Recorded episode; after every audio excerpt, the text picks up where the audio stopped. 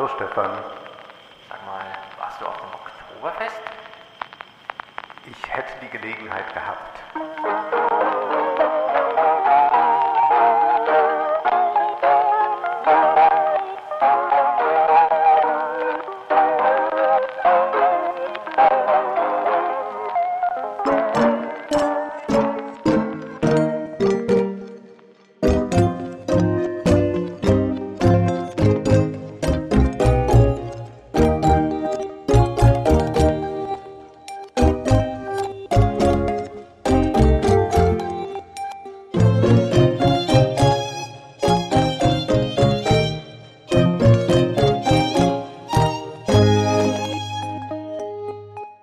Du wolltest nicht.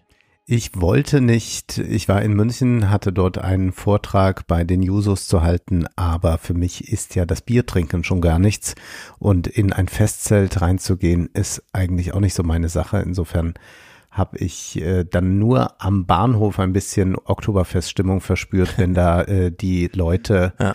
Aus Nicht-Bayern irgendwo äh, mit äh, Lederhosen ankommen und äh, dann sich früh anstellen müssen, um da hinzukommen, also mitunter äh, schon um 8 Uhr. Ja. Also es ist doch erstaunlich, äh, diese eigenartige Biertrinkkultur. Aber ich bin natürlich froh, dass es stattfindet, dass gefeiert wird, auch wenn es nicht meine Sache ist. Aber ich äh, finde das gut. Ich finde nicht gut, dass wir Politiker haben, die erst noch eine Verschärfung äh, der Corona-Regeln äh, abstimmen, dafür stimmen Hm. und dann aber selbst aufs Oktoberfest fahren. Und das ist auch nicht mehr, ja, wir sind ja alle Menschen, sondern nein, da versucht man einfach mit zweierlei Maß zu messen, beziehungsweise nimmt sich selbst immer völlig aus der Gleichung raus, als hätte das alles mit einem selbst nichts zu tun.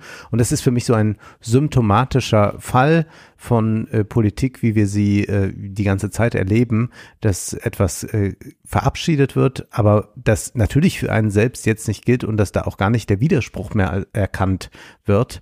Und ähm, naja, das äh, hat mich wiederum sehr geärgert. Was mich gefreut hat, war, das passt ein bisschen zu deiner alten Republik, ich hatte einen Vortrag in einem äh, Seniorenheim, also Ah. ich muss vielmehr sagen, in einer Seniorenresidenz war es. Ja.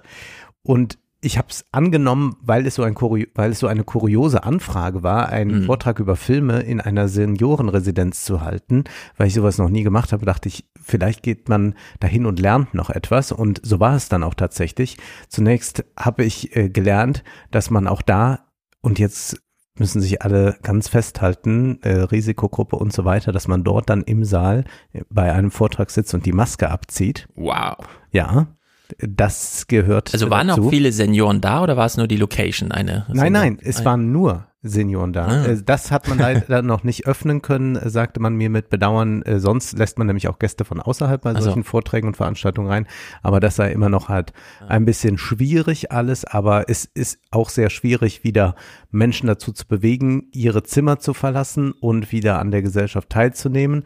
Und was ich aber eigentlich gelernt habe, und das fand ich äh, ganz bemerkenswert, ich fragte dann so ganz vorsichtig, und da machen Sie jeden Monat so eine Veranstaltung? Und dann äh, äh, sahen die beiden Damen, die das organisieren, mich an und sagten, nee, nee, mehrmals die Woche machen wir hier was. Also Ja. wir machen Filmabende, hier sind Konzerte, hier sind Vorträge und, und, und. Urlaub bis zum Lebensende. Es ist wirklich Urlaub äh, bis zum Lebensende und man darf sich das aber jetzt nicht so vorstellen, dass da die große Nostalgie-Show aufgefahren wird. Also es gibt da nicht äh, von morgens bis abends Heimatfilme oder so etwas. Ganz im Gegenteil, es wird auch die Feuerzangenbowle partout nicht gezeigt. Also sagte dann die eine Dame zu mir, da weigert sie sich beharrlich. Das wird gewünscht, aber es wird nicht gemacht. Genau, es wird nämlich gewünscht. Es wird gewünscht, aber es wird nicht gemacht. Und warum? Ja. Und das fand ich sehr gut.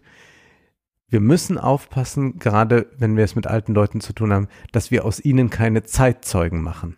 Die sollen an Ja. der Gegenwart, die sollen mit der Ja, Gegenwart leben. Und wenn die nämlich Besuch bekommen von ihren Enkeln und von ihren Kindern, dann sollen die sich über einen aktuellen Film unterhalten können und sagen, ja, den habe ich auch gesehen. Ja. Oder ein aktuelles Buch. Und dann sollen gut. die nicht sagen, das war damals schön mit dem Heinz Rühmann vor 100 Jahren. Nein, die sollen in der Gegenwart sein. Die sollen keine Zeitzeugen werden. Das fand ich wirklich einen sehr, sehr guten Satz. Ja.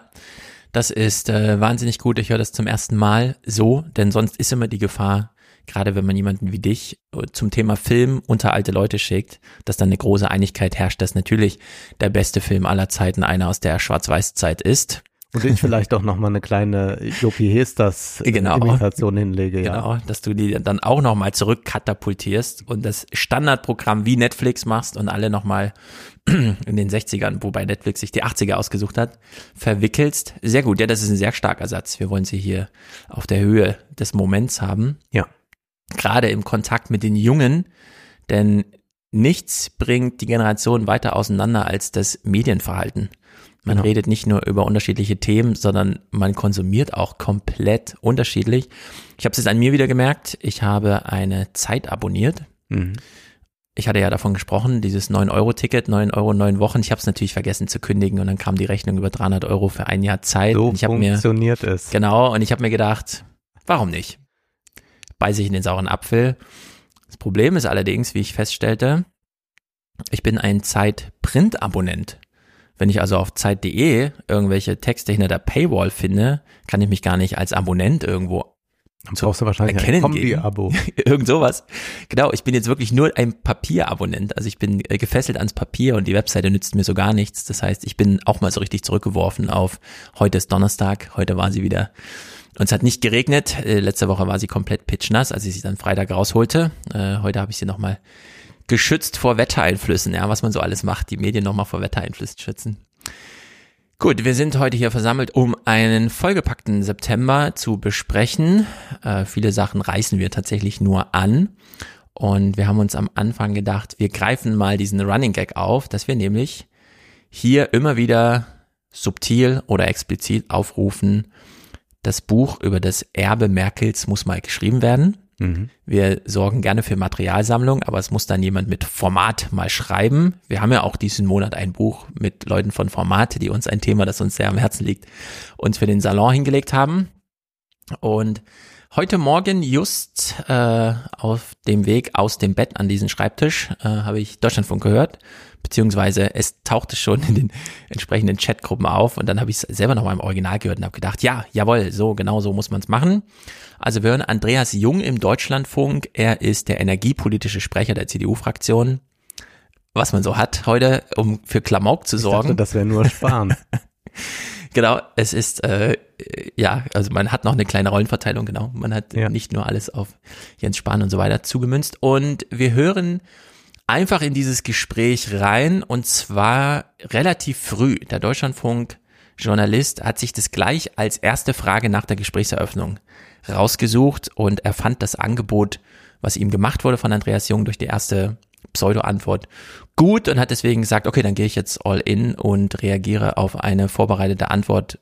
Kennt man ja, Mhm. Politiker wollen erstmal ihren Talking Point unterbringen, mit einer sehr vorbereiteten, sehr richtigen und durch Glück dann auch passenden Frage. Das ist nun wirklich eine Posse. Herr Jung, da müssen wir jetzt mal einen Schritt zurückgehen. CDU und CSU und auch die SPD haben die völlig verfehlte Energiepolitik der vergangenen Jahrzehnte zu verantworten. Sie haben auch dafür gesorgt, dass die Bundeswehr nur bedingt einsatzbereit ist. Wie viel Zeit räumen Sie der Ampel ein, um 16 Jahre Merkel zu reparieren? Das ist zu schwarz-weiß dargestellt, wie Sie es Wie bitte? Wie bitte? Gleich nochmal ja, nachgehakt. Genau so muss man es machen. Genau, das ist auch nicht so schwarz-weiß, sondern das ist einfach Nein. ganz schwarz dargestellt, so wie Ja. es sich gehört. Ja, aber wie, wie soll es denn auch äh, in Graubereiche gehen? Denn tatsächlich haben die ja regiert. Man kann da nicht sagen, nee, es war aber Mhm. eigentlich ganz anders. Aber das ist äh, genau die richtige Art, wie man mit ihnen umgehen soll und sofort auch nochmal nachfragen und sich nichts bieten lassen. Also genau. ich ähm, kann das sehr empfehlen. Ich, ich meine, wir können uns äh, warm machen mit dem Gegenteil, wenn du möchtest. Also wir können, also das war jetzt vorbildlicher Journalismus. Ja. Wir können, ich habe es eigentlich für den Schluss aufgehoben, aber wir können es schon ein bisschen äh, in äh, bisschen Bluthochdruck äh, Passt es zum produzieren. Thema? Es, es passt äh, zum Thema, wie stellt man keine Fragen. Ach so, ja, dann gehen wir jetzt kurz in diesen Exkurs Und, und, zwar äh, gehen wir da mal äh, mal runter zu den Clips, nämlich es gibt eine Sendung bei Funk, die heißt Kreuzverhör. Mm. Und Kreuzverhör, das klingt ja so, dass man da sich wirklich als Politiker ein bisschen fürchten muss. Was haben diese jungen Journalisten davor? Ja. Also eine Moderatorin, da ein ja Moderator Journalisten. sitzen gegenüber. Es ist nur ein Politiker da, in diesem Falle Christian Lindner. Und ich erspare uns einfach die Antworten von Ja. Christian Lindner, denn die können wir uns selbst auch im Kopf zusammendenken.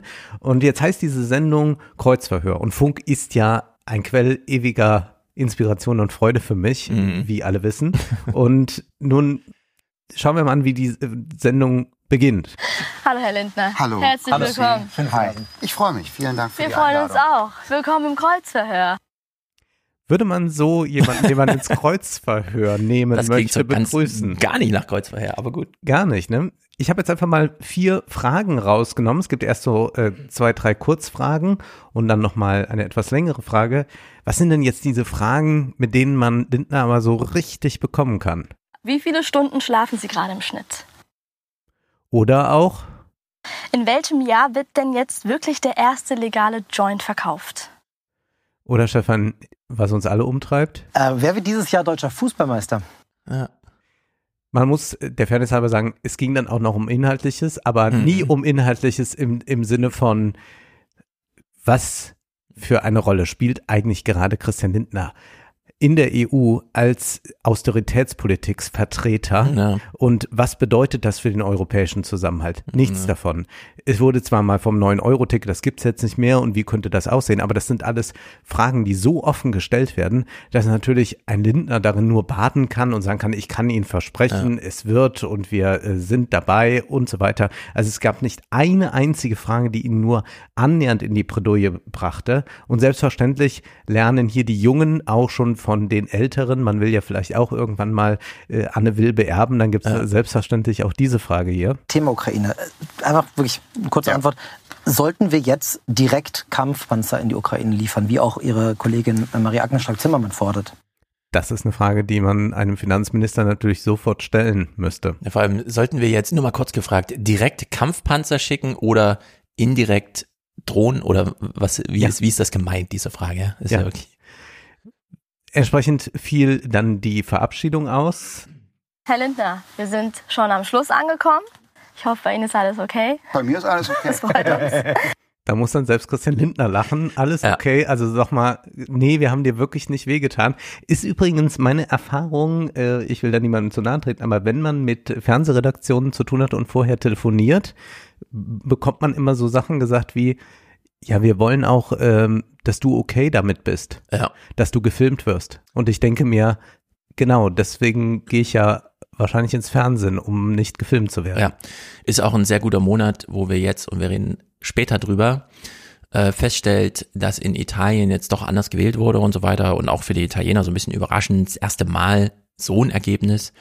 Und wir wissen ja eigentlich, das ist auch deutsche Finanzpolitik gewesen, die diese Achse Ja. Draghi-Macron zum Beispiel zerschlagen hat.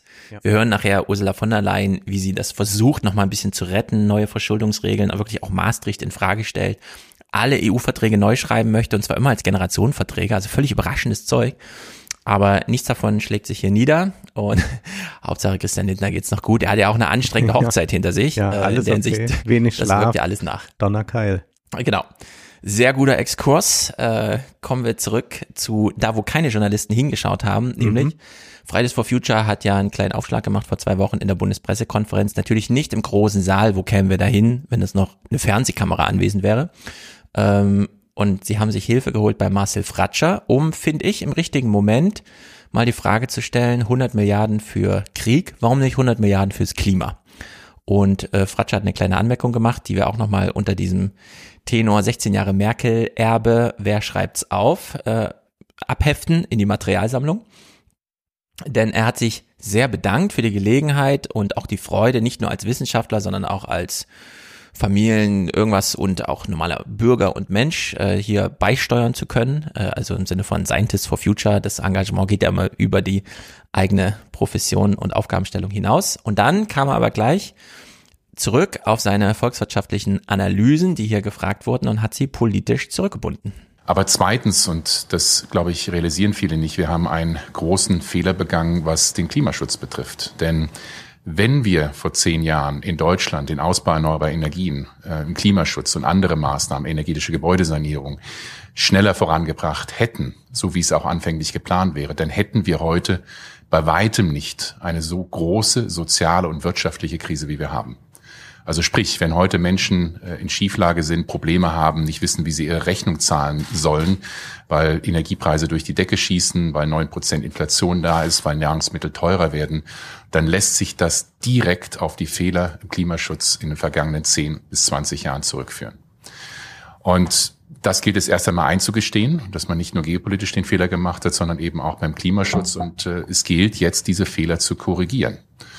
Ähm, wir haben heute nicht nur für die Menschen, für die Bürgerinnen und Bürger eine dramatische Situation, sondern auch für die Wirtschaft. Viele Unternehmen können mit den hohen Energiepreisen über fossile Energieträger nicht umgehen, ähm, sind von Insolvenz und Überschuldung bedroht. Und wir in Deutschland riskieren, dass wir, dass unser Wirtschaftsmodell ähm, wegbricht. So, sehr harter Abschluss in Mhm. diesem Ausschnitt. Wir, es uns droht, das Wirtschaftssystem wegzubrechen, was ja heißt, okay, da muss man wirklich nochmal die Grundzüge neu überdenken und so weiter. Und er hat diese Klammer aufgemacht. Wir stehen heute schlecht da, was das zivilgesellschaftliche und private Leben in Deutschland äh, betrifft, was die Unternehmer und das Unternehmertun betrifft und was unsere Erwartungen an, kann uns die Natur eigentlich noch länger versorgen oder haben wir da auch künftig, laufen wir da in Wände hinein. Und alles drei hätte man mit einer guten Klimapolitik auffangen können, weil man dann gleichzeitig so eine ökonomische Resilienz eben nicht mehr diese Abhängigkeit und so weiter gehabt hätte. Geopolitisch, wie aber auch äh, Richtig, in allen Dimensionen. Dann, ja. Genau. Und ähm, es ist im Grunde eine Win-Win-Win-Situation, die wir damals ausgeschlagen haben aufgrund partikularer Interessen, weil irgendwer meinte, nee, ich habe ein Atomkraftwerk und es bringt mir 300 Millionen im Monat. Das habe ich, ich habe keine Lust, das auszuschalten. Ja. So, ne? Und dann äh, hat man dann natürlich entsprechenden Einfluss und dann bleibt das eben auch an, obwohl schon die politischen Entscheidungen eigentlich alle anders laufen. Und wir sehen ja, das zieht sich bis jetzt. Also Habeck hat wieder entschieden, wir haben ja im letzten Monat noch darüber gescherzt, dass er, also Habeck, die zwei Atombetreiber da in diese Lage reinzwingt, ihr Atomkraftwerk in Betrieb zu halten, aber keine Gewinne mehr Ja. abzuschöpfen. Und jetzt kriegen sie trotzdem ihre Gewinne weiter, zumindest Ja. die zwei in Süddeutschland. Auch weil die CSU da eine Energiepolitik gemacht hat, die halt einfach äh, keinen Weg dran vorbeiführt. Aber, und er sagte ja, jetzt müssen wir es machen. Fratscher hat gesagt, jetzt sollten wir mal, also der Zeitpunkt ist jetzt. Und wir, wir haben ja häufiger diskutiert, ja, äh, es mangelt ja nicht an Geld. Mhm. Wir könnten es ja einfach machen. Wir brauchen nur eine Neujustierung des Grundgesetzes in Sachen Schuldenbremse. Kommen wir also zurück zu diesem Gespräch von heute Morgen. Da war nämlich nicht nur der Knaller drin mit, äh, dass der Deutschlandfunk Andreas Jung fragt, was ist denn jetzt mit 16 Jahre Merkel und wie viel Zeit räumen Sie denn der Regierung ein, ihre Fehler wettzumachen, sondern es ist auch ein endloses Gestammel zur Schuldenbremse mittlerweile. Ja. Also die Ideologie zerbröselt da auf allen Ecken. Deswegen hören wir uns uns gar nicht in Länge an, sondern nur dieses kleine Finale, was da noch stattfand. Wir steigen also mit der Frage ein, wo der Journalist nochmal klugerweise drauf reagiert, zugehört hat, was gerade gesagt wurde und dann versucht nochmal so ein bisschen Restintelligenz herauszuschürfen aus Andreas Jungs Parteilinie. Den ganzen Sommer drüber Herr Jung, diskutiert das wird heißt, und wir wenn ich das, nicht, wenn ich das warum- richtig verstanden habe, ganz kurz, äh, wenn ich das richtig verstanden habe, die Union stellt jetzt vorsichtig die Schuldenbremse in Frage. Nein, wir stellen nicht die Schuldenbremse in Frage. Ich habe darauf, nein, ich habe darauf hingewiesen, dass die Schuldenbremse im Grundgesetz ohne dass die Ausnahmeregelung der Schuldenbremse gezogen werden muss, so wie sie konzipiert ist, eine Konjunkturkomponente hat. Wenn die Konjunktur gut ist, erlaubt sie keine oder wenig Schuldenaufnahme und wenn sie schwächelt, dann erlaubt sie ohne Ausnahmemodus etwas mehr Schuldenaufnahme. Das könnten im nächsten Jahr 30 Milliarden Euro sein, ohne an die Schuldenbremse ranzugehen. Das kommt gar nicht in Frage, dass da irgendwas im Grundgesetz geändert wird, ohne dass die Ausnahmeregelung gezogen wird. Die Einschätzung des Bundesfinanzministers, dass das nicht erforderlich ist und zeigt, sie ist klug kon- konzipiert, so wie man sie gemeinsam ins Grundgesetz dann, geschrieben hat. ist nur die Frage, ob das dann auch hinhaut. So weit kommt's noch, dass wir da nochmal eingreifen ins Ja. Gesetz, aber das wird ja noch und man, man sieht hier wirklich, dass sie noch mit aller Gewalt daran festhalten Ja. und ich bin gespannt. Also ich würde da sagen, äh, sagen, das ist auch noch nicht ausgemacht. Also nur weil eine Ideologie völlig hohl geworden ist, kann sie ja trotzdem noch wirksam Ja. sein. Also wir haben jetzt die Situation, dass die Kreditanstalt für Wiederaufbau pro Jahr 60 Milliarden über Kredite locker macht, die zum Ziele hat, Subventionen abzustützen und abzusichern oder halt direkt zu bezahlen, die im Bundestag als Politik entschieden wurden, ohne dass das dann in die Schuldenbremse eingerechnet wird. Also die machen ganz klare Ja. politische Programmatik im Bundestag entschieden, ohne dass in die Schuldenbremsrechnung reingeht. Dann steht Scholz da und verkündet einfach 100 Milliarden, überrascht seine eigenen Regierungsparteien, äh, wird alles in irgendwelche Schattenhaushalte versteckt. Schuldenbremse bleibt aber. Und Fridays for Future kommt und sagt, ja, dann können wir auch ein Sondervermögen 100 Milliarden machen Genau. fürs Klima. Die sagen dann auch den Weg, also wenn ihr euch darauf geeinigt habt, dass das strukturell möglich ist, dann fordern wir nicht einfach nur, haltet mal Paris ein, was ja gar nicht unsere Forderung ist, es ist ja eurer völkerrechtliches Einverständnis, dass das nötig ist. Äh, Und wir einigen uns sogar darauf, dass wir euren Weg gehen, über Sondervermögen und Schattenhaushalte und so weiter zu organisieren. Also eigentlich ein ganz großes Zugeständnis an die Regierenden, äh, wenigstens deren Quatsch dann einfach im eigenen Anliegen mitzumachen. Und dann haben wir hier ähm, mit Christian Lindner, der eben sagt, ja, aber nächstes Jahr halten wir die Schuldenbremse wieder ein, dass selbst die CDU als Opposition, die für den ganzen Quatsch äh, verantwortlich ist, dann nochmal dieses Zugeständnis macht, ja, wir bleiben bei der Schuldenbremse, aber selbst wir gehen über Schattenhaushaltkonstruktion hinaus und argumentieren direkt mit der Schuldenbremsenformulierung im Grundgesetz und finden da noch Lücken, aber die Schuldenbremse bleibt. Und das ist ein äh, Gestammel um den heißen Brei herum, um statt einfach mal zu sagen, wir haben uns geirrt, es war ein großer historischer Fehler. Eigentlich bräuchten wir jetzt so einen Fukushima-Moment, ja, dass wir einfach feststellen, es Nur ist, wie es ist. auch nicht von der, äh, also es wird ja auch nicht von, von den Grünen gesagt. Also das ist ja schon interessant, man wird es irgendwo äh, in der Basis finden. Aber eigentlich müsste Habeck sagen, die Schuldenbremse war der größte Fehler. Wir müssen die Schuldenbremse jetzt loswerden, sonst können wir das vergessen mit unserem Wohlstand, äh, mit dem, was uns im Winter droht, äh, mit allem, was uns in den kommenden, man muss es ja schon sagen, Jahrzehnten droht. Äh, diese Akkumulierung von Krisen, es kommt ja noch weiteres sicherlich hinzu in all den Jahren. Ja. Und eigentlich müsste er es so formulieren, er tut es aber auch nicht, weshalb ich glaube, dass es auch bei den Grünen, und ich habe es ja auch schon auf Podien erlebt mit Grünen, äh, so wie mit, mit Rebecca Harms oder so, äh, es gibt tatsächlich auch da dieses Schwäbische Haus, Frau Denken. Die Grünen sind sehr stark in Baden-Württemberg. Und Ja, wir sehen das bei. Das ist ja der schlimmste von allen. Genau, es ist ja nicht nur die schwäbische Hausfrau im Sinne von, sondern es ist ja tatsächlich diese Ideologie, da wo Ja. die Industrie so stark ist, man sagt, nee, man muss das mal leisten und schaffen und so und dann äh, organisiert man das schon irgendwie. Der wollte doch, wie hieß es nicht, dass der dann irgendwann aus dem Amt ausscheidet, dass er nicht noch eine ganze Amtszeit macht? Kretschmann? Ja. Ja, Cem Özdemir steht irgendwie bereit, aber der ist jetzt auch erstmal Bauernminister geworden. Aber der will wahrscheinlich jetzt noch weitermachen, ne? Also es gibt ja auch keine Rebellion gegen den. Also, sagen wir es mal so, ich, es gibt sehr viele junge Menschen, die nach Baden-Württemberg eingewandert sind, weil sie da tolle ökonomische Möglichkeiten finden, die es unmöglich finden, wie Ja. sie dort regiert werden, gerade durch Corona hindurch und so. Es war ja alles ganz schlimm und Winfried Kretschmann ist ja einer der allerersten, der immer gleich kommt mit, nee, also bei Corona kein Eingeständnis, wir arbeiten Kinder. hier gegen das Virus und so mal, weiter. ja. Genau, dann diese ganze Waschlappen-Sache, also das, Ja. wir individualisieren hier jedes Problem, setz die Maske auf, nutzt deinen Waschlappen, geh nicht duschen und so. Also da wird ja alles auf die Spitze getrieben. Die Grünen, ich glaube, Habeck und so weiter, die haben auch gerade zu viel Eisen im Feuer und da sind zu viele Gespräche, die nach hinten losgehen, gerade vor Publikum. Die hoffen vielleicht so ein bisschen drauf, dass äh, die Maurice Höfgens und so weiter dieser Welt das alles noch ein bisschen torpedieren, dass sie in so ein gemachtes Feld Nee, sozusagen glaube, einsteigen. das kann nicht und dann- funktionieren. Also das kann nicht Ja. funktionieren. Sie müssen das mutig ist, sein Das und ist viel zu spät machen, und das ne? machen sie nicht. Und äh, naja, Kretschmer ist ja wirklich, ähm, Auf den darf man nicht hoffen. nein, da darf man überhaupt, nein, dass der überhaupt noch da ist, ist, ist eigentlich das große Wunder. Ja, das stimmt. Ja. Äh, ähm, es gibt aber auch alte Leute, die natürlich noch ähm, voll da sind bis zum Schluss, nämlich äh, Leute wie die Queen, Ja. die noch zwei Tage vor ihrem Tode Liz Truss empfängt, äh, dort stand mit Stock, aber es ist erstaunlich, dass sie noch stand, also wie das alles noch möglich ist.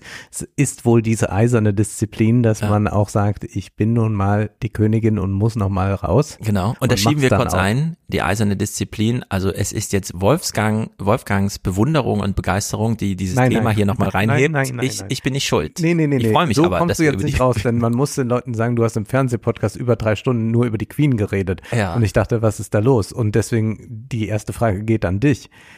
Du, Systemtheoretiker Stefan, Ja. bist du etwa ein Royalist?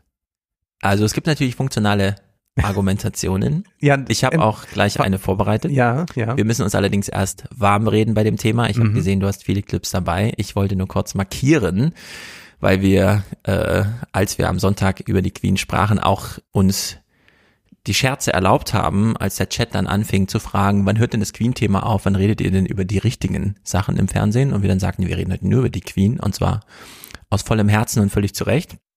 Und war für mich im Grunde abgehakt, aber nachdem du mir angekündigt hast, wir reden auch über die Queen, habe ich mir nochmal einen Punkt für nachher bereitgelegt, eine mhm. Argumentation, die nochmal gemacht werden muss. Aber ich bin auch sehr gespannt, was du jetzt uns nochmal zum Thema mitbringst. Wir steigen äh, lustig ein mit einer Anekdote, die äh, vor einer Weile schon der Leibwächter der Queen erzählte. Normally on these picnic sites, you, you meet nobody. But there was two hikers coming towards us, and the Queen would always stop and say hello. And it was two Americans on a walking holiday. And it was clear from the moment that we first stopped, they hadn't recognized the Queen, which is fine. And the American gentleman was telling the Queen where he came from, where they were going to next, and where they'd been to in Britain. And I could see it coming, and sure enough, he said to Her Majesty, And where do you live? and she said, Well, I live in London, but I've got a holiday home just the other side of the hills. And he said, Well, how often have you been coming up here? Oh, she said, I've been coming up here ever since I was a little girl, so over 80 years. And you could see the clogs thinking. He said, Well, if you've been coming up here for 80 years, you must have met the Queen. I and as it. quick as a flash says, Well, I haven't, The Dick here meets her regularly. so the guy said to me, Oh, you've met the Queen. What's she like? And because I was with her a long time and I knew I could pull a leg, I said, Oh, she can be very cantankerous at times, but she's got a lovely sense of humour. Anyway, the next thing I knew, this guy comes around, puts his arm around my shoulder, and before I could see what was happening, he gets his camera, gives it to the Queen, and says, Can you take a picture of the two of us? anyway, we swapped places, and I took a picture of them with the Queen, and we never let on. And we waved goodbye. And then Her Majesty said to me, I'd love to be a fly on the wall when he shows us photographs to the friends in America and hopefully someone tells him who I am. Wunderbar, oder? Ja. Es sind und zeigt sehr schön, wie die äh, Queen so tickte. Also dann ja. auf amerikanische Touristen zu ja. treffen, die sie nicht erkennen, sie eine große Freude dabei hat ja. und dann äh, ent, äh, äh, entspinnt sich dieses wunderbare Schauspiel. Es sind unendlich viele Geschichten, die jetzt nicht mhm. mehr erzählt werden können von ihr. Sie hat Churchill verabschiedet, mit John F. Kennedy gefeiert und danach auch noch 50, 60, 70 Jahre weitergemacht. Ja.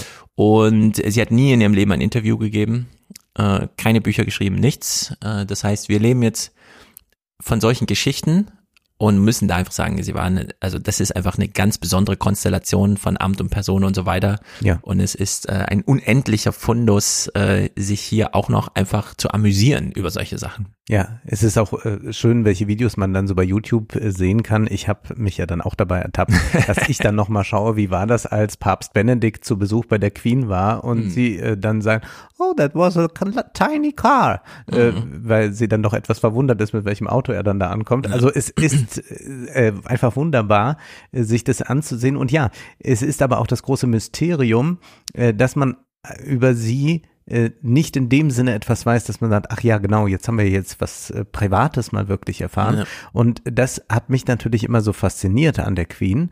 Äh, das ist ja ähnlich wie bei Lagerfeld. Also man kann, glaube ich, diese beiden Personen sehr gut äh, parallel betrachten.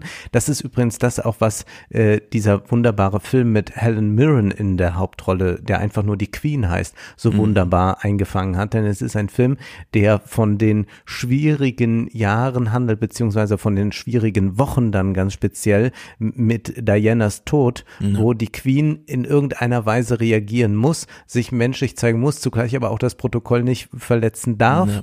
und wie man da versucht, einen Weg zu finden und äh, ich bin ja nun alles andere als ein Monarchist, äh, sondern bin natürlich als Linker dafür, dass so etwas äh, abgeschafft wird und dass auch Menschen sowas nicht brauchen sollten. Wir kommen aber dazu gleich noch, ja. was man braucht und nicht und so.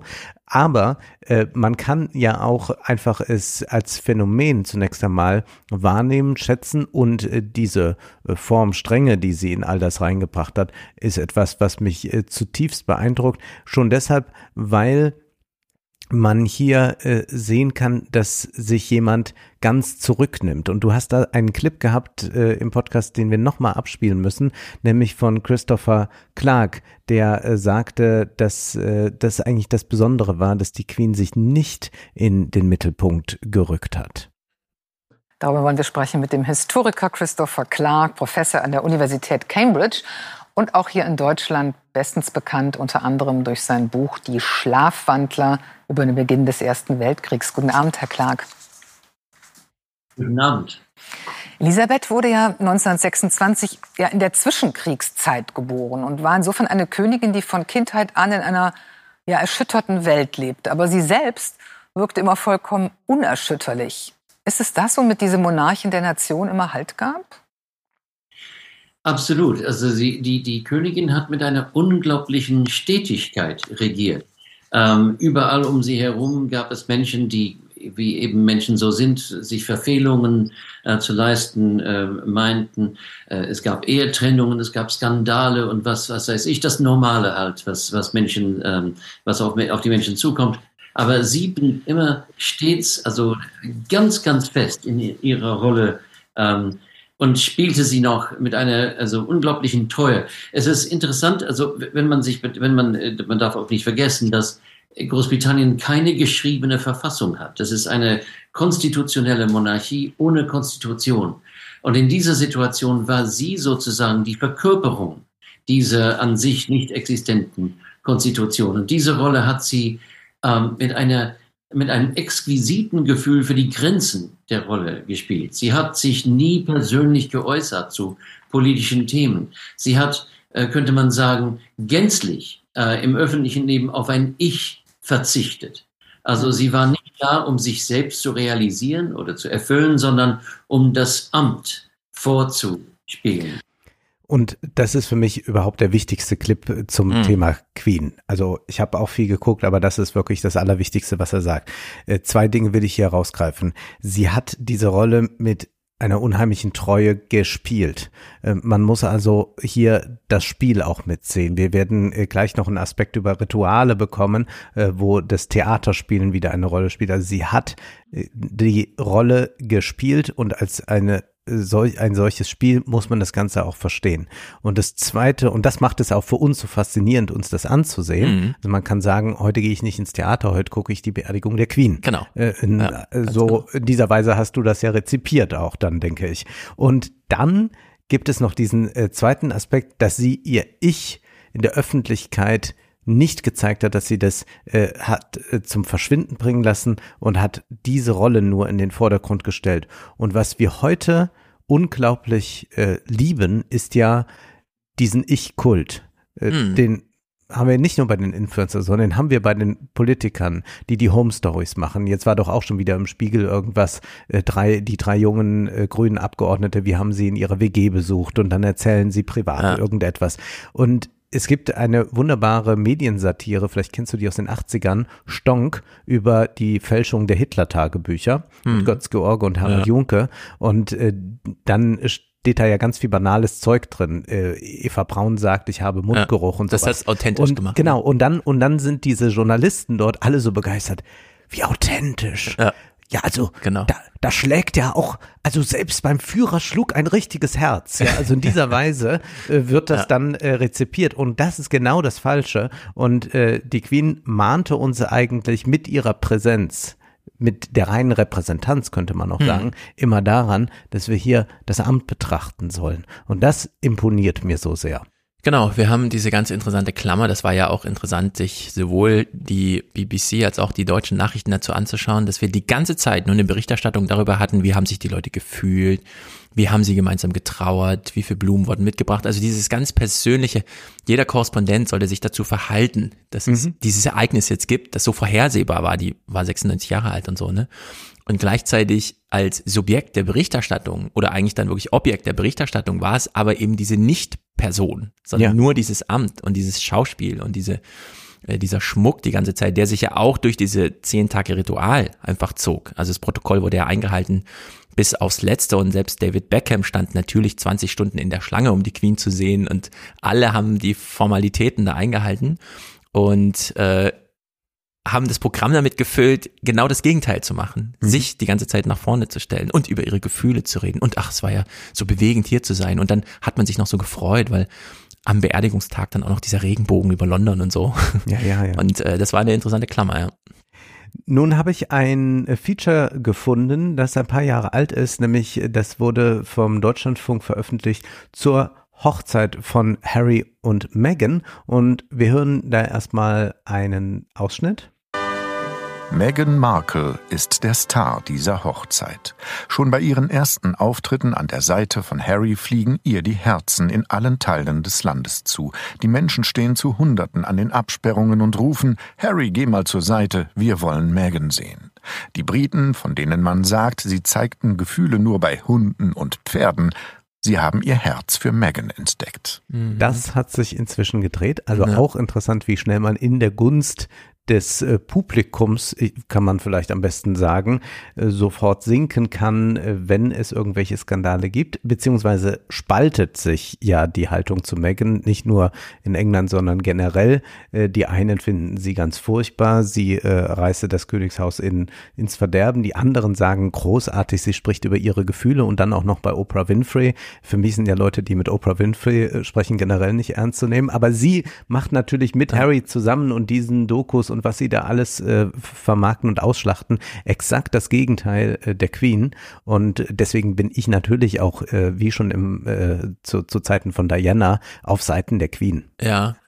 Könnte aber dadurch, dass man sich vielleicht nicht erwehren kann, dass wir jetzt in dieses Instagram-Zeitalter kommen, diese dann doch notwendige Modernisierung sein für das Zeitalter nach der Queen. Ich also glaube nach dass Elisabeth. das dann nicht mehr funktioniert. Also ich glaube, Ja, dass, dass Das- ja. wenn die wenn die Aura nicht mehr da ist, dann Ja. dann kann das Ganze nicht laufen. Ich will jetzt hier gleich als äh, Klammer einfügen: Ja, ich weiß um den britischen Kolo- Kolonialismus und ich Ja. weiß auch, dass äh, die Queen äh, keine besonders rühmliche Rolle gespielt hat äh, bei den Entschuldigungen, die man hätte leisten können. Äh, das waren alles äh, Dinge, die äh, jetzt auch wieder diskutiert wurden und ich finde auch, dass sie zu Recht diskutiert werden können. Ja. Wenn da manche von Pietätlosigkeit sprechen, dann denke ich mir, naja gut, das ist ja jetzt nicht gerade, äh, äh, dass man äh, über die eigene Oma spricht. Äh, Das ist ja eine Figur des öffentlichen Lebens. Also so muss man es machen. Äh, sonst braucht man das ja alles Es gar nicht. ist ja auch trotz allem eine politische Figur. Genau. Und das ist, ja- wo, wo, worüber reden wir also hier? Äh, Das sehe ich natürlich alles, äh, will ich aber jetzt nicht hier nochmal eigens thematisieren. Äh, Vielmehr geht es jetzt mal um das Ökonomische. Das ist auch aus diesem Deutschlandfunkbeitrag von ein paar Jahren. Äh, Was bringen eigentlich die Royals so ein?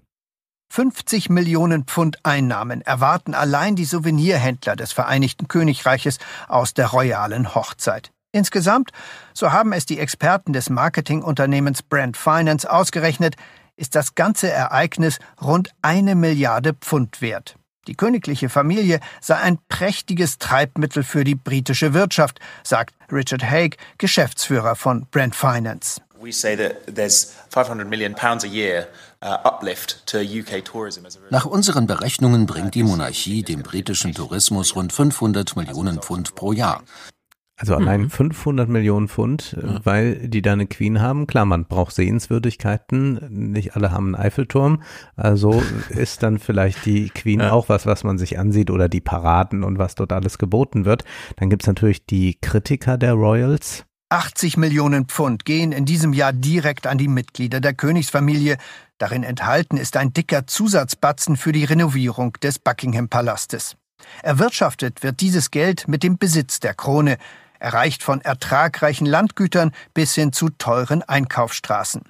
Dass das Königshaus angeblich jeden Staatsbürger nur 4,70 Pfund pro Jahr koste, wie dies die Freunde der Monarchie so gern vorrechneten, stimme nicht, sagt Graham Smith.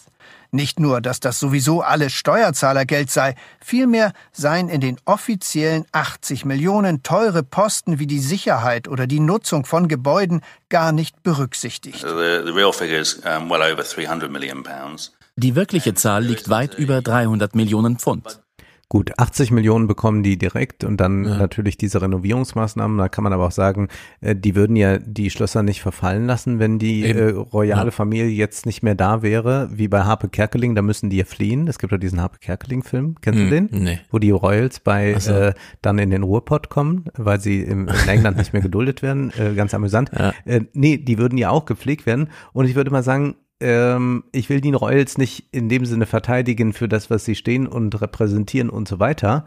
Aber jetzt mal rein ökonomisch betrachtet, mh, wenn die 500 Millionen allein der Tourismusindustrie zu Ja. spielen, plus die ganzen anderen Dinge, plus äh, Übertragungsrechte und was es da alles gibt und Merchandise weltweit, dann würde ich doch sagen, mit 80 Millionen Pfund sind die ein bisschen unterbezahlt, oder? Also ökonomisch gesehen muss man sagen, in dieser Aufmerksamkeitsökonomie, in der Ja. wir leben, sind das wirklich die Proto-Influencer, Ja. die einen volkswirtschaftlichen Zugzwang haben, der es lächerlich macht, überhaupt darüber zu diskutieren, dass sie angeblich Geld kosten, Also da weil das würde nicht eine, der Fall ist. eine Kim Kardashian Ja, sagen, dafür stehe ich genau. morgens nicht auf. Ja, also es ist einfach, es ist absurd, diese Diskussion überhaupt so zu führen. Das ist, äh, hier ist wirklich was in Bewegung und so.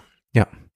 Wir bleiben aber beim Ökonomischen und hören rein in den Podcast von Adam Tooze, Mons and Tooze. Auch da war die Queen Thema.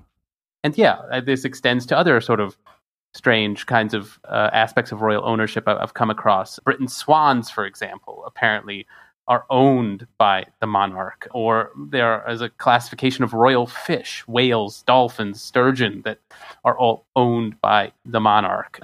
Die Schwäne Ja, die gehören der Queen oder jetzt Ja. dann dem König. Und das ist für mich ganz interessant, was das eigentlich bedeutet. Also was heißt das eigentlich, die gehören dem? Adam Tooze führt das jetzt aus. I mean, it's not as crazy as it sounds. Like, why swans? Well, the answer is, of course, that swans once upon a time were the pièce de résistance in any really serious banquet, right? So if you were going to have a really big banquet, you served a swan, um, cooked, like to eat.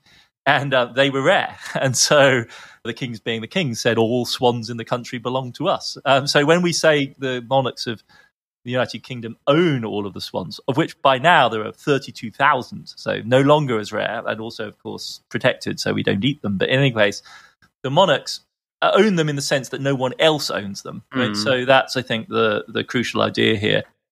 I I think it's interesting because, yeah, this is ownership, but it's not in the sense of it being a commodity. I mean, it's sort of claiming a right to things. You're not free to do with it what you want. I mean, there's no no one's under the impression that King Charles now can sell off all of the the, the, the, The swans. swans. Yeah. No, no, you can't collateralize the swans for the, the business. for some kind of- Es ist Ownership, aber es ist nicht äh, Commodity, also es Ja. ist keine Ware. An wen sollte man die alle verkaufen? Und das hat, man könnte natürlich da auch noch ein Geschäft draus machen, aber es ist keine Ware. Mhm. Äh, und man darf äh, keinen Schwan töten, äh, dann gibt's ordentlich Ärger. Und das hat mich natürlich auf eine Idee gebracht. Wir haben ja einen Bundespräsidenten, der unser Queen-Ersatz ist und da Mhm. würden wir ja beide sagen, das haut uns jetzt nicht so wahnsinnig um. Da würdest du nicht Stunden vor dem Fernseher hängen, wenn da irgendwas wäre. Eher nicht. Und das liegt ja auch daran, dass man nicht so recht weiß, was soll man eigentlich mit diesem Amt. Vielleicht könnten wir dieses Amt doch mal aufwerten dadurch, dass wir auch so eine Ownership, aber nicht Commodity-Sache daraus machen. Also könnten wir nicht Sachen sagen bei Dingen, die wir auf keinen Fall privatisieren wollen, die nicht Commodity werden Mhm. sollen, wie zum Beispiel Autobahnen, wie zum Beispiel Trinkwasser, wie zum Ja. Beispiel Stadtparks so. und was weiß ich, dass man sagt, die gehören dem Bundespräsidenten. Aber der kann kein Commodity, keine Ware Ja. daraus machen. Also damit könnte man das Amt nochmal gut aufwerten und würde eine sehr interessante Enteignungsdebatte äh, von hinten durch die Brust ins Auge führen. Also man würde den Bundespräsidenten zu so einem teilhabenden Geschäftsführer der Deutschland AG machen, der Ja. dann einfach für die Zeit im Amt die Verantwortung hat, Dass das äh, keine Ware dass wird. das bleibt, ja. Dass das nicht bleibt. schlecht. Ins Grundgesetz damit. Ins Grundgesetz, genau. Und dann können wir immer wieder sagen, nee, also im Grundgesetz steht, also das, da kommen wir jetzt ja nicht hin, dass wir das nochmal ändern. Bei Hart aber fair, äh, was ich sonst nie sehe, aber ich habe es mir hier mal angesehen Mhm. in, äh, ich glaube, zehnfacher Geschwindigkeit, um es auszuhalten. Ähm, das, äh, da war also auch äh, alles um die Queen äh, zu Gast. Unter anderem äh, war James Horse, der Autor ist und äh, sich mit der Monarchie auskennt und so weiter. Und der kommt jetzt auf diese Rituale zu sprechen, die du ja auch schon mit Begeisterung rezipiert hast. Und äh, ihm gegenüber steht äh, Sascha Lobo, der gar nicht einverstanden ist. Aber wir hören jetzt erstmal äh, James Horse reden. Mich vor allem interessiert, ist die angebliche Tradition, die heute so wunderbar dargestellt wurde. Meine Mutter ist, da- ist, wurde 19, ist 1930 geboren. Diese ganzen Traditionen, die hier dargestellt wurden, sind erst beim Tod von Queen, Queen Victoria aus dem Nichts ausgegriffen. Warum ausgerechnet da? Man hatte keine Tradition mehr. Sie hatte ja so lange regiert. Man wusste gar nicht, was machen, wenn ein König starb. und, sie, und es war ein Theaterregisseur, mehr oder weniger, der das alles erfunden hat. 30 Jahre vor dem Geburt meiner Mutter. Das ist keine uralte Tradition. Das ist nicht mal so alt wie die Gedächtniskirche zu Berlin. Und das ist alles, das waren Traditionen. Sie enttäuschen, also mich, ich hatte gedacht, äh, es wäre tatsächlich das alles mit mindestens vier Jahrhunderte. Glocke, die nur beim Tod des Monarchen Ja. tönt. Das war alles für Queen Victoria und ihr Sohn erf- erfunden. Aus Ich bin enttäuscht. Also, ich finde, Rituale Mhm. müssen nicht immer historisch begründet werden, Nein. um ihren Wert und ihren Gehalt zu haben. Es reichen auch funktionale Gründe. Das kennt jeder aus therapeutischen Zusammenhängen, wenn man versucht, bei manchen Menschen oder auch in der Erziehung so ein paar Routinen mal zu etablieren. Ja. Wenn man dann immer kommt mit, naja, das sollten wir aber eigentlich schon immer so gemacht haben, ansonsten können wir das nicht erklären, ist das ein falscher Ansatz. Und Und wann ist denn schon für immer? Also wenn man, er sagt dann, ach, ich dachte, die waren 400 Jahre alt. Aber wo ist jetzt der Unterschied, ob die 80 Jahre alt sind oder 400 Jahre alt Ja, sind? vor allem- Es ist ganz erstaunlich, äh, dass man äh, immer, wenn es so lang zurückliegt, dass man nicht mehr direkt jemanden befragen kann. Also hier, das ist jetzt so schockierend für ihn, weil er sagt, ja, meine Mutter, Ja. die hat das ja noch so und so erlebt, da war das noch nicht, da haben die sich das ausgedacht. Das hat von einem Theaterregisseur entwickelt. Ja, Also genau. hier nochmal dieses Rollenspiel, auf das Clark auch angespro- äh, äh, angespielt hat, das äh, nochmal in den Vordergrund zu stellen, aber zu sagen, äh, die sind damals erfunden worden. Ja, und das ist ja gerade das Tolle an der menschlichen Zivilisation, sich so etwas auszudenken, weil man sich überlegt, äh, wie geben wir einer Sache eine Form? Und das ist ja eine Frage, die sich grundsätzlich stellt, zum Beispiel, wenn jemand stirbt. Also es gibt wohl kaum Fälle, wo man einfach nur sagt, verscharrt ihn. Sondern Genau. man hat auch, wenn man längst aus der Kirche ausgetreten ist Ja. oder so, noch den freien Redner oder da kommt jemand und spielt das Lieblingslied und all das. Paare, die sich ja auch irgendwann treffen, kennenlernen, entwickeln meist gemeinsam Rituale, haben ein Lied, das sie verbindet, ein Restaurant, das sie Ja. immer wieder aufsuchen. Also solche Ritualisierungen sind eine sehr menschliche Eigenschaft, aber sie müssen nicht zurückreichen auf äh, die Antike oder sowas. Genau, vor allem ähm, der Anspruch, es muss aber historisch begründet sein. Wir haben ja auch extreme Bedeutungsschwankungen, selbst bei Monarchien und Königshäusern. Also Ja. Saudi-Arabien gilt heute als Monarchie, die haben das auch einfach nur erfunden vor Mhm. so ein paar Jahrzehnten ne, und erklären sich einfach dazu. Und wenn er jetzt hier sagt, naja, das wurde dann für König, für Königin Victoria, ja, Königin Victoria hat halt eben aus ich will es nicht übertreiben, aber fast nichts, so ein Weltreich nochmal geschaffen. Und äh, klar wird man dann anders beerdigt als die, äh, vor allem Könige, die jetzt nicht so eine Mega-Geschichte, also sind vor allem Ja. die Königinnen, dass man das dann nochmal anders macht. Und es war ja auch für mich eine große Frage jetzt, wenn wir jetzt feststellen, okay, Königin Victoria verdiente so ein großes Begräbnis, weil sie halt wirklich da in so einem Aufbau der weltweiten Bedeutung der englischen Krone und so weiter. Äh, jetzt haben wir Königin Elisabeth, die feststellte, hm, in meiner Amtszeit wurde so ganz schön viel zurückgebaut, aber gleichzeitig diese mediale Bedeutung so aufgebaut. Also klar Mhm. kriegt sie so eine Beerdigung, wie sie jetzt gekriegt hat. Mhm. Klar wird es da Mhm. zehn Tage lang gemacht und alles fernsehtauglich. Und äh, es schwingen da äh, viele Fragen noch mit im Raum, die man sich mal anschauen muss, wie zum Beispiel auch King Charles. Er hat sich jetzt voll ins Erbe seiner Mutter gestellt. Also er hat gar keinen neuen sozusagen Amtseid, sondern er hat in seiner ersten Rede, wo er hätte alles sagen können, betont, ich erinnere noch mal, wie meine Mutter ans Amt gekommen ist oder sogar vorher sich auf die Krone verpflichtet hat, be bevor sie dann äh, ein paar Jahre später erfahren hat, dass sie selber jetzt ihre, also die Pflicht, die sie der Kirche, äh, der, der Krone auferlegt, dann selber äh, äh, gewahr werden muss und entsprechen muss. Und er hat dann gar nicht inhaltlich das erneuert, sondern nur gesagt, ich erneuere ihren Eid, den sie damals der Bevölkerung gegeben hat. Ja, warum nutzt er jetzt nicht die Gelegenheit, nochmal was Neues zu begründen? Aber man versteht natürlich sofort, das war auch Thomas Einwand, dass es natürlich jetzt erstmal darum geht, das Erbe der Queen, schon allein wegen diesem ganzen Merchandise. Ja. Ja, also ein Charles-Ding wird man jetzt nicht 500 Millionen Pfundfach irgendwie verkaufen oder so, Nee. sondern es wird immer noch die Queen und auch ihr Antlitz und ihre Würde, die in diesen ganzen Fotografien drin steckt und so, muss man halt jetzt auch nochmal aus betriebswirtschaftlicher Sicht aufrechterhalten und all solche Fragen spielen da rein und dieses, ja, ist, weil wir sagen, es ist König, muss es alt sein und deswegen muss aus der Tradition heraus ein Ritual begründet werden. Nee, da gibt's funktionale Erwägungen, Äh, wir kommen ja gleich nochmal kurz drauf zu sprechen. Auch hier die Parallele vielleicht zu Lagerfeld nochmal. Die Marke Chanel hat ja jetzt auch eine neue Chefdesignerin Mhm. und äh, wahrscheinlich können die meisten sie gar nicht beim Namen nennen. Äh, sie wurde von Lagerfeld äh, dort eingeführt und äh, sie ist dann auch übernommen worden. Aber natürlich versucht man jetzt erstmal noch ein bisschen diesen Lagerfeldgeist, auch wenn man keine Kollektionen mehr von ihm hat, wach zu halten. Also man kann nicht gleich Tabula Rasa machen und sagen, hier ist ein 25-jähriger hipper Designer und der macht das jetzt ganz anders, sondern man muss jetzt mal versuchen, noch diese Chanel-Marke, die so aufgeladen wurde von Lagerfeld, in dieser Weise eine Weile zu halten. Und dann muss man sich sicherlich umorientieren. Äh, Bei der britischen Monarchie wird das wahrscheinlich dann die Aufgabe von äh, William Ja. werden, äh, der dann da eigene Akzente reinlegen muss. Wir bleiben noch mal kurz bei den Ritualen, denn es gibt ja auch das Ritual, dass die Bienen über den Tod der Queen informiert werden müssen.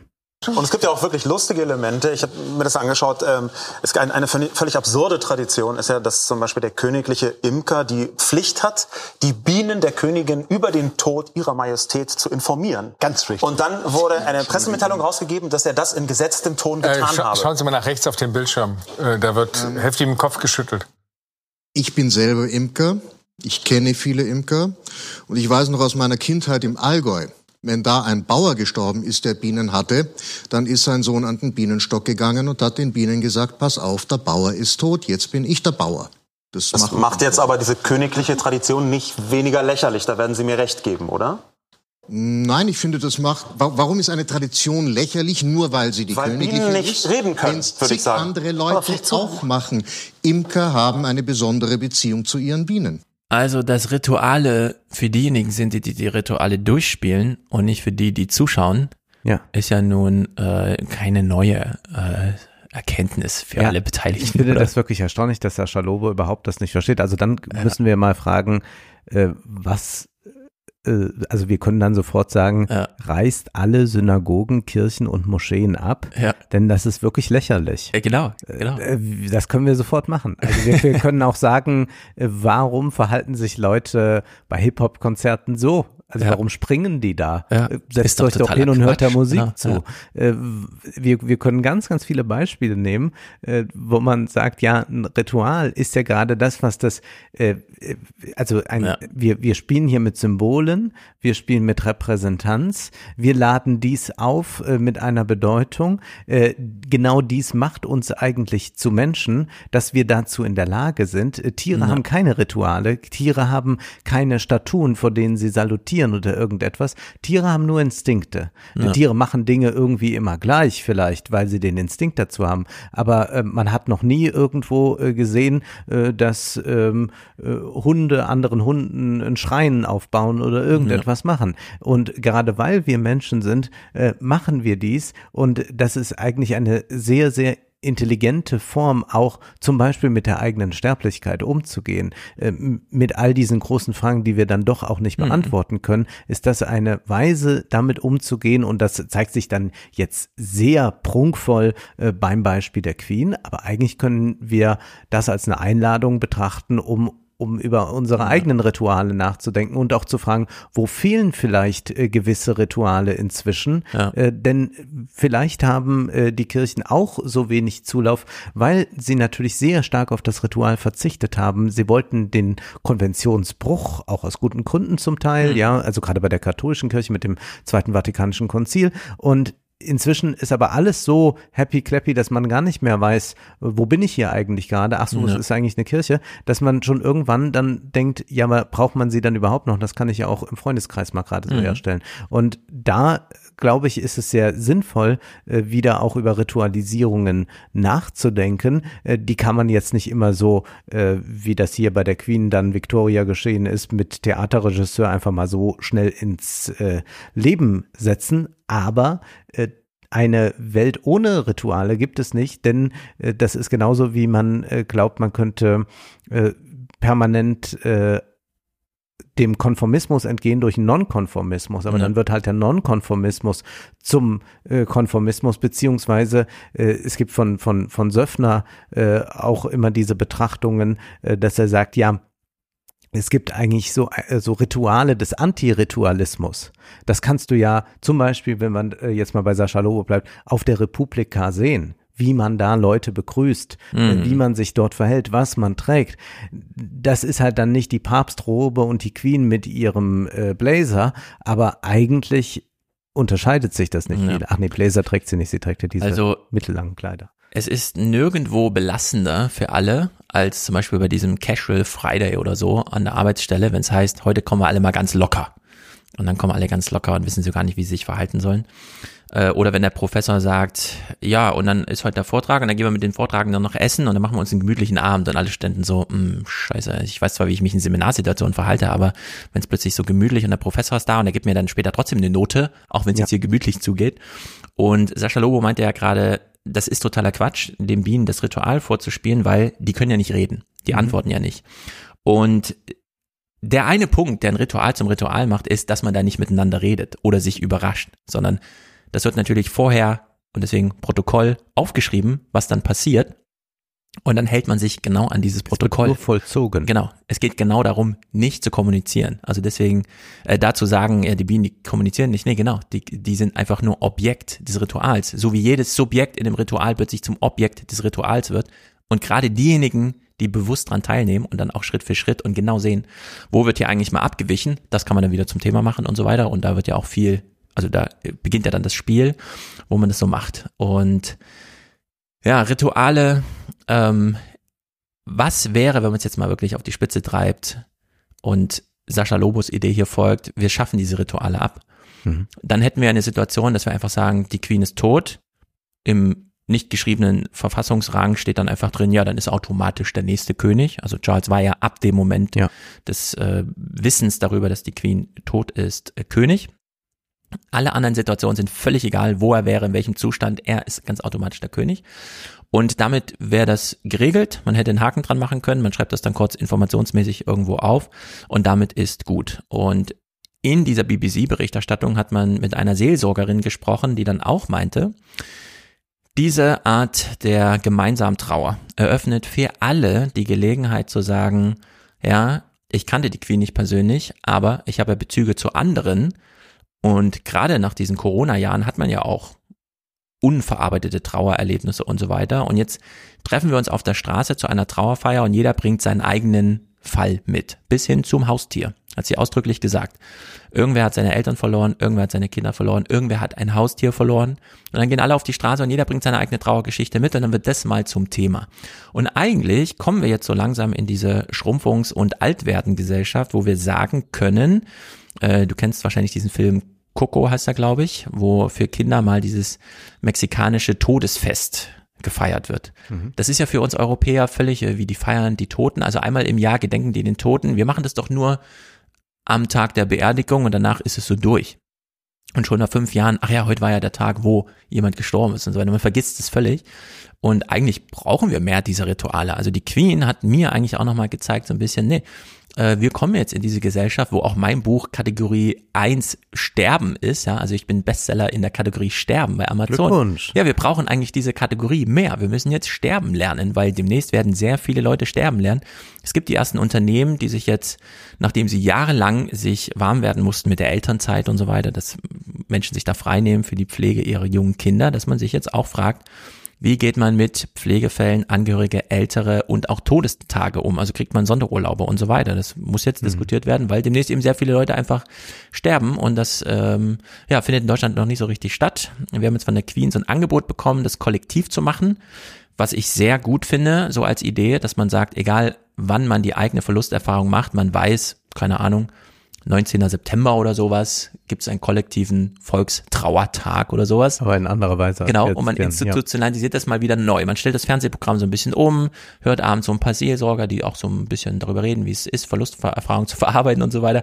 Aber man kann das jetzt mal reinholen, man kann das jetzt mal institutionalisieren und ritualisieren und ich glaube, damit wäre sehr vielen Menschen geholfen, dass die Imker so ein bisschen in die Pionierrolle fallen, okay. Aber ich finde, man kann das jetzt mal Das ist aber zeigen. bekannt, dass es ja bei, bei Imkern tatsächlich Ja. äh, diese ganz, ganz äh, nahe Bindung zu den Bienen gibt.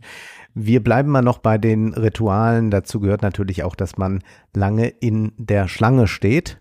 äh, zum Beispiel auch, wenn man David Beckham Ja, ist genau. und der wird hier mal ganz kurz interviewt, dann während Ah, er zwölf Stunden in der Schlange steht. David, what does it mean to you to be here today? Um, well, I, you know, I grew up in a household uh, of royalists, and I was brought up that way. So, you know, my if my grandparents would have been here today, uh, I know that they would have wanted to be here. So I'm here on their behalf and on behalf of my family, and obviously to to celebrate with everybody else here. Er sah natürlich wieder perfekt aus, sehr gut Ja. gekleidet.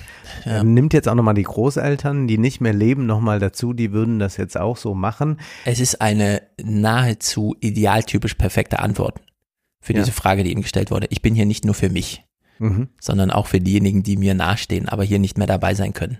Die Queen ist jetzt für uns alle gestorben, auch für die, die schon längst gestorben sind. Ja. Es ist so ein bisschen wie, dass auch schon wieder Nachrufe aufgetaucht sind über die Queen von Menschen, die selber schon gestorben sind. Also die, wo es zeitlich total auseinanderfällt, wer hier wem gedenkt und der Tod so eine große Rolle spielt. ne? Nun müssen wir aber nochmal als Kritik einfließen lassen, dass wir ja hier von folgender Konstellation ausgehen. Wir haben da jemand, der aufgrund von Geburt diese besondere Position bekommt. Wie wir alle Na, in der westlichen Welt. wir alle in der westlichen Welt im Sinne von eines Ortsbonus. Richtig. Ja, aber wir sind natürlich jetzt nicht als Oberhäupter irgendwo und haben die Aufgabe, ein Fahr Land mal als zu Tourist nach Nigeria, wie du dich da fühlst. Du wirst aufgenommen wie ein König. Das mag sein. Okay, äh, aber dennoch, äh, wenn wir es jetzt mal auf unsere Gesellschaft beziehen, dann haben wir ja eine Hierarchie darin. Also du weißt ja, Ja. auch, die Hanseaten, wenn sie das Bundesverdienstkreuz bekommen, dann lehnen sie das ab, weil sie nicht einen Orden tragen wollen, weil nicht einer über dem anderen stehen soll. Und das ist ja ein demokratisches Grundprinzip und natürlich auch der Schritt zur Aufklärung und auch zum ähm, demokratischen Bürger, dass man nicht mehr jemanden braucht, den man bewundern kann, sondern wir wollen Amtsträger, die eine Kompetenz haben in den verschiedenen Dingen, äh, die nicht so wie Christian Lindner unterwegs sind. Und dann sind wir froh. Aber wir müssen jetzt gutieren, äh, Habeck macht Dinge gut.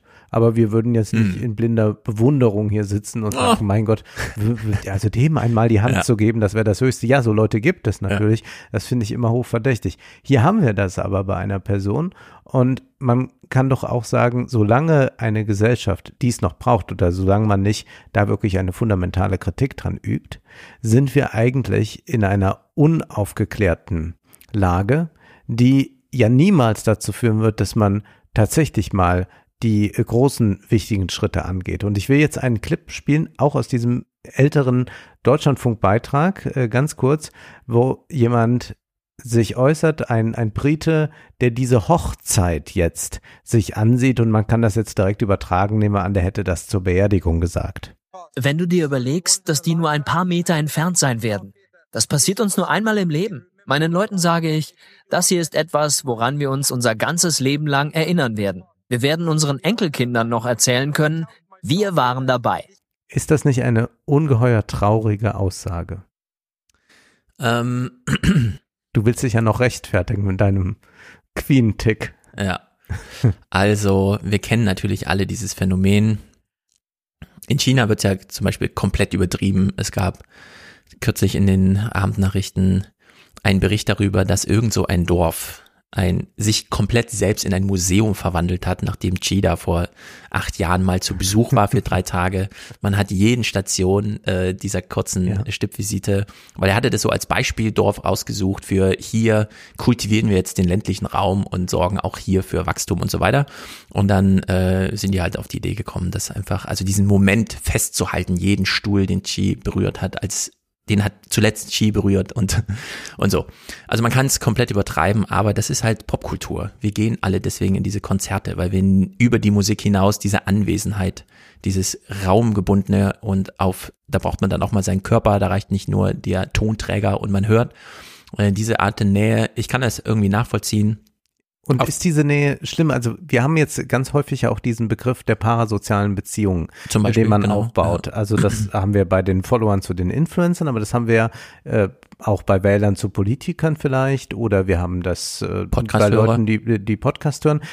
Und da steckt natürlich in diesem Wort eine Kritik gleich Ja. drin. Es ist etwas äh, pejorativ gebraucht, weil man dann sagt, ja, das ist keine richtige Beziehung, Ja. weil man sich ja nicht äh, face-to-face gegenüber sitzt und man sich wirklich kennt, äh, sondern ja. äh, jemand hört nur zu, der sieht nur und äh, ist dann Empfänger, aber kann nicht wirklich zurück kommunizieren, vielleicht mal was kommentieren, aber es ist nicht äh, diese Kommunikation, die wir zwei jetzt gerade mhm. hier miteinander führen. Und dann würde ich aber sagen, das ist ja auch etwas, was es immer schon gab. Also ich sehe ja. das Problem der parasozialen Beziehungen da, wo das Abhängigkeiten produziert, also wo äh, junge Leute dazu angetrieben werden, äh, sich äh, in den Bankrott äh, zu mhm. shoppen äh, durch irgendwelche Hypes, äh, die Influencer auslösen oder äh, durch Abhängen, äh, äh, Abhängigkeiten sexueller Natur, dass Leute immer mehr bereit sind, bei OnlyFans zu zahlen, weil sie glauben, das ist eigentlich ihre wahre Freundin, ja. die sie da haben.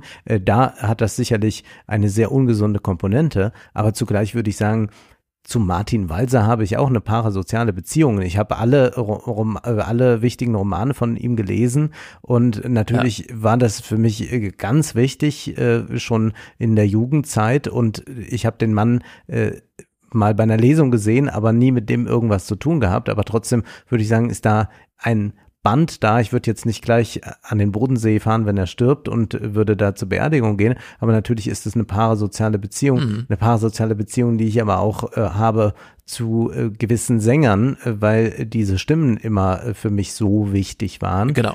Also und die habe ich auch nicht im, im Realen. Also ich kann nicht sagen, ich hätte aber eigentlich gern äh, äh, Maria Callas würde ich jetzt gern treffen. Es gibt halt hm. niemand von meinem genau. Bekanntenkreis, der so singen kann. Diese Parasozialität steht ja immer in der Kritik, weil sie eben nicht ganz sozial ist, sondern nur mhm. parasozial. Und wir müssen das aber in beide Richtungen denken, denn sie ist parasozial und damit auch nicht asozial. Mhm. Also es gibt so ein, sagen wir mal so, Queen Elizabeth die zweite ist nicht Queen Elizabeth die erste oder Queen Victoria. Die beiden haben wirklich materiell Weltreich aufgebaut. Ja. 25 mal, äh, fünfmal so groß wie äh, Alexander der Große in seiner Peakzeit. So, war natürlich viel Technik getrieben, Schifffahrt, unglaubliche Materialschlacht, Kolonialismus, alles, was da reingehört, so richtig.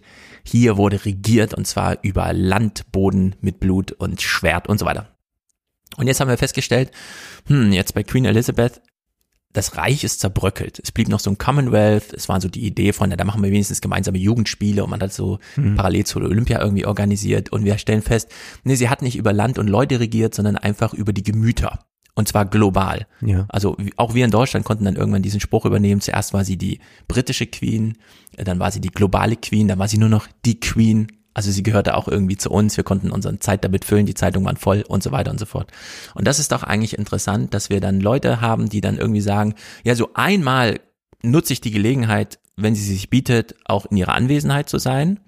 Aber sie ist halt grundsätzlich bei mir auch abwesend, nicht asozial. Und das mhm. ist ja was ganz Besonderes. Also, dass man so eine Art von, ich will es nicht übertreiben, aber es fehlen einem auch ein bisschen die Worte, Weltgeist und sowas hat, ja, dass einfach immer jemand irgendwo ist sie schon, irgendwer sieht sie schon gerade, irgendwer kann schon gerade bezeugen, dass sie gerade lebt und arbeitet und so weiter. Es muss nicht ich sein, ich kann mich darauf verlassen. Sie ist da. Andernfalls würde ich es mitbekommen und dann kriegt es aber die ganze Welt mit. Ja, Her Majesty just died. So. Ja. Dann ist es einfach der Satz, der alle anderen Sätze aufhebt. So. Und solange diese Art von Weltgewissheit irgendwie da ist, dass es weitergeht, dass die Rituale laufen, auch wenn ich selbst gerade nicht involviert bin. Das ist das. Beruhigende dann? Genau, das bringt die, das, das, das war der eigentliche Wert der so mitgeliefert wurde. Und wäre das denn auch möglich, ohne das zu leben? Also ich meine, es gibt ja viele Leute, denen ist das jetzt sonst wo vorbeigegangen mit der Queen. Oder wir haben ja auch Konstellationen, wo wir das nicht so erleben. Beispielsweise war ich vor einer Weile in Berlin und dann fuhr der Bundeskanzler im Auto an mir vorbei und mhm. der Taxifahrer sagte zu mir, das ist der Bundeskanzler. Und dann sagte ich, aha, aber da habe ich ja nicht gedacht, toll, diesen Moment erlebt zu ja, genau, haben. Ja. Der Bundeskanzler ist das kann einem auch egal sein, ne? vorbeigefahren. Also wir kommen wir zu einer äh, Gesellschaft und deswegen nochmal meine Frage, bist du Royalist? Äh, das war ja ernsthaft gestellt, gerade weil ich das nochmal adressierte an den Systemtheoretiker. Mhm. Inwieweit hat das jetzt diese funktionale Komponente, dass du sagst, äh, so möchtest du, dass die Gesellschaft funktioniert oder sagst ja. du, das dient dem Funktionieren einer Gesellschaft, weil ja die Kritik jetzt wäre, und das ist ja nicht eine besonders linke Kritik einfach nur, sondern es generell eine Kritik aus der Aufklärung herausgesprochen, Wozu brauchen wir die? Sehr gute, ich nehme die Herausforderung jetzt an mhm. und liefere jetzt meine vorbereitete Antwort, denn ja, sehr viele kamen jetzt mit dieser Kritik. Sie hat ja gar keine formale oder politische Macht. Ja. Und ich sage, nö, sie war aber trotzdem da. hat gewirkt. Es greift dieses Thomas-Theorem. Ja. Gibt es einen Gott, ja oder nein? Ja, wenn alle in die Kirche gehen, gibt es eine Ursache dafür. Die ist Gott, also muss es Gott irgendwo geben. Dann ist die Frage nur, in welchem Zustand. Und ich will mal eine sozusagen formale historische, historisch, äh, wie soll man es fassen? Ich beschreibe es mal und dann kann jeder selber überlegen. Über die Antwort auf die Frage, welche Funktion und welche Folgen hatte die Anwesenheit und das Leben der Queen, würde ich jetzt ganz, wir wollen ja hier spontan historisieren, mhm. die letzten 70 Jahre mal aufgreifen und sagen, 1952 gab es eine Nachkriegszeit, die schon im Abklingen war. Wir wussten so ein bisschen, okay, wirtschaftlich geht's bergauf, die Leute profitieren davon, aber Europa hat immer noch äh, Diktatoren gekannt. Spanien, Portugal und so weiter. Äh, ja. Das war noch die Blütezeit der Diktaturen, während wir schon Kohle und Stahl und wir wissen heute, wohin es führte, Europäische Union. Das Aufblühen dieser Demokratie. Wir sprachen ja zuletzt über die, den neuen Autokratismus, also wir kennen so eine Blütezeit mhm. von Demokratie. Und es war eben nicht schon vorher reingeschrieben, dass Europa jetzt eine ganz tolle Demokratie wird bis zum Jahr 2000 und danach kommt so ein Orban oder so und Polen und dann wird's wieder zertrümmert. Und jetzt gerade, während wir hier sprechen, finden im Iran Volksaufstände statt. Ja. Es begann bei den Frauen, hat sich jetzt durch die ganze Gesellschaft gezogen. Es gibt diese große, große Unzufriedenheit. Äh, große Wut und ähm, jetzt rätseln wirklich gerade alle, was passiert denn da eigentlich? Und wir haben, und deswegen biete ich jetzt einen funktionalen Vergleich, also den darf man jetzt nicht sachlich übertreiben, das ist rein funktional. Wir haben im Iran diese Konstellation Bevölkerung und Regierung und dahinter aber noch als drittes im Bunde ein Ayatollah. Äh, wir wissen, es ist ein schiitisch dominiertes Land. Die Schiiten haben einen Ayatollah und der übernimmt vor allem die religiöse Führerschaft, aber eben auch viele weltliche. Also er sagt einfach, was hier politisch gemacht wird. Alles hängt von ihm ab. Und das mal funktional verglichen mit der Queen, die 1952 viele Gelegenheit bekommen hat zu sagen, ich nutze meine mediale Macht, um mich trotzdem politisch einzumischen. Es steht nirgendwo so richtig geschrieben, dass mir das verboten ist. Ich hätte die Macht, ich habe diese wöchentliche Konsultation mit dem jeweiligen Premierminister. Ähm, ich überlebe viele Premierminister. Also ich kann auch langfristige äh, Linien hier einfach aufziehen und immer mal wieder hier und da. Und sie hat ja dann auch mit ihren Kostümen gespielt, den ja. Brexit entsprechend kommentiert mit blauem Hut und gelbem äh, Blümchen drin und so weiter und so fort. Und die große Leistung der Queen, die wir heute als absolut selbstverständlich ansehen, die aber nicht selbstverständlich ist, ist, sich 1952 dafür entschieden zu haben, zu sagen, egal was passiert die nächsten 70 Jahre, die ich regiere, meine Botschaft lautet, ihr habt euch für Demokratie entschieden und jetzt müsst ihr auch Demokratie machen. Erwartet nicht von mir, hm. dass ich nochmal, und ich selbst hatte diese Wünsche in mir, als wir den Brexit kommentiert haben, dass die Queen hier doch nochmal interveniert. Nee, dass wir nochmal so, so eine göttliche Fügung oder sowas, ja. ja, so eine so eine Divine Intervention und Divine meint eben wirklich die Queen, die hätte ja. diese religiöse ja, ja, das Kraft, wirklich um da der, der Deus Ex Machina. Genau, aber es passierte alles nicht, sondern ja. sie hat ihr Land, das ihr unterstand, England, auf die Demokratie verpflichtet, egal was passiert. Boris Johnson wollte die BBC zertrümmern, jetzt kommt Liz Truss und wir wissen alle nicht, was das bedeutet. Äh, ganz großes Durcheinander, aber ihre Botschaft war, ihr habt euch für Demokratie entschieden, also macht jetzt Demokratie. Hofft nicht darauf, dass ich jetzt mit Autokratie zurückkäme, obwohl ich in der Pole Position wäre, jetzt nochmal das eine oder andere zu versuchen, da wirklich inhaltlich einzugreifen. Und das wurde ja jetzt auch nochmal laut. Also es gab ja jetzt nochmal Artikel, die nochmal aufgeschrieben haben, da hat sie damals versagt beim Brexit und Zum sie Beispiel, verstehen genau. gar nicht, was das bedeutet hätte, ja. äh, wäre sie in der Weise nach vorne geschritten, hätte gesagt, ich will den Brexit ja. nicht und überlegt euch das mal. Genau. Wenn sie das gemacht hätte, hätte sie äh, alles riskiert, beziehungsweise dann wäre wahrscheinlich die Monarchie abgeschafft oder irgendwas anderes wäre äh, Kraut und Rüben. Äh, das wäre ein äh, gigantischer Schritt gewesen. Mhm. Das wäre undenkbar geradezu. Genau. Und ich sehe die Bandbreite und damit auch, äh, wie man die Leistung, diese Lebensleistung einschätzen soll. Irgendwo in dieser Dimension, wo auf der einen Seite der Ayatollah ist, der immer noch mhm. versucht, das Land einfach zu unterdrücken und die Biografien der jungen Frauen und Männer zu brechen. Und auf der anderen Seite der Queen, die einfach dieses unendlich stabile, weitreichende äh, Versprechen gegeben hat, wir machen jetzt Demokratie. Trotz aller Traditionen, die wir hatten mit der, mit unserer, äh, und es ist eben nicht nur weltliche Herrschaft, es war auch, sie ist auch Oberhaupt der Kirche dort, äh, einfach das andere Angebot zu fahren, ja. Und äh, dass wir es heute als so selbstverständlich ansehen, dass die Queen da so gar nicht und überhaupt, das ist ja nur noch so eine informale Rolle und so weiter. Ja, das ist ihre Leistung, dass wir das heute so sehen und sagen, genau, das ist einfach die Herausforderung der Demokratie. Jetzt macht mal ihr Demokraten und wir werden jetzt sehen, welchen Pfad England da einschlägt. Es mhm. wird ja gruselig. Also die ökonomischen Daten sehen ja nicht so aus, als ob man da ohne äh, autokratische Züge irgendwie das Land befriedet halten kann, wie das nee. die letzten 70 Jahre gelang. Und, und Truss äh, hat ja vor, jetzt erstmal Steuererleichterung zu bringen, weil ja. sie ganz fest an den Trickle-Down-Effekt ja, glaubt. Ist, es ist traurig, ja. Es ist richtig traurig. Es gab auch einen Skandal äh, bei äh, dieser ganzen Zeremonie, nämlich es ist ja so, man steht ganz lange in der Schlange, auch ein David Beckham, mhm. aber dann gibt es die Gerüchte beziehungsweise auch entsprechende Bilder, dass ja. Bill und Holly das sind die berühmtesten äh, Frühstücksfernsehmoderatoren mhm. Englands, sich vorgedrängelt haben, beziehungsweise als Journalisten akkreditiert da irgendwie so. sich vorbeigeschlichen haben. Es gab da Aufnahmen davon. Es gab einen immensen Twitter-Shitstorm. Ja. Man muss sagen, die sind wirklich ganz populär. Also wir haben zwar auch Frühstücksmoderatoren, aber das ist nicht vergleichbar. Also das sind Institutionen Aha. und das waren dann überall auch auf den äh, Blättern äh, dann als der große Skandal der Stunde. Und ich habe mit äh, einem Bekannten telefoniert, der Engländer ist, und er sagte, Wolfgang, wenn du mal wissen willst, wenn du mal wirklich einen einen britischen Satz haben willst, mhm. was, was ist wirklich britisch, dann soll ich mir das Statement durchlesen, das äh, daraufhin Holly und Bill verfasst haben, äh, nachdem es diesen Shitstorm gab. Ja. Und äh, der letzte Satz ist entscheidend. None of the broadcasters and journalists there took anyone's place in the queue, and no one filed past the Queen. We, of course, respected those rules However, we realize that it may have looked like something else and therefore totally understand the reaction. Please know that we would never jump a queue. Please know, we would never jump a queue. Ja. Britischer ginge es nicht mehr, sagte man mir.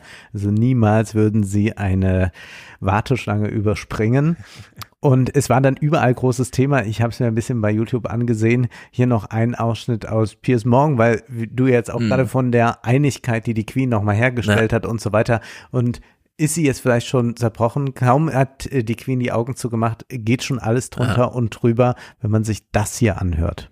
Everything on Twitter is exhausting. Uh, yes, we have to, it we really have to accept is. that. Uh, I've been muting a lot of people, so there'll be people shouting at me right now that I can't hear. and I don't think they should be fired, as some people seem hmm. to want to do. This petition is up to 35,000 people. At the front page of every paper, like it's the biggest scandal of all time. It's like, look, they made, in my opinion, a misjudgment, as every journalist did that did this, because the public were doing their duty, yeah. and it looked like the journalists weren't. So I think that was the error of judgment. But the reaction has been absurd. But also, we've just had the most. We've all been talking. I was here only what two nights ago, talking about the unity of the, the, the funeral. Yeah. And what this is the outcome. Seriously. Well, Britain is great. That is so pathetic. Britain's great so at queuing. But have you ever tried to jump in the queue at Alton Towers? It oh, doesn't. It doesn't yeah, go well. Seriously, this um, is the takeaway. And you know, two days later. Walking. Ja, das ist vielleicht ja. geblieben von all dem. Man weiß es nicht. Äh, wird äh, König Charles das nochmal einigen. Mhm. Wir werden jetzt vielleicht Ende des äh, Jahrzehnts nochmal aufgreifen, sonst werden wir nicht weiterhin so royalistisch unterwegs sein. Nee. Es ist ja auch jetzt wirklich Ansehen des royalen Kö Königshaus für Ruhe zu sorgen. Mhm. King Charles III. wird alles auf sich ziehen, er hat sich ja von allen anderen Engagements getrennt, nur noch die repräsentative Rolle übernehmen. Äh, wir wissen, dass alle Medienhäuser, die akkreditiert waren, jetzt den Auftrag gekriegt haben, die eine Stunde Material aus den zehn Tagen im Königshaus vorzulegen. Die darf dann später weiter verwendet werden, alles andere nicht mehr. Also die Erinnerungskultur wird auf einen ganz engen Fokus gelegt, also nur noch auf die Highlights und so weiter, damit solche Diskussionen dann gar nicht mehr groß, weil man einfach gar kein Material mehr zeigen darf davon, ja. wie jemand in der Schlange stand oder so, weil das ist ja, ja alles Poolproduktion gewesen. Und die große Herausforderung wird ähm, Prince Harry sein, der ja nun schon äh, Thomas hat mir das gestern gezeigt, in so einem Interview über die Suizidgedanken von Megan sprach, wie er sich im Stich gelassen fühlte und er holt ja auch gerade aus, mit einem 40 Millionen Vorschuss ein Buch vorzulegen, in dem ja, all seine Sorgen nochmal dargelegt werden und Prinz Williams Aufgabe wird sein, da irgendwie wieder so eine Augenhöhe herzustellen. Ich finde, die sollten den einfach jetzt da verstoßen. Sie haben ihn ja im Grunde verstoßen und das ja, ist ja genau ist ja die. Auch, auch ja. richtig, also ich finde, ab einem gewissen äh, Millionenbetrag auf dem Konto hat man Ja. auch nicht mehr das Recht, unglücklich zu sein. Ja, also es gibt jetzt viele Weißt du, Einflussschneisen es in ist diese dann mal Diskussion. Es ist dann wirklich Ja. jetzt auch mal Ja. gut. Und ich verstehe auch nicht, das haben die auch gewusst.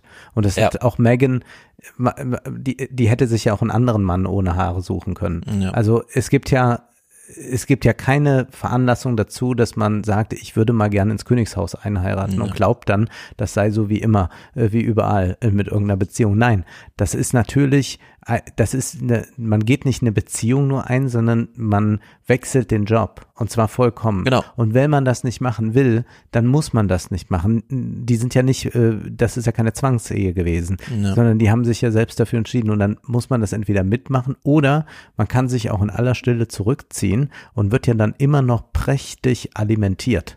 Es Ja. ist ja keineswegs so, dass man sich für, um die finanzielle Sorgen machen muss. Und das finde ich wirklich so was von äh, degutant und dass das aber trotzdem in einer Gesellschaft, wo äh, keiner mehr irgendwas Vernünftiges äh, ähm, äh, erbt. Ja, wo, wo das, ja, wo das, also gut, es gibt Genau, auch Leute, ja. die erben, aber die meisten Leute erben nix. Und äh, wo wir so eine unglaubliche Ungleichheit haben, dass dann Leute noch glauben, sie müssen jetzt äh, äh, Prinz Harry und, und Meghan empowern. Da muss Ja. man wirklich sagen, sind ja jetzt alle verrückt geworden. Also da ist mir ja jeder Royalist, der zwei Stunden in der Schlange, äh, zwölf Stunden in der Schlange steht, lieber, äh, weil der wenigstens ja noch eine Form Ja. wahrt, als dass man jetzt noch glaubt, man müsste diese Leute da unterstützen. Nein, sie haben diesen Weg gewählt, äh, dann haben sie plötzlich gemerkt, ach so, das kost, äh, bedeutet ja auch Arbeit und bedeutet Repräsentanz und Mhm. äh, in äh, jedem Sinne des Wortes.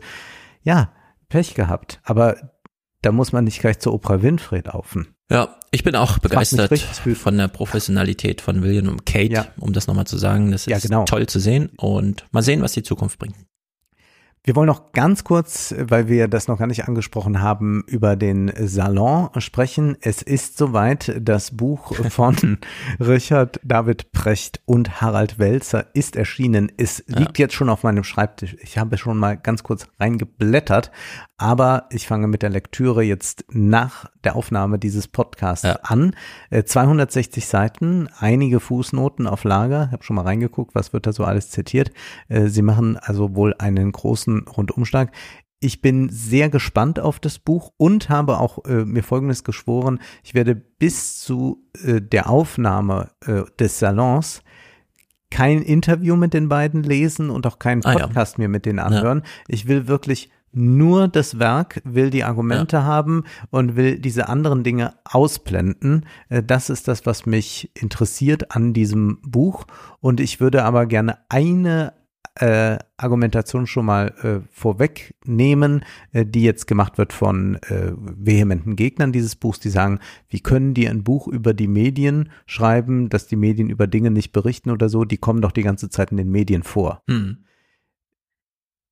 Sollen wir wirklich uns auf dieses Niveau jetzt begeben und sagen, ab wann darf man dann das Buch schreiben? Also Ja, wenn man gar nicht genau. mehr in den Medien ist?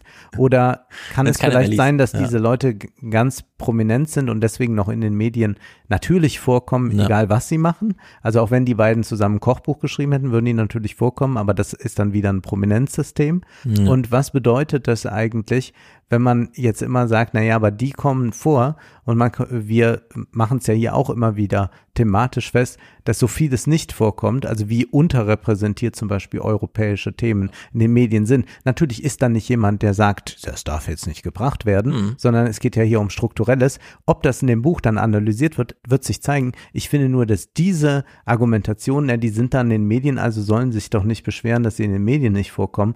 Äh, das finde ich ein bisschen albern, äh, weil man äh, jetzt auch trotzdem, auch wenn man davon äh, nicht in dem Sinne betroffen ist, kann man ja trotzdem Argument machen. Also ich kann ja auch, ich könnte jetzt ein, ein, ein Buch über die Geschichte des Sports schreiben, auch wenn ich selbst keinen Sport mache. Ja.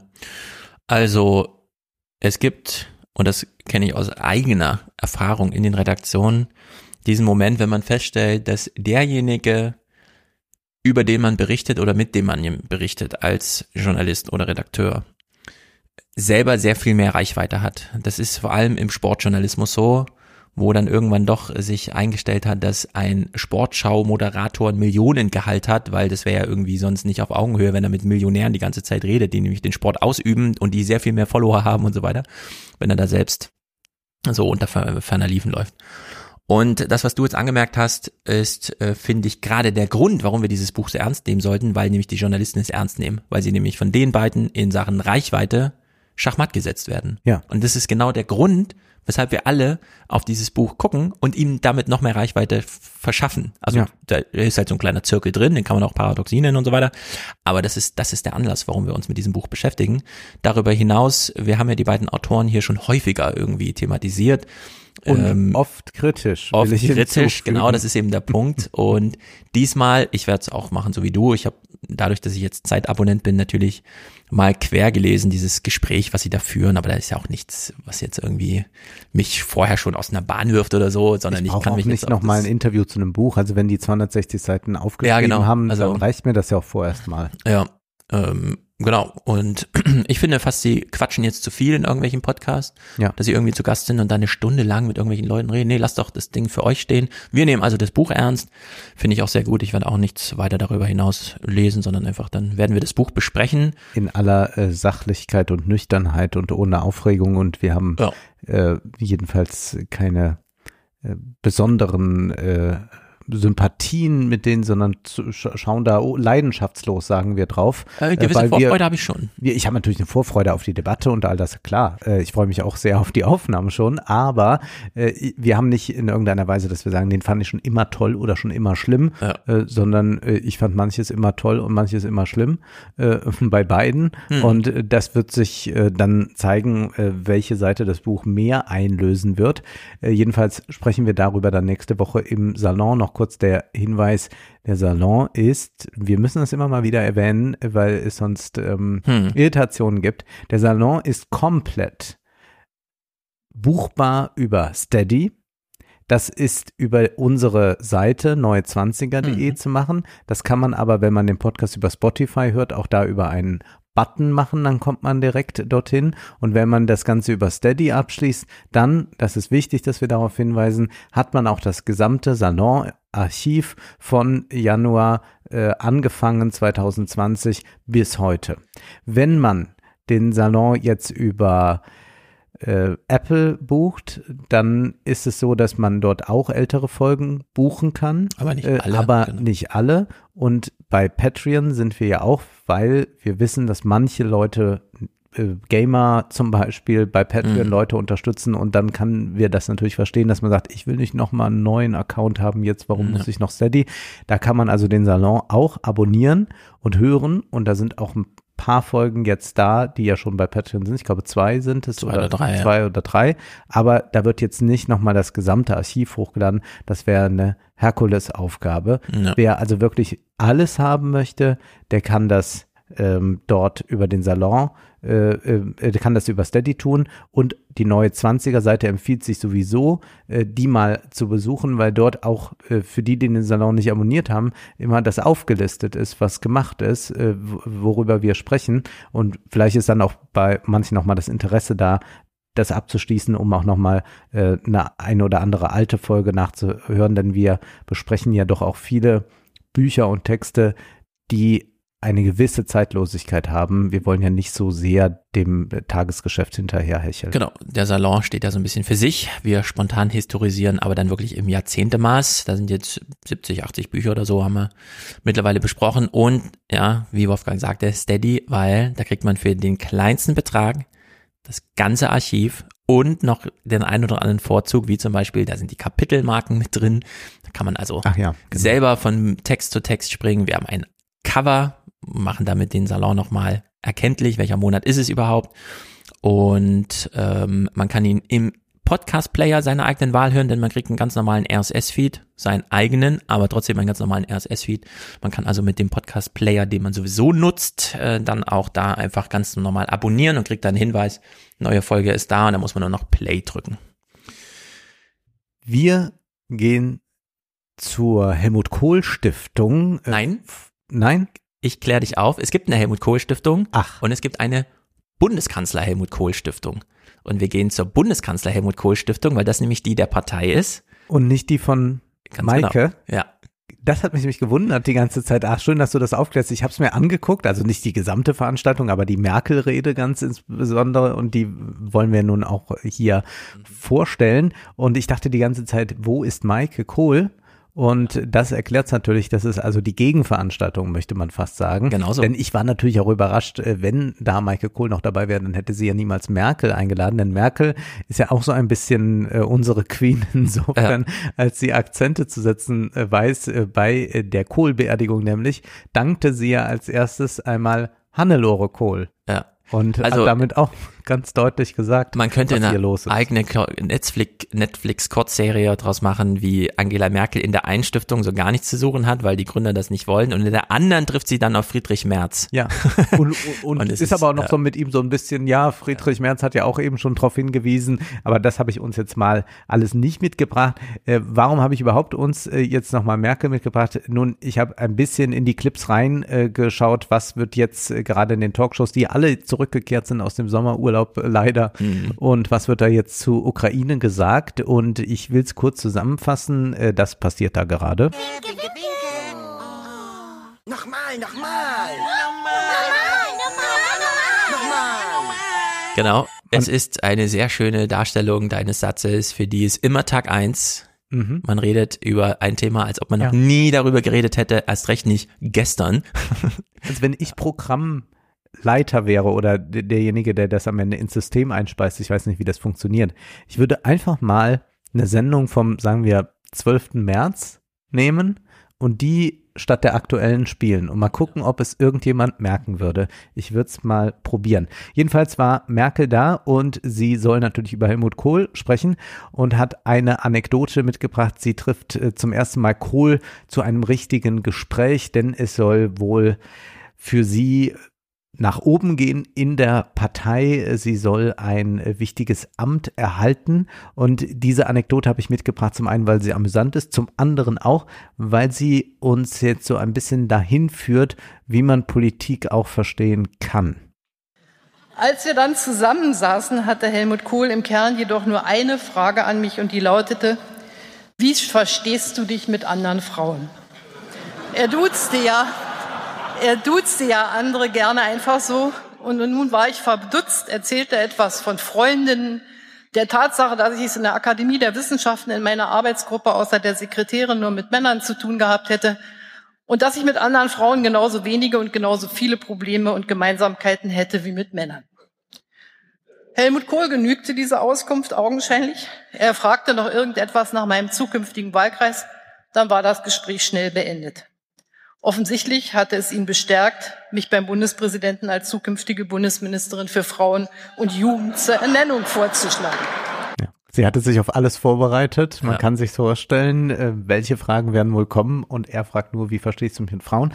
Was sie aber mit dieser Anekdote sagen will, ist natürlich, dass Helmut Kohl so ein Gespür hatte für hm. etwas. Natürlich hätte er sie jetzt löchern können mit irgendwelchen Kompetenzfragen, aber wahrscheinlich ja. hat er ohnehin gewusst, dass sie sie beantworten kann und wahrscheinlich, dass sie besser Bescheid weiß über diese Fragen, familienpolitische Fragen, als er selbst. Also was soll da jetzt gespielt werden? Also fragt er so etwas, um dann eine Antwort zu bekommen, die seinem politischen Gespür hilft zu entscheiden, wer ist äh, die Richtige auf dem Posten. Mhm am Ende weiß man ja immer nicht, ob da sowieso schon alles mögliche Greifproports und so weiter, man kommt mhm. gar nicht drum herum, ja. sie dann, und dann klopft man noch mal kurz ab, ob sie ja. dann, dann auch sich mit Frauenthemen überhaupt befassen möchte und wie sie sich mit Frauen versteht und dann nickt sie es kurz ab. Kanzler der Wiedervereinigung, das bedeutet, Merkel geht auf 89 ein und sie macht hier etwas sehr deutlich, denn wir könnten den Satz äh, anders äh, sagen, also wir haben gerade Pech und damals hatte man Glück. Angesichts des heutigen Krieges Russlands gegen die Ukraine können wir uns gar nicht glücklich genug schätzen, welch unglaubliche Konstellation der Weltgeschichte uns 1989, 90 diese Entwicklung ermöglichte es sind so verschiedene Dinge, mhm. die dann zusammenkommen, damit das gerade diese Tür mhm. sich öffnet, denn äh, Helmut Kohl war ja einige Jahre vorher auch noch da. Äh, das wäre schön, wenn das so käme, ähm, aber äh, wir haben diese Gegebenheit nicht, also müssen wir mit was anderem arbeiten. Äh, Merkel versucht jetzt mal festzumachen, wo wir gerade stehen. Der Angriffskrieg Russlands und Präsident Putins gegen die Ukraine zerstört das Fundament all dessen, worauf sich die Staatengemeinschaft einschließlich der damaligen Sowjetunion und später Russlands im KSZE-Prozess und in der Charta von Paris geeinigt hatte. Das ist der Befund der jetzigen Lage. Aus diesem Befund gilt es nun, die im Wortsinne notwendigen Schlussfolgerungen zu ziehen. Eine ungeheuer schwierige Aufgabe, das weiß ich sehr wohl. Und sie versucht jetzt eine Frage zu stellen, die eigentlich, wie sie selbst sagt, unstatthaft ist mhm. oder die man nicht seriös beantworten kann. Nämlich, was würde Helmut Kohl heute tun? Mhm. Und da sagt sie, naja, er ist ja jemand, der aus seiner Zeit heraus gehandelt hat, deswegen lässt sich das eigentlich nicht so übertragen. Aber wenn man so sieht, politischer Instinkt, Gespür, politische Klugheit, äh, dann natürlich auch äh, den Moment erkennen, wo etwas geht. Äh, wenn das äh, die Politik von Helmut Kohl ausmachte, dann lässt sich vielleicht doch etwas zu dieser Frage sagen. Und dann fangen wir mal an. Ich denke, Helmut Kohl würde heute auf der Grundlage der ihn kennzeichnenden drei Prinzipien nach der Zäsur, die der Beginn des Angriffskriegs Russlands gegen die Ukraine am 24. Februar 2022 markiert, zum einen alles daran setzen, die Souveränität und die Integrität der Ukraine zu schützen und wiederherzustellen. Daran kann es, so denke ich, keinen Zweifel geben.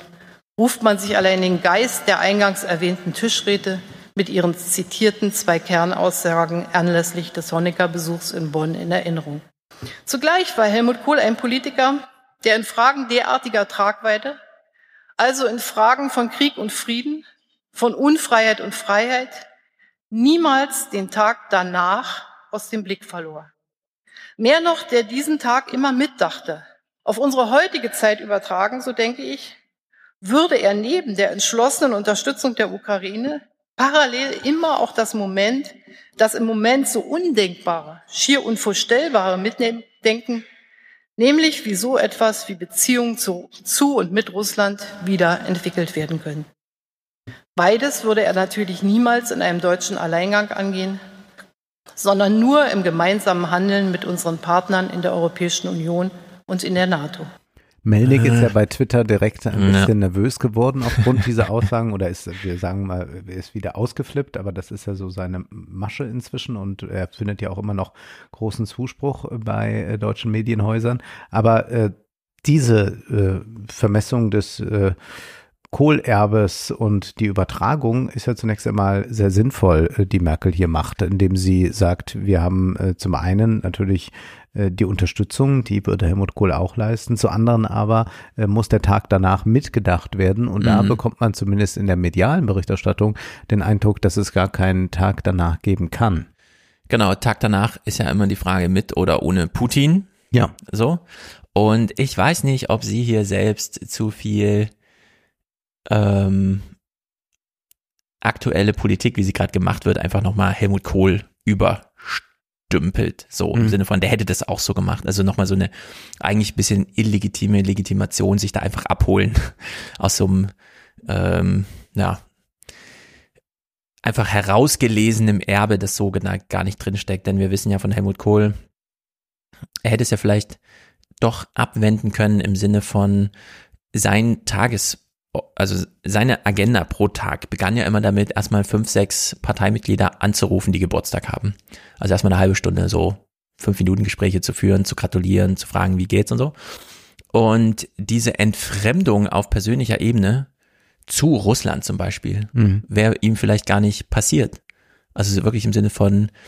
Ähm, das ist jetzt natürlich schwierig. Also, also sie würde jetzt immer sagen, das war halt diese unglaubliche historische weltgeschichtliche Konstellation, die es ergeben hat und da war er dann auch noch der richtige Mann für. Ja, aber wir wissen ja von selbst Angela Merkels Amtszeit, dass sich Putin da sowas nicht getraut hat oder hätte mhm. und dass auch Christoph Heusken aus allen Wolken fiel, mhm. dass das plötzlich, klar, man hätte jetzt im Nachhinein sagen können, ja, der Putin lag so auf Lauer und er wollte diesen Merkel ist nicht mehr da Moment abwarten, weil er gewusst hätte, also Merkel muss nur mit dem Finger schnippen und die Allianz gegen ihn hätte gestanden weltweit, ja. weil sie einfach diese Rolle hat.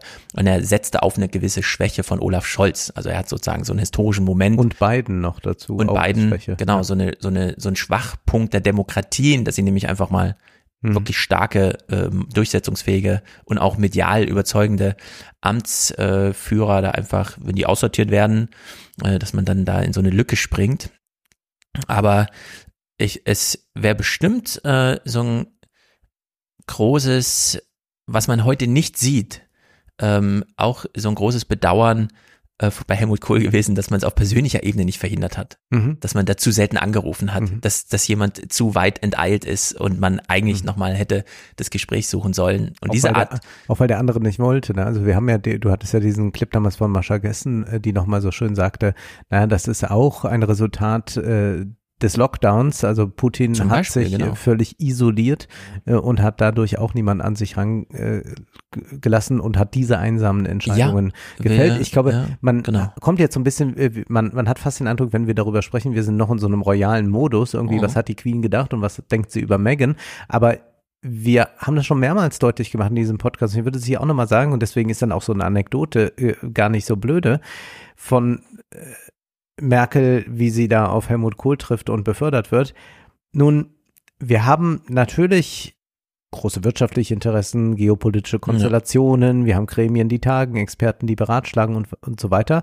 Aber es gibt auch diese direkte persönliche Komponente, die du jetzt auch gerade meintest. Äh, wie oft hat man eigentlich telefoniert äh, und Dinge ausgemacht?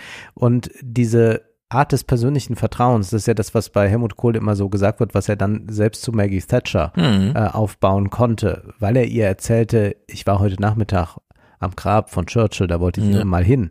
Äh, solche Dinge äh, sind es dann, die plötzlich Weltpolitik entscheiden. Das ist so verrückt, Ja. Weil es auch diese unglaubliche Kontingenz in der Weltpolitik zeigt, äh, weil das dann sich nicht einfach logisch oder teleologisch entfaltet hin auf ein Ziel gerichtet, aber dass das eine wichtige Komponente ist, ist zweifellos gegeben.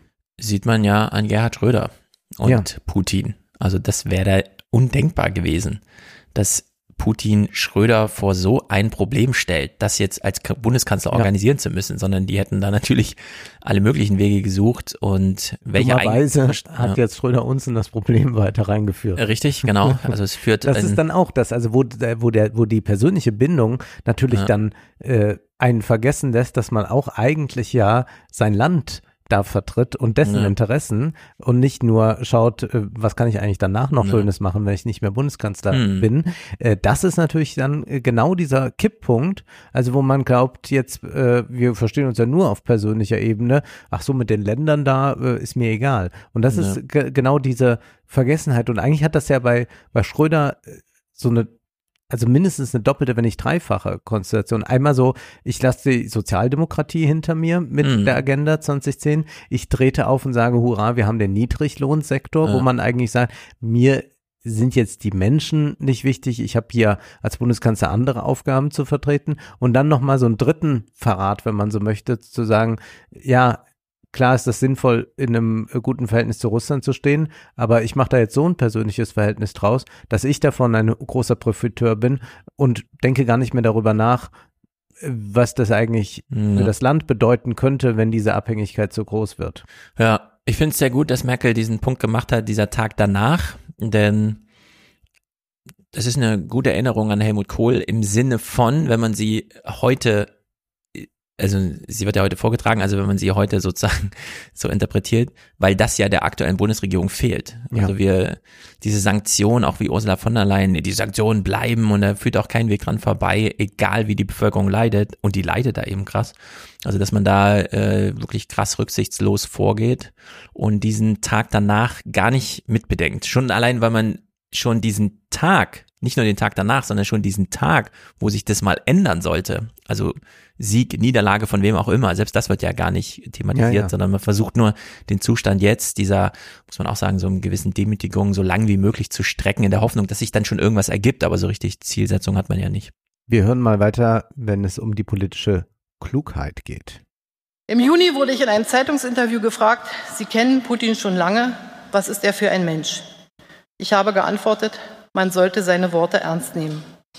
Und heute möchte ich angesichts der Entwicklungen der letzten Tage ergänzen, Worte ernst zu nehmen, sie nicht von vornherein damit abzutun, sie sei nur ein Bluff, sondern sich ernsthaft mit ihnen auseinanderzusetzen, Das ist beileibe kein Zeichen von Schwäche oder Beschwichtigung, sondern ein Ausweis politischer Klugheit.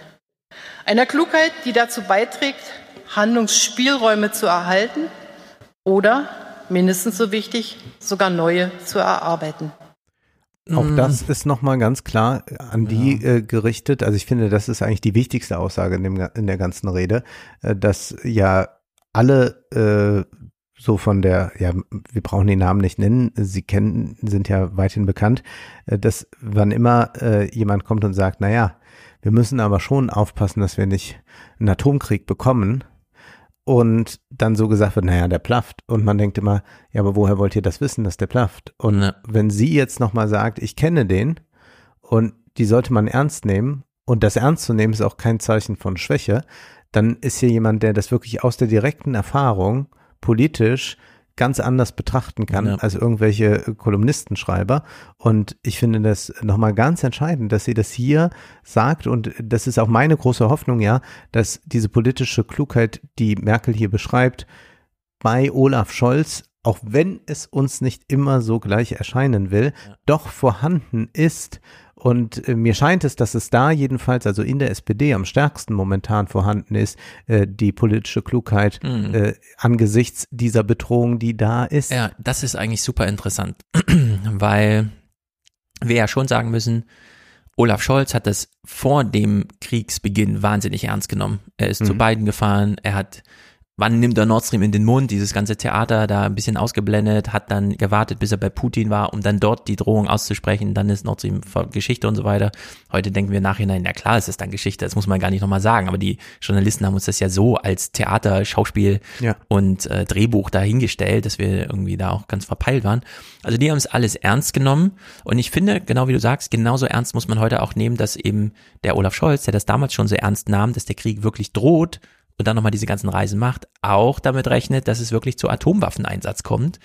Und das sollte man eben auch ernst nehmen. Und jetzt schon wieder diese Häme, wenn man Brecht hört in diesen kleinen Snippets, äh, ich habe den jetzt im Markus Lanz Podcast gehört, ähm, dieses, ja, würdest du heute nochmal anders über den Krieg reden als damals, weil es ergibt sich ja jetzt eine andere Situation. Ja, klar, jetzt würde ich auch sagen, kann man mit Waffen anders umgehen, weil man ja sieht, okay, so stark sind die Russen da gar nicht und so weiter. Ja, aber das führt eben auch zu der Situation, dass man diese Häme darüber, dass äh, Brecht ja immer vor Atomwaffen gewarnt hat, dass man dem eigentlich näher gekommen ist. Ja. Also dass man, dass eigentlich droht, dass ähm, man jetzt sagen muss, naja, der Brechter hat einfach, der ist ja völlig irre, der hat ja irgendwie mit Atomwaffen und so gelabert.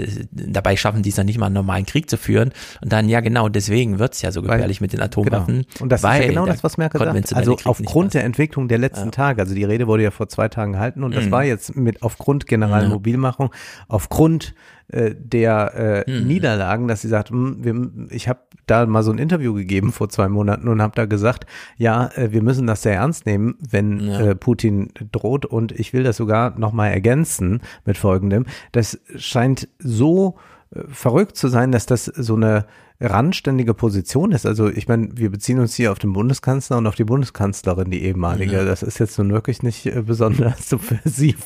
Ja, ja, ja. Aber, aber es ist, es ist äh, so, so absurd. Und äh, ein, ein letzter Gedanke, der auch äh, mich äh, etwas überrascht hat, ist folgender von Merkel. Wenige wussten die Bedeutung politischer Klugheit so zu achten wie Helmut Kohl, der sein Amt 1982 in den dunklen Zeiten des Kalten Krieges antrat. Übrigens der damals von vielen abgelehnte NATO-Doppelbeschluss, für den er wie auch sein Vorgänger Helmut Schmidt sich so sehr einsetzte, hieß Doppelbeschluss.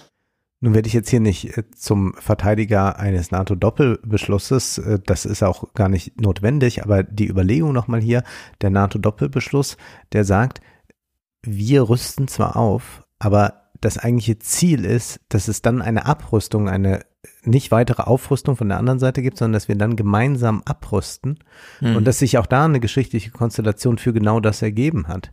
Ähm, das ist wirklich etwas, was äh, man nochmal in anderer Weise betrachten muss. Also wenn sie das nochmal so betont, Doppelbeschluss. Also das ist, momentan haben wir so diese, wir gehen in diese eine Richtung und wir fragen nicht nach dem Tag danach und all das. Aber wenn man den Doppelbeschluss sieht als immer schon den Tag danach mitgedacht und eigentlich soll es dann generell eine Abrüstung geben. Ja. Wir gehen dann nochmal den Weg, inwieweit das jetzt wirklich so wahnsinnig intelligent und alles, aber da, das brauchen wir nicht nochmal aufdröseln. Aber dass man zumindest auf so eine Konstellation kommt, also wo man so eine Kippfigur dann baut, das ist etwas, was wir momentan im Diskurs auch von diesen ganzen äh, Militärexperten oder den meisten Mhm. Militärexperten, die wir hören, überhaupt nicht erleben. Und das ist äh, Ja. schon dann äh, erstaunlich, wie man da in den 80er Jahren war. Und klar, da gab es die Friedensbewegung, die sich aufgrund dessen ja erstmal erstarkt hat und die Ja. gegen diesen Doppelbeschluss war. Aber vielleicht hat äh, man äh, doch immerhin sehen können, dass es grundsätzlich eine Idee auch der Abrüstung wiederum war. Und das, Mhm. da geht ja momentan gar nichts hin, sondern wir haben ja von allen Ländern, äh, und man sieht es ja an den Budgets, an den Entwicklungen, nur Aufrüstung. Und da ist überhaupt nicht mehr irgendwo diese Idee, und dann könnten wir, wenn wir so Mhm. eine, äh, so ein Gleichgewicht haben, wieder abrüsten gemeinsam. Das das ist ja in weiter, weiter Ferne. Ja, finde ich auch auf Ebene der Sanktionen, die ja nun wirklich ein zivilgesellschaftlicher Eingriff, also ist, da ist ja da wirklich das Ziel, die Volkswirtschaft zu zerstören. Ich verstehe nicht, warum man nicht von Anfang an, wir haben es ja auch schon ein paar Mal thematisiert, sagt, okay, wir frieren Geld der Zentralbank ein, es bleibt aber russisches Geld. Und Mhm. alle Oligarchenvermögen, die wir ja einfrieren, werden minutiös bilanziert und stehen dann auch dem Tag danach Russland zur Verfügung. Also hier wird nicht enteignet, sondern sozusagen dieses, dass man dieses Einfrieren einfach nochmal richtig ernst nimmt und ausformuliert, was das bedeutet, um damit auch ein Angebot zu machen, den ähm, zivilen Kräften, den es da in Russland gibt, und es werden ja Petitionen geschrieben und auch Ja. in die regionalen Parlamente eingebracht, dass man denen so ein bisschen Rückhalt gibt, eine Argumentationsbasis, wenn wir erstmal ne, uns hier durchgesetzt haben und die Duma wird ja auch nicht drum rumkommen, auf ihrer Tagesordnung zur Abberufung von Putin und sowas, dann zumindest ablehnen zu müssen, aber damit ist es Tagesordnungspunkt, dass man da Ja, ich glaube auch, zur man Argumentation kann, dranhängen kann. Also wir haben ja gesagt, das ist eigentlich eine kluge äh, Strategie äh, ähm, oder ein, eine, das ist eine Kriegsführung, die es seit über 100 Jahren gibt und äh, die sicherlich die sinnvollere ist, also äh, einen Wirtschaftskrieg zu führen oder auch in äh, Financial äh, äh, Warfare und da muss aber eigentlich auch so NATO-Doppelbeschlussmäßig das so mit drin sein, dass wenn dann äh, muss da sein und ich habe momentan äh, wirklich den Eindruck, es gibt so eine äh, Phobie, das zu denken. Also wir haben jetzt Männer, die aus Russland raus wollen, Ja. die die vor Krieg flüchten, die vor Krieg flüchten Ja. und wir haben eine Debatte darüber, äh, ja, sollen wir die jetzt wirklich aufnehmen? Also Mick, der ja häufiger bei dir im Podcast Ja. zu Gast ist, hatte äh, das so schön äh, getwittert. Er schrieb, wir sind nicht Herren über Leben und Tod. Die Menschenrechte und Bedürfnisse, wie zum Beispiel nicht sterben, Ja. jetzt an irgendwelche fraglichen Umfragen oder individuelle Moralvorstellungen zu koppeln, geht's noch. Manche deutsche Helden sollten mal Kriegspause machen, wenn es so entmenschlicht. Ja, ganz genau. und das finde ich sowas von entsetzlich, dass man jetzt äh, glaubt, also Leute, die vor Krieg fliehen, die nicht sterben wollen in einem Krieg und nicht kämpfen wollen und damit auch nicht andere töten wollen, Hm. dass man die jetzt nochmal extra befragen würde und sagt, ja und warst du denn vor zehn Jahren auch schon gegen Putin Ja. oder was, was sollen die denn da sagen? Naja, offenbar äh, sind die bereit, das Land zu verlassen, das muss man ja erstmal machen, äh, nur um dann nicht äh, zu kämpfen und dass das jetzt äh, dann noch so getan wird, also es gibt ja auch jetzt diese, äh, also wir haben die ganze Zeit über Verschwörungstheorien gesprochen, ja, und haben, haben ja äh, viel gelacht, auch hier, ja. Ja. Aber jetzt wird plötzlich aus allem so eine russische Verschwörung gemacht, so, nee, das sind eigentlich dann Putins Trolle, die sind dann nur hier und nisten sich dann ein. Also ja, da mag sein, dass da auch irgendjemand dann auf diesem Wege, aber jetzt äh, Ja. haltet doch mal bitte die Füße still, genauso wo äh, jetzt immer gesagt wird bei, bei, bei jeder Meldung, ja, da ist jemand auf Pu Putin-Propaganda reingefallen und so Mhm. würde ich sagen, naja, wir können auch noch von mündigen Subjekten äh, bisweilen ausgehen. das finde ich eh, dass wir das in Deutschland äh, wirklich nicht reflektieren, wundert mich. Entweder wir unterstellen Putin, er ist der Böse. Er Ja. zwingt seinem Land über Propaganda und was auch immer diesen Bereicherungsautokratismus, den wir ja in dem Buch da auch nachgelesen haben, auf. Oder wir erklären das ganze Volk zum Tätervolk. Ja. So, und wir haben uns eigentlich darauf geeinigt, nee, Putin. Es Ja. ist Putin. Der ist das Problem. Man kann auch Russland anders regieren und wir kennen auch Wege, da von außen unterstützend tätig zu sein, in welchem begrenzten Rahmen auch immer. Ja, klar Aber- hat er Unterstützer, der ist nicht umsonst da, aber es ist nicht das Volk identisch mit Putin und ich will noch eine, eine, eine Sache machen. Zum einen sagt man, Putin äh, hat mit seiner Propaganda das ganze Land im Griff. Mhm. Also es wird gesagt, seit Jahren gibt es da eigentlich keine freie Presse mehr, seit Jahren führt Putin seinen Infokrieg und, Ja. und steuert das Volk mit, mit Fehlinformationen. Und dann muss man ja sagen, ja, dann sind ja offenbar die Bürger ideologisch verblendet dadurch. Und das wird sich auch so wiederfinden. Und da werden auch viele sagen, ja, dann, nee, das ist kein Krieg, das ist eine Militäroperation. Aber wie will man dann zugleich wiederum von den Bürgern dann erwarten, die dann jetzt sagen, oh Gott, ich habe Angst zu sterben, ich fliehe, dass die natürlich jetzt den westlichen Liberalismus, ohne dass sie je mit ihm richtig in Berührung kamen im Fernsehen oder so, äh, inhaliert haben und jetzt äh, sofort genau. hier hinkommen und sagen, ich würde gern Mitglied bei den Grünen werden oder was. Also wa was soll denn da sein? Also äh, es reicht doch, wenn Männer sich entscheiden, für ein Land nicht sterben zu wollen. Was will man dann noch? Und äh, ich bin, bin da wirklich ganz entsetzt darüber, dass das überhaupt äh, als Thema ist. Ich würde ja eher sagen, ja, je mehr aus einem Land fliehen, das kennen wir ja noch aus anderen Ländern, wie zum Beispiel DDR oder so, Mhm. ja. Also wo Leute fliehen aus einem Land, dann ist das für das Land immer scheiße aus verschiedenen Gründen. Und, und das ist unser, also damit können wir ja richtig äh, äh, wuchern mit diesem Fund, wenn wir sagen, ja, also wir haben jetzt ja schon 100.000 Russen sind schon Mhm. hier bei uns und die fühlen sich auch gut und wohl. Äh, genau. Überlegt euch das auch mal, ob ihr noch kommen wollt. Sehr gute Punkte. Wir werden es im Salon aufgreifen. Es gibt Textgrundlagen zur demografischen Problemlage Putins. Nicht nur, dass viele flüchten, sondern wenn man die ganze Leute in so ein Pflichtjahr Krieg schickt, entzieht man sie auch dem erwerbsfördernden Potenzial. Und wenn es dann gerade die 18- bis 27-Jährigen sind, ist natürlich Katastrophe vorprogrammiert, Ja, ja. was das angeht. Und zu dem, äh, was du eben noch meintest, ja, es sind, wir haben uns eigentlich darauf geeinigt, die Bevölkerung ist ein Propagandaopfer von Putin.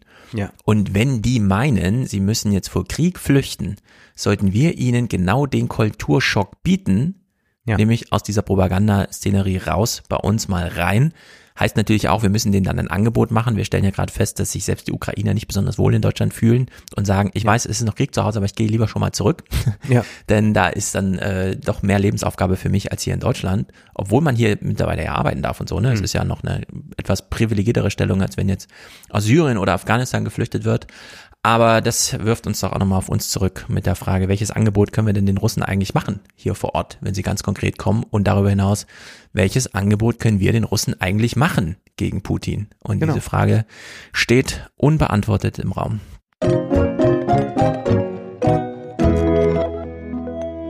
Ich erinnere mich noch dunkel, wir haben letztes Jahr auch über Ursula von der Leyens State of the Union gesprochen. Damals hat sie nämlich das Jahr der Jugend ausgerufen für 2022 und äh, die EU-Gelder verteilt, diese 750 Milliarden äh, Pandemiehilfe, von denen wir heute wissen, ja, die werden jetzt gerade ausgezahlt an Italien zum Beispiel. Und die sind auch extrem abhängig davon, dass diese Gelder fließen. Wir kommen nachher drauf zurück. äh, Ursula von der Leyen war also wieder im Parlament und hat dort gesprochen und man muss sagen, hm, ja, es war nicht sehr voll und zwar nicht Corona-bedingt, sondern irgendwie so richtig zieht es nicht, was schade ist, denn ich will jetzt nicht überschwänglich in diese Rede reingehen, aber es sind doch so ein paar Sätze gefallen und wir werden das nachher koppeln mit äh, Olaf Scholz vor der UN. Man muss ja nicht dort das sagen, was sie jetzt ankündigt und sagt, Ja. sondern sie hätte ja alles sagen können, aber sie hat sich halt dafür entschieden. Und Olaf Scholz wollte seine Rede verstecken, sie fand keinen Anklang. Seine 17 Minuten vor der UN. Hier ist es ein bisschen schade, dass wir Ursula von der Leyen ihn nicht gehört haben, aber wir hören uns langsam warm. Äh, zuerst einmal geht es um ihre Bewunderung darüber, wie schnell Europa zur Solidarität gefunden hat, als Putin die Ukraine angriff, während es ja bei anderen Krisen anders war. Und da würde ich sagen, hm, na mal den Winter noch abwarten. From that very moment, Europeans neither hid nor hesitated. They found the courage to do the right thing. And from that very moment, our union as a whole has risen to the occasion. Fifteen years ago, during the financial crisis, it took us years to find lasting solutions. A decade later, when the global pandemic hit, it took us only weeks. Ja, Only Weeks zu, wir machen jetzt mal dies und jedes Sanktionspaket und jetzt sehen wir gerade, wie wir uns auch selber mit in den Fuß schießen und da würde ich sagen, mal die Energiepreisentwicklung abwarten, den Winter, ob dann die große Einigkeit, wie sie hier Ja, von ja, Ihnen noch ja. propagiert ist, da ist oder vielleicht nicht. Ähm, sie wird so ein bisschen pathetisch. Mut kennt einen oder hat einen neuen Namen. Es ist die Ukraine. Und darin steckt aber dieses etwas verlogene Argument. Wir haben es schon ein paar Mal gebracht. Wir müssen es ja auch noch mal anbringen, weil das auf so prominenter Bühne so pathos überladen dargeboten wurde. Today, courage has a name, and that name is Ukraine. Courage has a face, and that face is the face of Ukrainian men and women who are standing up to the Russian aggression. Mhm. Ähm, wir haben es schon ein paar Mal thematisiert. Wir schicken Material in die Ukraine, damit die dort auch unsere Freiheit mitverteidigen. Und wir haben sehr gute Argumente, keine Soldaten hinzuschicken, also nicht unsere eigene Biomasse zu gefährden, weil dann wären wir ja Kriegspartei und das wollen wir ja nicht.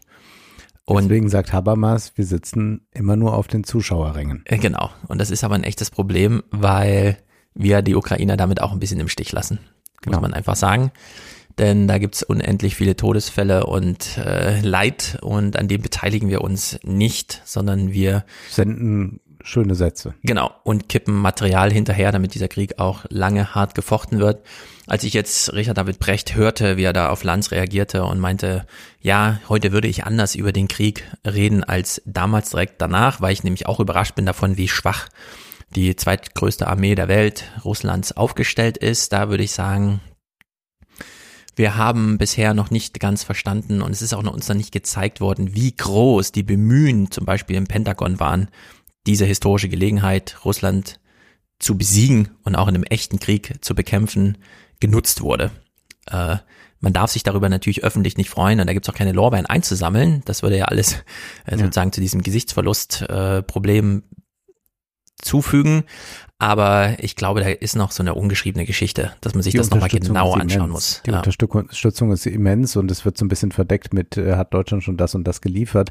Ja, Aber genau. da wir ja gemeinsam mit den Verbündeten alles machen, ist es ja abgestimmt. Mhm. Und äh, dann gibt es natürlich immer solche äh, Nickeligkeiten, wer hat jetzt mehr und was äh, und so. Aber natürlich ist da äh, schon eine Extremmacht. Das ist ja nicht so, als hätte jetzt das äh, kleine Land das nur für sich äh, geregelt, Ja. sondern es gab diese große Unterstützung und ich äh, finde auch diese Sätze äh, so wohlfeil, die zu sagen, ja, Mut hat einen Namen und so weiter und wir sehen in die Gesichter, ja, in die Gesichter kann man bald nicht mehr sehen, weil die dann auch getötet sind und das sind dann ähm, einfach da, da, da, da zeigt sich dann auch wieder herum äh, so klar, ähm, dass wir es damit schon mit einer Politik zu tun haben, die sagt, wir halten unsere Leute da raus, aber wenn ihr das da macht, dann finden wir das wunderbar. Mhm. Aber wir sind damit natürlich in der Konstellation, wenn wir diesen Satz da ernst nehmen, die sterben auch für unsere Freiheit, dann kann man das auch aktiver formulieren, die lassen wir für unsere Freiheit dann sterben. So, also Mhm. man kann nicht, dass, dass wir, wir, äh, also ich weiß, dass der, der Krieg ja nicht aufzulösen ist ganz leicht, oh, äh, sondern äh, und äh, der Aggressor äh, ist der andere. Also da können wir nicht einfach sagen, wir, wir schrauben das runter, sondern der andere ist der Aggressor. Nur wir kommen da in eine äh, ganz, ganz äh, heikle Sache an, die überdeckt wird mit so blumigen Formulierungen, Ja. äh, wo man sagen muss, nee, da, äh, das, da, das ist nicht äh, einfach dieser Heroismus, so äh, Hm. der, der, der da heraufbeschworen wird. Und da sind ähm, sehr, sehr kalte Machtinteressen dann dahinter, die auf Kosten von Menschen gehen, die da, und das sind in dem Sinne, äh, in dem, in dem Falle Ukrainer, die dann da äh, sterben. Und Ja. wie gesagt, Genau, wir überbetonen den Heroismus der Ukrainer und wir unterbelichten unsere Kriegsbeteiligung. Es Mhm. gehört aber auch dieser Spruch, die Wahrheit stirbt immer zuerst im Krieg dazu. Es ist ganz wichtig für die Art der Kriegsführung, dass äh, der Tenor gerade ist, wir unterstützen zu wenig. Ja. Weil ansonsten wäre die russische Reaktion wahrscheinlich auch eine andere. Aber auch wenn wir mehr unterstützen würden, also das muss man auch ganz klar sagen, auch wenn wir, wenn wir doppelt so viel liefern würden oder zehnmal so viel, äh, wir kommen aus der Konstellation nicht raus, dass das andere da machen. Also wir haben das outgesourced, wenn man so Ja. möchte. Also wir sind, sind nicht aus Gründen sonst könnte ein dritter Weltkrieg drohen oder so, Ja. zum Beispiel nicht daran beteiligt. Aber natürlich auch, weil das äh, sehr schlecht zu verkaufen ist in äh, Ländern wie Deutschland, dass wir aktiv da reingehen. Wir äh, sehen äh, das Afghanistan-Debakel und da würden wir jetzt hier äh, es auch mit viel mehr deutschen Opfern zu tun haben. Also Mhm. tausende deutsche Soldaten sterben in einem solchen Krieg. Nehmen wir mal an, man würde den über so einen ganz klassischen Weg führen können und wir klammern mal diese Atomwaffengeschichte aus.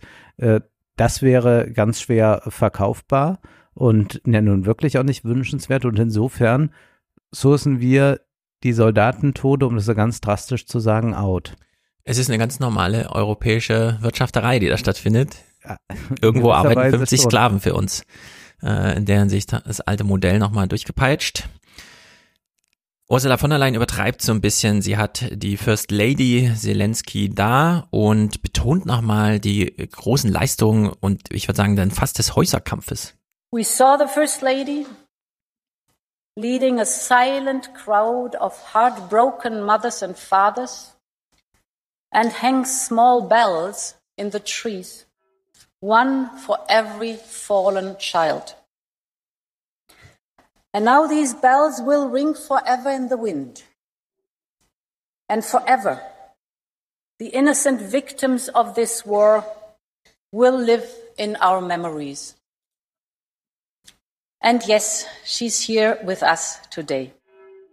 My dear Olena Zelenska, it took immense courage to resist Putin's cruelty. But you found the courage. And a nation of heroes has risen. Today in Ukraine stands strong because an entire country has fought, street by street and house by house. And we are seeing in the last days the bravery of the Ukrainians is paying off. Ja, naja gut. Ja, das ist schon ganz er- erstaunlich. Da hat aber auch jemand sehr viele Marvel-Filme geguckt, oder? Ja, also sie referiert auch viel da nochmal, wie Zelensky ihr berichtet, wie das so im Schulalltag ist, wenn man den Kindern morgens nicht nur das die Brotbüchse für den Tag füllt, sondern auch noch schon mal denkt, was wäre, wenn sie es heute nicht nach Hause schaffen und man sorgt noch so ein paar Tage vor und so. Alles äh, rührselig, wahrscheinlich zu Recht da angebracht, aber eben auch auf so einer etwas komischen Ebene, sie da so im Parlament darüber reden zu hören. Dann geht sie allerdings ins Eingemachte. Wir wissen ja, äh, der EU, also die EU hat über alle Staatsführer und so weiter der Ukraine die Solidarität und auch die EU-Mitgliedschaft angeboten. Das ist ja vor allem dann auch Olaf Scholzes Coup gewesen und dann kam gleich die Reaktion, ja, das wird aber noch Jahrzehnte dauern und so. Und dass äh, EU-Mitgliedschaft eigentlich bedeutet, ist ja Teilnahme am EU-Binnenmarkt. Und äh, da äh, war sie, wollte sie ein bisschen kurzen Prozess machen. The Commission will work with Ukraine to go a step further and to ensure a seamless access to the single market of the European Union. Our single market is one of Europe's greatest success stories. We know the power that lies, lies in the single market. So now it is time to make it a success story for our Ukrainian friends too. And this is why today I'm going to Kiev to discuss all this with President Zelensky and to show him what the single market is as a potential for Ukraine's future too. Denn wir wissen ja, im EU-Binnenmarkt geht es allen Ländern prächtig, die Richtig. mitmachen. Vor allem Deutschland oder vor allem, vor allem Deutschland. Also EU-Binnenmarkt ist deswegen immer wieder interessant, weil das eben diese immensen Agrarreichtümer sind, Ja. die da plötzlich eine Rolle spielen. Und wir wissen, dass die EU nur aus Agrarsubventionen besteht und sonst fast nichts. Alles weitere, ich weiß auch nicht, das sollte mal echt ein Journalist aufgreifen und mal beschreiben, was das, also was das bedeutet, wie viel Umverteilung der Subventionen das dann so mit sich bringt. Zudem, es ist eben auch ein großes Land, da kommen dann wieder 40 Millionen Menschen, also je nach äh, Migrationslage, die dann auch äh, wirklich diese Freizügigkeit genießen. Ähm, ja, kommt ja alles so in die Waagschale und ist ja dann auch 80, 90 Prozent der eigentlichen Bedeutung von EU-Mitgliedschaft. Das ist ja ein bisschen wie die Schotten, die jetzt sagen, wir wünschen uns jetzt wirklich dieses, den Abgang aus dem Vereinigten Königreich, aber die Queen als Staatsoberhaupt kann ruhig bleiben. Ne? Das ist ja so die Botschaft, wo man sich denkt, ach so, ja genau, stimmt, ihr wollt ja nur alles andere mit der Queen, das ist ja dann nur noch so Kür und so ist das ja hier auch, ob man es dann EU-Mitgliedschaft nennt oder nicht. Wenn der Binnenmarkt offen ist, ja, dann ist, bedeutet das für alle was. Naja, mal sehen, wie die politische Diskussion da läuft, denn Und sollte vor allem bekommen aber dann hoffentlich auch sofort eine Schuldenbremse. Ja, Das also wird da wird ja natürlich dann auch dann drohen. Ja, also Also die hatten ja jetzt schon zu wenig Geld. Also das ist ja auch, Mhm. ne, wir unterstützen, wenn wir unter, von über Unterstützung in deutschen Talkshows reden, dann meinen wir Waffen. Äh, Zelensky, äh, die Zelensky-Regierung hat eine ganz, äh, hat ja äh, immer wieder Zahlungsprobleme. Ja. Äh, weil die natürlich einen Krieg an der Backe haben, der extrem teuer ist, was auch sonst. Und natürlich kommt sehr viel weniger rein. Und es war ja so, dass ähm, man da dringend Hilfe von der EU brauchte und man dann von der EU gesagt hat, ja, August ist jetzt gerade schlecht, wir sind gerade im Urlaub. Ja. Äh, wir kümmern uns dann danach darum. Also ich will das nur mal deutlich machen, wir reden die ganze Zeit über Unterstützung der Ukraine. An dem finanziellen wird das am Ende ganz stark festzumachen sein. Mhm. Also wir, wir werden diese Debatten, wir werden die wahrscheinlich hier noch führen, wenn die keiner mehr führt. Das Ja. wird dann nämlich äh, sein, ja, äh, EU hat sich also nochmal äh, Hände nochmal irgendwie durchringen können, nochmal so fünf Millionen für Bildung in der Ukraine auszugeben, aber mehr war da nicht und so. Und dafür Wir- hat man eine halbe Schule gebaut. Also das wird genau in diese Richtung laufen. Und da ist aber dann nicht mehr jeden Abend Talkshow Ja. zu. wir brauchen jetzt einfach eine Ernte äh, von denen. Mhm. Ja, also Ja.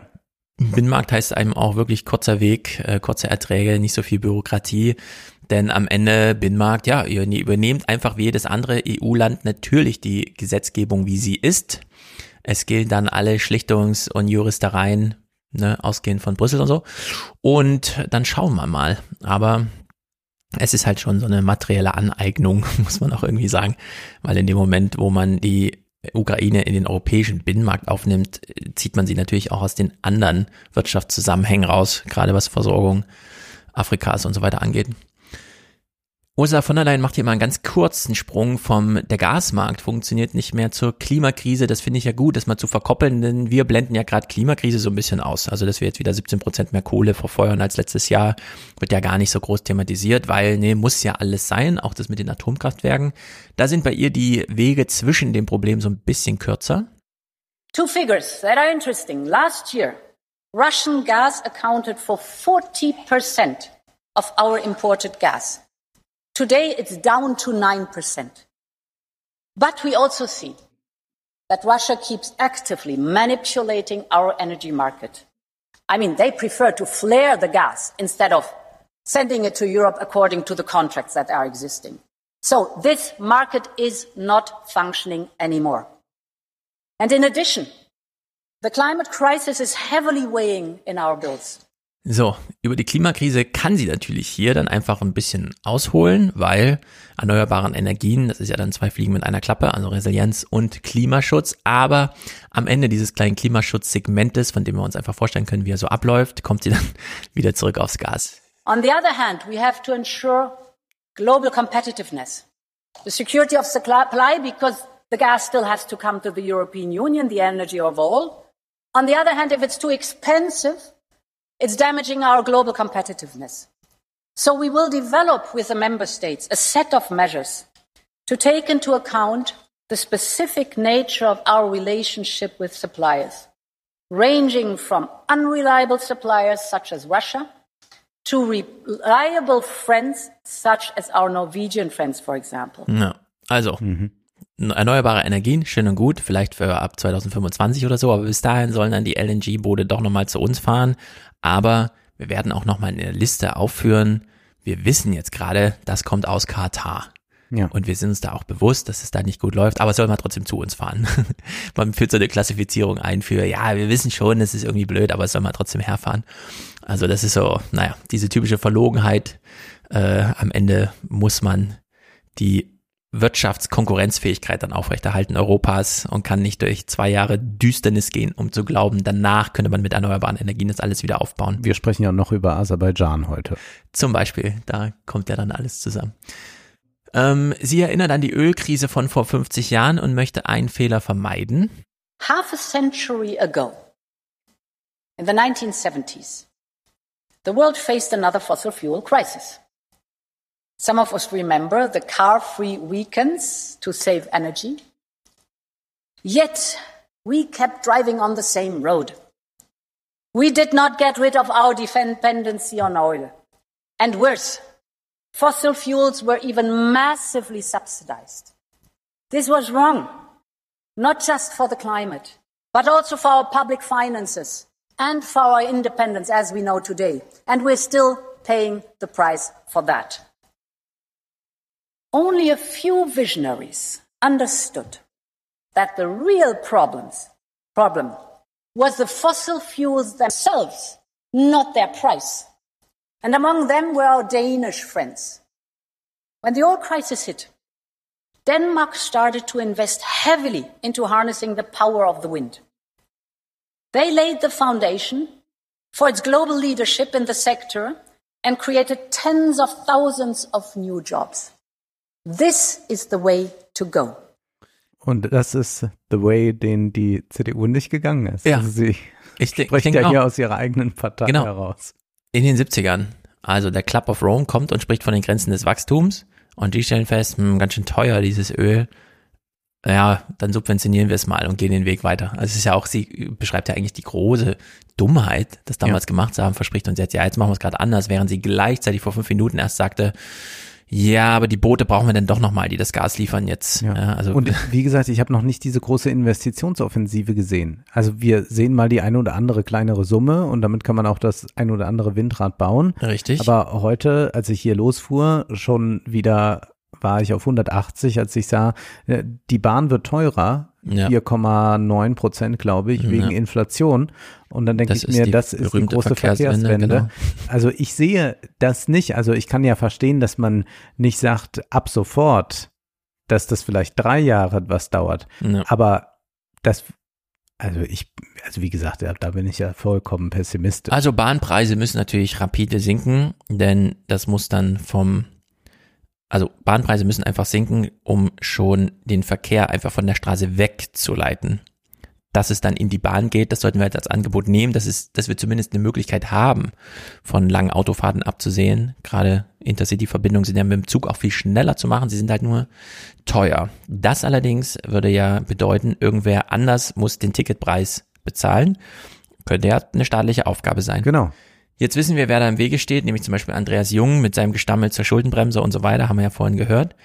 Bei Ursula von der Leyen klingt das alles ganz anders, ist wirklich erstaunlich. Vielleicht sollten wir Deutsche, weil sie eine Deutsche ist und aus dieser CDU kommt, uns das wirklich nochmal besonders anhören, was sie jetzt hier sagt.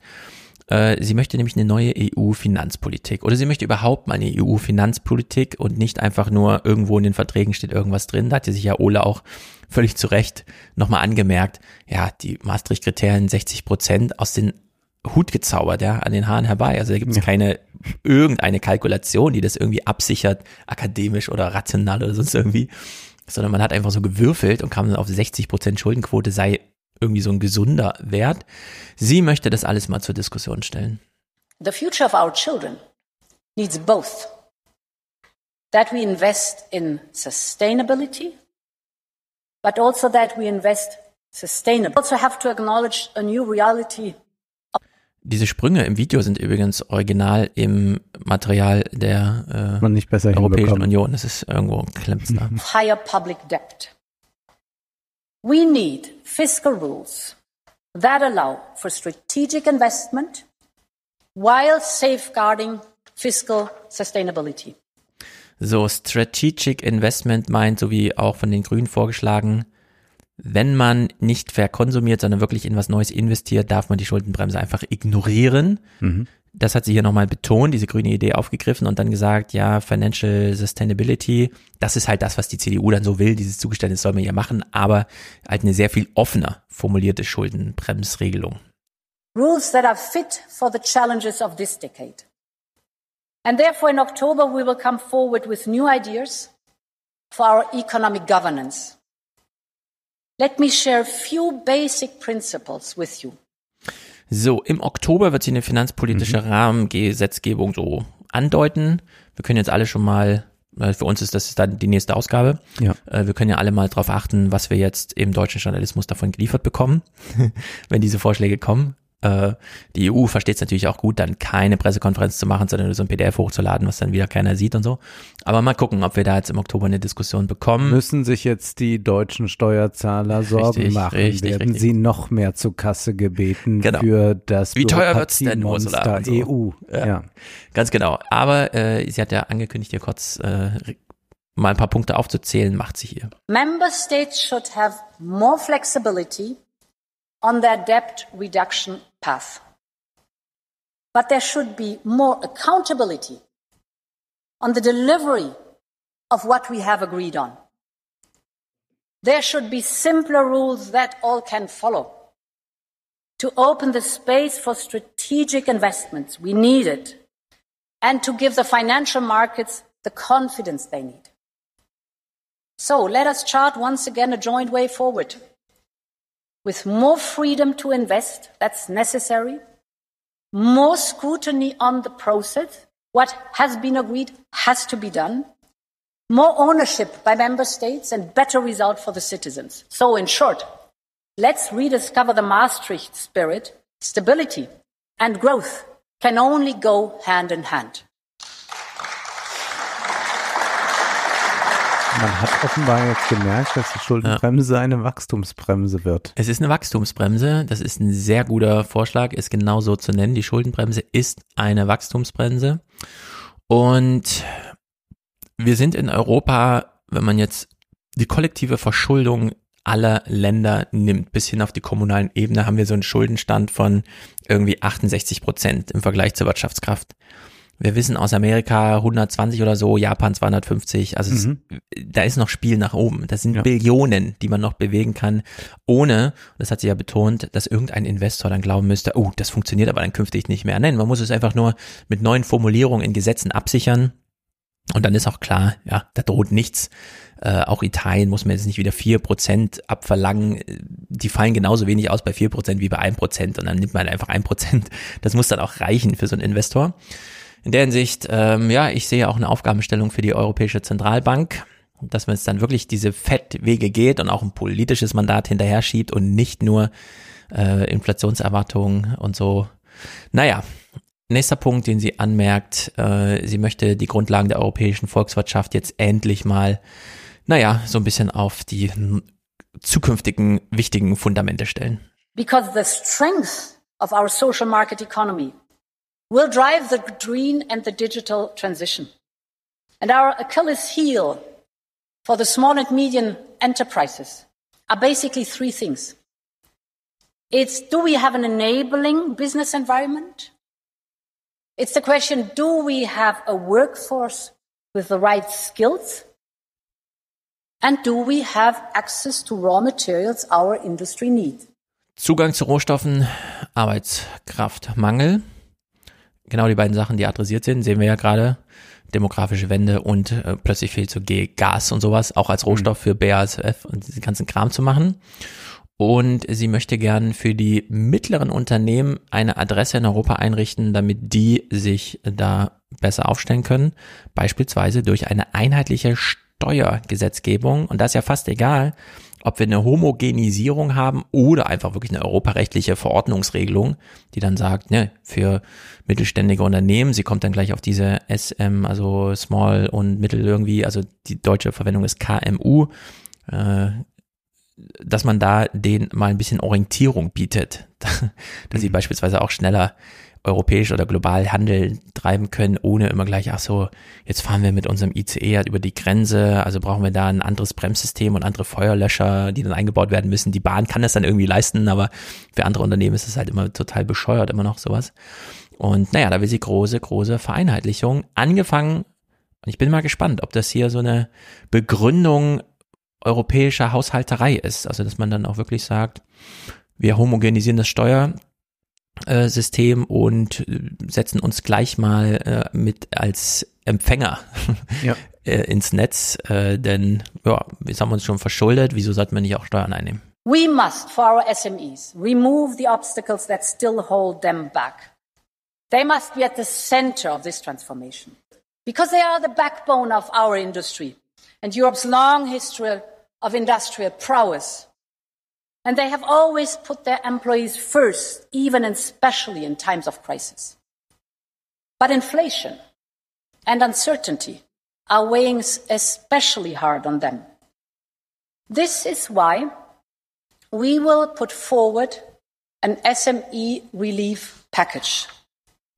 It will include a proposal for a single set of tax rules for doing business in Europe called BFIT. So, BFIT. Während wir in Deutschland gerade diskutieren, dass das dritte Entlastungspaket zwar jetzt die Rentner und Studenten in den Blick nimmt, diskutieren wir schon wieder, ja, aber die Unternehmen, die kleineren mhm. Unternehmen wurden alle übersehen. Und jetzt kommt sie mit BFIT, äh, BFIT und sagt, ja, uns geht's erstmal nur um die kleinen Unternehmen, also nur um die KMUs und so. Finde ich gar nicht so ungünstig strategisch platziert, weil die kommen ja mit einem echten Interesse und sehen dann solche Reden, egal was Journalisten nicht darüber berichten und denken sich so, ja, das ist vielleicht gar kein schlechter Weg zu gehen.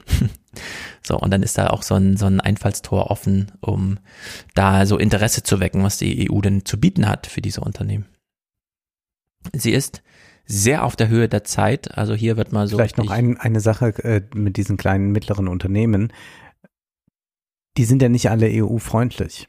Äh, sondern wenn man äh, sich da so umhört und wenn man auch so Verlautbarungen dann mal vernimmt, dann ist es ja so, dass äh, gerade Unternehmen eine gewisse EU-Feindschaft ja. auch haben.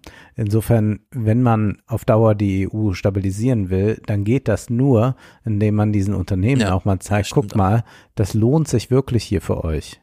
Genau, wir wollen dir nicht nur die Gurke verbieten, weil sie nicht krumm genug ist oder ja, so, sondern solche Debatten wir finanzieren dann, ja. dich jetzt einfach mal ein bisschen. Ja, hier im Folgenden ist sie wirklich auf der Höhe der Zeit, was so die alten republikanischen Herausforderungen ganz Europas angeht. Die Zahl der Arbeitslosen ist so niedrig wie nie, 6,0 Prozent, 6 Prozent Arbeitslosigkeit. Das ist gut. Aber gleichzeitig liegt die Zahl der offenen Stellen auf Rekordniveau. Lastwagenfahrer, Kellnern, Flughafenpersonal, Krankenpfleger, Ingenieurinnen, IT-Technikerinnen. Von ungelernt bis Universitätsabschluss Europa braucht sie alle. Und wir müssen daher viel stärker in Aus- und Weiterbildung investieren. Dazu wollen wir eng mit den Unternehmen zusammenarbeiten, denn sie wissen am besten, welche Fachkräfte sie heute brauchen, aber auch welche Fachkräfte sie morgen brauchen. Und wir müssen diesen Bedarf viel besser in Einklang bringen mit den Zielen und den Wünschen der Arbeitssuchenden selbst für ihren Berufsweg. Wir haben dieses wunderbare große Instrument ESF. Aber wir brauchen auf der anderen Seite auch eine Struktur, dass diese Gelder wirklich effektiv eingesetzt werden können. Und ein zweites ist auch wichtig. Wir müssen gezielter Fachkräfte aus dem Ausland anwerben, die hier Unternehmen und Europas Wachstum stärken. Und deshalb ist ein wichtiger Schritt, ihre Qualifikationen, die können was, diese Menschen, ihre Qualifikationen in Europa besser und schneller anzuerkennen. Das ist die Möglichkeit, Europa attraktiver zu machen. Für alle, die etwas können und die sich einbringen wollen. Und deshalb schlage ich vor, es ist ein Riesenthema, das kann man nicht hier abhandeln. Ich schlage vor, dass wir das Jahr 2023 zum europäischen Jahr der Aus- und Weiterbildung machen. Lasst uns einen Schwerpunkt darauf setzen. Äh, Aus- und Weiterbildung ist ja eigentlich Olaf Scholz Lieblingsthema gewesen. Ist ja im Koalitionsvertrag groß. Kommt er jetzt gerade nicht dazu. Er will ja die Ausbildung, Berufsausbildung auf das akademische Niveau mit Stipendien und Auslandssemestern und dem ganzen Kram heben. Sie macht es jetzt einfach zu ihrem Thema. Warum nicht? Ja, sie räubert da einfach mal thematisch. Ja. Mal gucken, wie weit sie es treiben kann. Am Ende ist es eine Finanzierungsfrage, aber wenn sie nochmal so ein 750 Milliarden Programm draus strickt, Wer weiß, wir kriegen das in Deutschland nicht so mit, aber die Italiener hängen ja komplett daran, dass da 200 Milliarden jetzt fließen in mhm. alles Mögliche, äh, bis hin zu das Kurzarbeitergeld gezahlt wird und so. Das sind alles EU-Quellen und naja, da sind schon so einige Möglichkeiten da. Weiß das äh, Gabriele Meloni auch? Sie weiß es. Denn äh, sie versucht ja momentan äh, Stunk in Europa zu verbreiten. Also, also du hast vielleicht das äh, gehört, was sie über Macron gesagt hat. Äh, dass er zynisch sei, dass ja. er äh, widerwärtig geradezu sei, dass er derjenige ist, der alles äh, den Investoren gibt und wir, ja. die kleinen Leute und so weiter. Also sie hat ja da eine Rede gegen Macron gehalten, wo ich dachte, gut, werden die sich jemals nochmal treffen können? also Meloni ist gewählt worden. Wir kommen auf das Wahlergebnis gleich mal im Detail dann nachher zu sprechen. Und kurze Stunden später hat die EU die nächste Tranche, wie man so schön sagt, bewilligt, mhm. um damit ihr das Zeichen zu setzen, von den 200 Milliarden bleiben wir treu, das Geld fließt, aber an diese Bedingung geknüpft, unter denen ja Orban leitet, der gerade kein Geld überwiesen kriegt, dass dafür Gegenleistungen erbracht werden müssen. Und jetzt muss Meloni überlegen, wie sie es regelt. Wohl wissend, dass sie von Salvini und Berlusconi. Der eine hat neun und der andere acht Prozent bekommen und das sind zwei sehr gekränkte Männer gerade, was sehr- das angeht. Sehr, also Ber- Berlusconi, ich habe mir die Bilder, äh, ich habe ich auch noch mal groß gemacht mir auf dem Bildschirm. Es ist ja, also ich habe sowas Zombie. Fratzenhaftes Ja, wirklich noch nie gesehen. Gruselig, genau. Es ist die Adams Family jetzt. Ja. Es ist wirklich ein bisschen merkwürdig, was da gerade passiert. Genau. Und ja, Ursula von der Leyen hat nicht nur die Arbeitnehmerschaft im Blick, sondern, und das ist ja auch ein großes Thema, diesen Zugang zu Rohstoffen. Der Zugang zu Rohstoffen ist entscheidend für den Erfolg unserer Transformation der digitalen Wirtschaft. Lithium und seltene Erden werden bald wichtiger sein als Öl und Gas. Ist ein starker Satz, weil wir es uns immer nicht so ganz vorstellen können, weil das hieße ja auch, ein, eine Nichtverfügbarkeit von diesen Rohstoffen würde uns noch mehr unter Druck setzen als jetzt dieser Mangel an Gas. Und der Genau. bringt schon ganz schön Turbulenzen mit sich, würde ich mal so sagen. Ja, und da ist äh, China dann der nächste Partner für die Abhängigkeit. Genau. Und, Und, äh, dann können die sich jetzt angucken, was passiert hier äh, mit Ukraine. Äh, Mhm. Und dann können die das auf äh, Taiwan übertragen und sagen, da ist ja die Abhängigkeit noch größer. Wie wird Ja. das dann da äh, ausgehen? Wird man sich da anders aufstellen? Also ich meine, wir haben ja Zahlen diesen Monat bekommen von äh, vom ersten Halbjahr. Es gibt einen neuen Rekord zu verzeichnen. Noch nie hat die deutsche Industrie, haben also deutsche Firmen so viel Direktinvestitionen in China getätigt. Hm. Wir haben zugleich diesen Diskurs, den Habeck ganz stark macht. Wir müssen auch sehen, dass wir diversifizieren. Wir müssen von China unabhängiger werden und wir verkünden jetzt hier einen Rekord. Noch nie gab es so viele Direktinvestitionen und die könnten jetzt noch sogar steigen oder beziehungsweise die Abwanderung nach China, das Outsourcen nach China könnte steigen, weil einige Unternehmen, übrigens auch aus dem Mittelstand, sich sagen, jetzt sind die Energiepreise hier so hoch. Ja, ja, stimmt. Das lohnt sich für uns nicht. Beziehungsweise jetzt lohnt sich wirklich für uns, es endlich in China zu machen. Ja. Das heißt, wir lösen uns von Russland, aber zu dem Preis, dass wir möglicherweise die Abhängigkeit zu China verstärken, die dann wirtschaftlicher Natur ist und die ist dann so stark durch die Unternehmen, und das Mhm. sind ja immer auch Menschen, Arbeitsplätze und all das, dass man dann sagen kann, da kommen wir gar nicht jetzt so los. Ja. Also wenn uns Fachkräfte und Energie fehlt, äh, dann haben wir genau diesen Trend, weshalb sie das auch zu ihrer Großbaustelle erklärt. China controls the global, global processing industry. Almost 90%, 90% of rare earth and 60% of lithium are processed in China.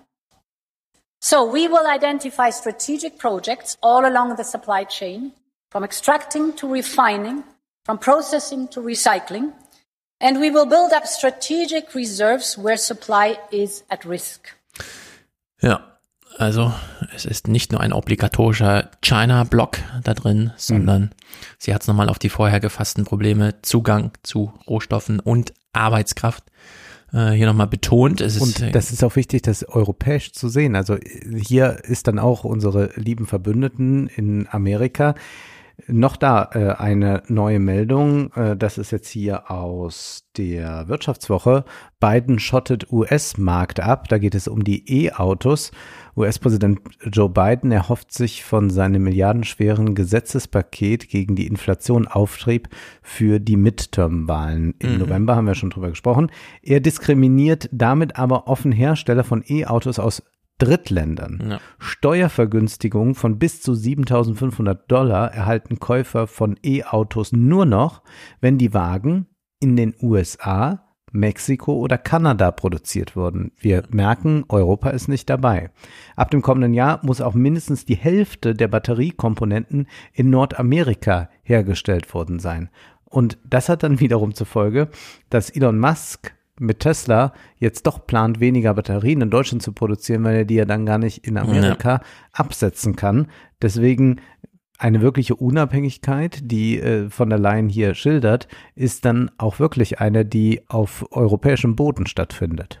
Hm, ich finde ja solche Tendenzen auch gut. Insgesamt muss man diese Autos immer um die ganze Welt fahren, nur um hier so ein kleinen Gewinn nochmal abzuschöpfen. Nee, da muss man aber, äh, aber selbst darauf auch vorbereitet sein. Also das geht Absolut. jetzt nicht, dass wir da hingucken und, und, und einfach nur sagen, äh, America mhm. is back, wie, wie, wie, wie von der Leyen ja. das immer macht. Ja, ja, klar, die sind zurück, ja. aber äh, die meinen es auch nicht nur gut mit uns. Genau. Ist eine Aufgabenstellung für uns. Sie kommt auf die Queen zu sprechen.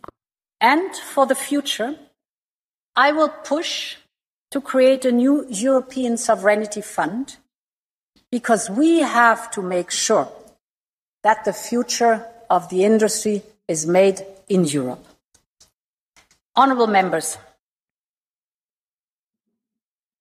as we look around at the state of the world today, it can often feel like there is a fading away of what once seemed so permanent. And in some ways, the passing of Queen Elizabeth II last week reminded us all of that. She is a legend. Und jetzt, sie nimmt sich nicht allzu viel Zeit, ich finde es so angemessen, aber ich bin ja da auch anders gepolt. Äh, sie macht einen ganz interessanten Punkt. Was ist eigentlich das Erbe der Queen? Ich fand es nicht schlecht. She spoke not only to the heart of her nation, but to the soul of the whole world. And when I think of the situation we're in today, her words at the height of the pandemic still resonate with me. She said, We will succeed, and that success will belong to every one of us. End of quote. She always reminded us that our future is built on new ideas and founded in our oldest values. Since the end of World War II, we have pursued the promise of democracy and of the rule of law. And the nations of the world have built together an international system promoting peace and security, justice and economic progress. Today, This is the very target of Russian missiles. So, kommt mhm. sie wieder zurück zu. Aber diese Idee von, ja, wir wohnen alle in so einem Haus, von dem wir dann irgendwann mal sagen können, wir können es auch mal zurückbauen, solange wir das Fundament stehen lassen. Und dann bauen wir darauf wieder was Neues. Das finde ich gar nicht so schlecht, äh, weil das ist die Herausforderung. Die Zäsuren sind ja alle da, Abhängigkeit von Russland, was Energie angeht, demografische Wende und so. Und jetzt könnte man sich ja wirklich auf die Fundamente, die einem wirklich wichtig sind, mal fokussieren, die auch thematisieren und alles andere, was nur so nicht tragende Dekowände und Fassade und so weiter, alles mal zur Disposition stellen irgendwie. Von der Leyen war ja nicht Merkels Wahl. Das haben wir ja Macrons, heute ja. vergessen, ja. sondern Macrons Wahl. Ja. Und deswegen ist es auch kein Zufall, dass sie sagt, wir brauchen einen Souveränitätsfonds. Mhm. Souveränität ist das, Lieblingswort von Stimmt. Präsident Macron. Souveränität ist das, was ja. er für Europa einfordert, deswegen eigentlich auch eine Europaarmee und, und, und. Würde ja, wie wir wissen, viel Kosten sparen, wenn nicht jeder da sein eigenes Preußen genau. aufbaut. Aber äh, hier können wir nochmal deutlich sehen, denn erstmal mag es ja verwundern, wieso will denn jetzt Macron äh, eine Deutsche? Äh, ne, da gibt es schon eine große Nähe. Also Macron und, und von der Leyen äh, sind sich da sehr nah und deswegen auch diese Begrifflichkeit äh, der Souveränität. Und wenn man mal ein bisschen darauf achtet, äh, das ist ein Wort Souveränität, das auch sie äh, relativ häufig im Munde mhm. führt und äh, da ist diese Nähe da. Wie lange ist sie denn eigentlich jetzt noch äh, Präsidentin? Das geht mhm. bis 19, 20, 21, 22, 23. Also es stimmt, gute Frage. Anderthalb Jahre oder so. Es ist gar nicht ja. mehr so lang wie gedacht. Lustig wäre doch, wenn die CDU sie dann als Kanzlerkandidatin aufstellt. Klappt das noch gerade so? Ja, könnte klappen. Und dann äh, könnte sie mit Macron. ja, das äh, mal gucken, was die Zeit so noch. Sie ist ja noch jung. um sich mal da also denkbar, denkbar wäre sowas ja. Äh, denkbar wäre sowas natürlich. Es wäre denkbar. Apropos jung. Aber wir sind ja auch jetzt mal mit, äh, also ich finde ja an sich jetzt so wie, wie Scholz, wir, wir sind uns ja. da ja sehr einig, ähm, alles in ruhigen Gewässern lassen. genau, keine Aufregung, keine Turbulenzen im Nahverkehr bitte. Ähm, apropos jung. Es ist gerade das Jahr der Jugend. Sie hat es letztes Jahr ausgerufen, sie geht dem so ein bisschen nach. Sie freut sich, junge Menschen getroffen zu haben. I had an incredible opportunity of joining 1,500 young people from all over Europe and all over the world that gathered in Tesi. So, die waren da und sie war auch mit da. In Tese. Tessin, Tessé, Tessin. keine Ahnung. Ah, okay. Irgendwo. Ja. Irgendwo in Europa haben sie sich getroffen.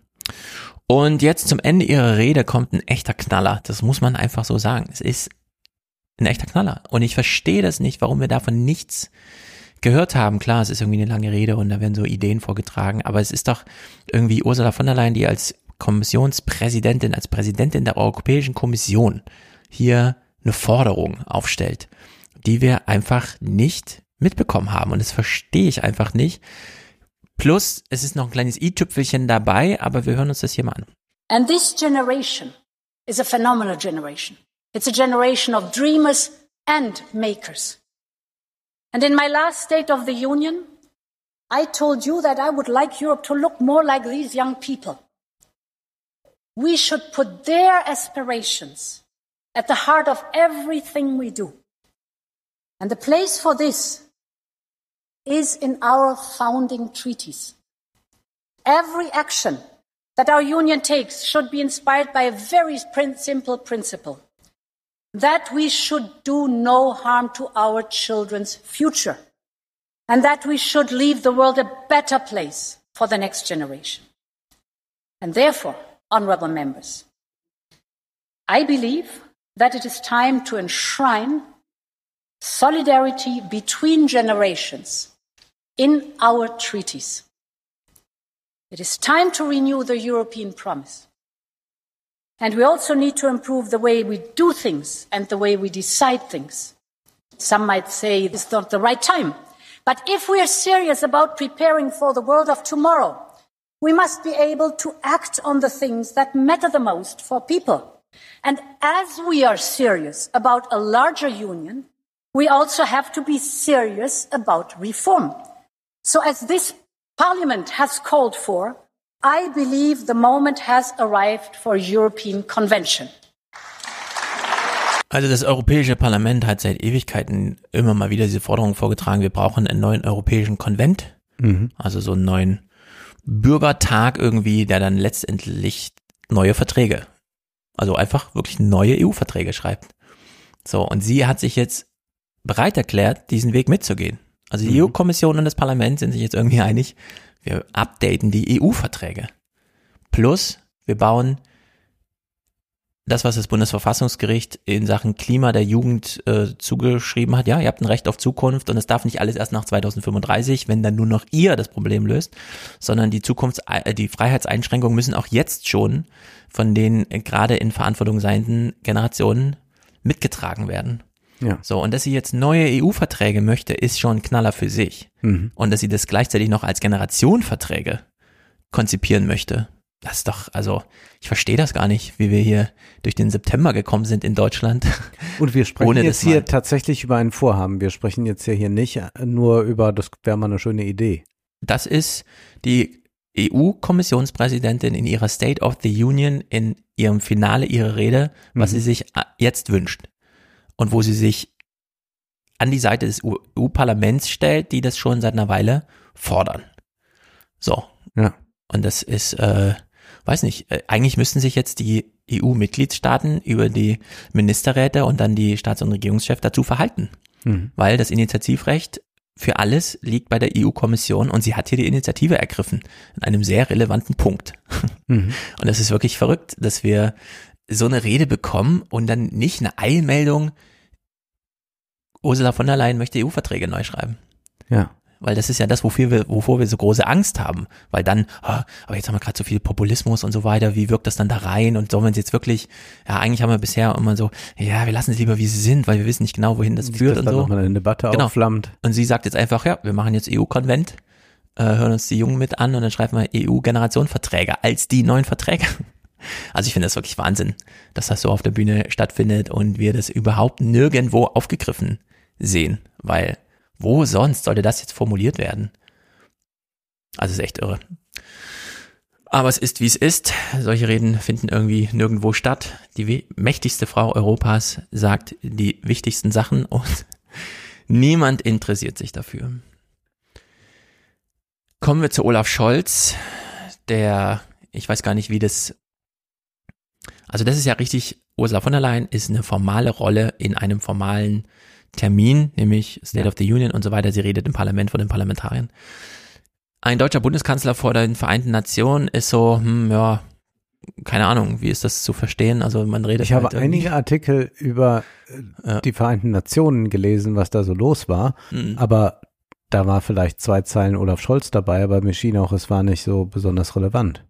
Ähm, würde ich auch sagen. Mhm. Aber man wünscht sich doch eigentlich anderes. Man Ja, wünscht sich doch eigentlich, dass wir nach 16 Jahren Merkel, wo die äh, UN komplett marginalisiert wurde, dass das eigentlich noch ernst genommen wird dort. So, da wird der Hunger thematisiert, Krieg und Frieden und so weiter und so fort. Aber fand alles nicht statt und Olaf Scholz Rede fand ich, wie soll man sagen, unsäglich und auch nicht gut. Äh, er wollte sie verstecken, was für uns heißt, jetzt schau mal besonders hin. Ähm, es ist erstmal dieser große Appell, äh, wir müssen jetzt mal die Regeln einhalten. Globale Großkrisen türmen sich vor uns auf, verbinden und verstärken sich. Manche sehen darin die Vorboten einer Welt ohne Regeln. Zutreffend ist, die Risiken für unsere globale Ordnung sind real. Und dennoch kann ich wenig anfangen mit dem Bild von der regellosen Welt aus zwei Gründen. Erstens, unsere Welt hat klare Regeln, Regeln, die wir als Vereinte Nation gemeinsam geschaffen haben. Diese Charta verspricht uns allen ein friedliches Miteinander. Diese Karte ist unsere kollektive Absage an eine regellose Welt. Unser Problem sind nicht fehlende Regeln, unser Problem ist der mangelnde Wille, sie einzuhalten und durchzusetzen.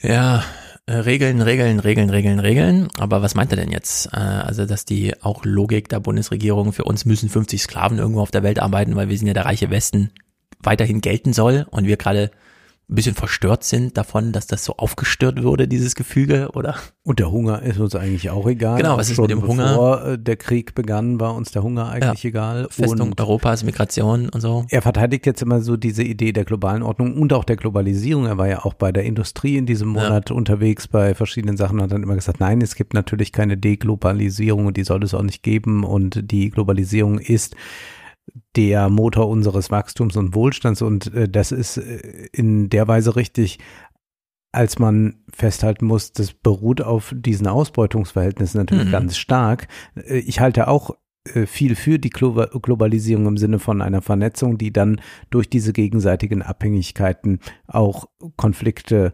verhindert oder, oder zumindest Kriege verhindern kann. Also für mich ist auch nicht das Ding äh, Wandel durch Handel völlig ausgestorben jetzt nur, Ja. weil äh, Putin äh, durchgedreht ist. Aber ich würde deutlich machen, dass äh, diese Regeln, die da so hochgehalten werden, äh, von denen, äh, die sie am Ende ähm, setzen können und, und äh, sich leisten können, sie zu brechen, doch sehr lax gehandhabt werden. Das würde ich mal auch sagen. Und gerade dieses, wir hatten doch Regeln und so weiter. Ja, wenn die Regel irgendwie lautete, Hauptsache Globalisierung, der Rest ergibt sich von alleine, dann hast du uns ja gerade die Zahlen vorgetragen. Ja, die Globalisierung, der geht's gut. Es ist Ja. halt jetzt Chinas Globalisierung. Das gefällt uns nicht so richtig, aber Ja. die Regel, also Globalisierung, machen wir mal, äh, die, also an der rüttelt gerade keiner, so, Ja. sondern Apple geht halt nach Indien, um da jetzt das neueste äh, iPhone-Modell herzustellen. Das ist immer noch nicht in Amerika und naja, Olaf Scholz, erster Aufschlag. Zweitens, äh, ein kleiner Satz zu Hunger und Krieg. Nicht ein Sack Getreide wurde aufgrund dieser Sanktionen zurückgehalten. Russland allein hat die ukrainischen Getreideschiffe am Auslaufen gehindert, Häfen zerbombt und landwirtschaftliche Betriebe zerstört. Wer den Krieg ächten will, muss auch den Hunger ächten. Mein Amtsvorgänger, Friedensnobelpreisträger Willy Brandt, hat diesen Satz gesagt, als er als erster Bundeskanzler im Jahr 1973 hier vor dieser Versammlung sprach. Heute erleben wir, dieser Satz gilt auch umgekehrt. Wer den Hunger ächten will, der muss Russlands Krieg ächten. Diesen Krieg, der auch in Ländern weit weg von Russland für steigende Preise, Energieknappheit und Hungersnot sorgt. Was wir ja alles ausblenden. Ja. Kümmern uns ja wirklich nur um Europa gerade. Ja. Und, was wünschen- heißt den Hunger ächten? dann muss man ihn bekämpfen. Also echten, das ist ja so wie zu sagen, schön, dass ihr immer da kämpft. Also das ist ja Genau. überhaupt nichts gesagt. Und wie gesagt, wir haben es aufgedröselt, war es im April oder Mai, mit dem Welthunger. Und ich hatte ja Mhm. da die Ausschnitte vom November 2021, wo alles schon katastrophal aussah. Und da hat Putin noch nichts gemacht. Ja.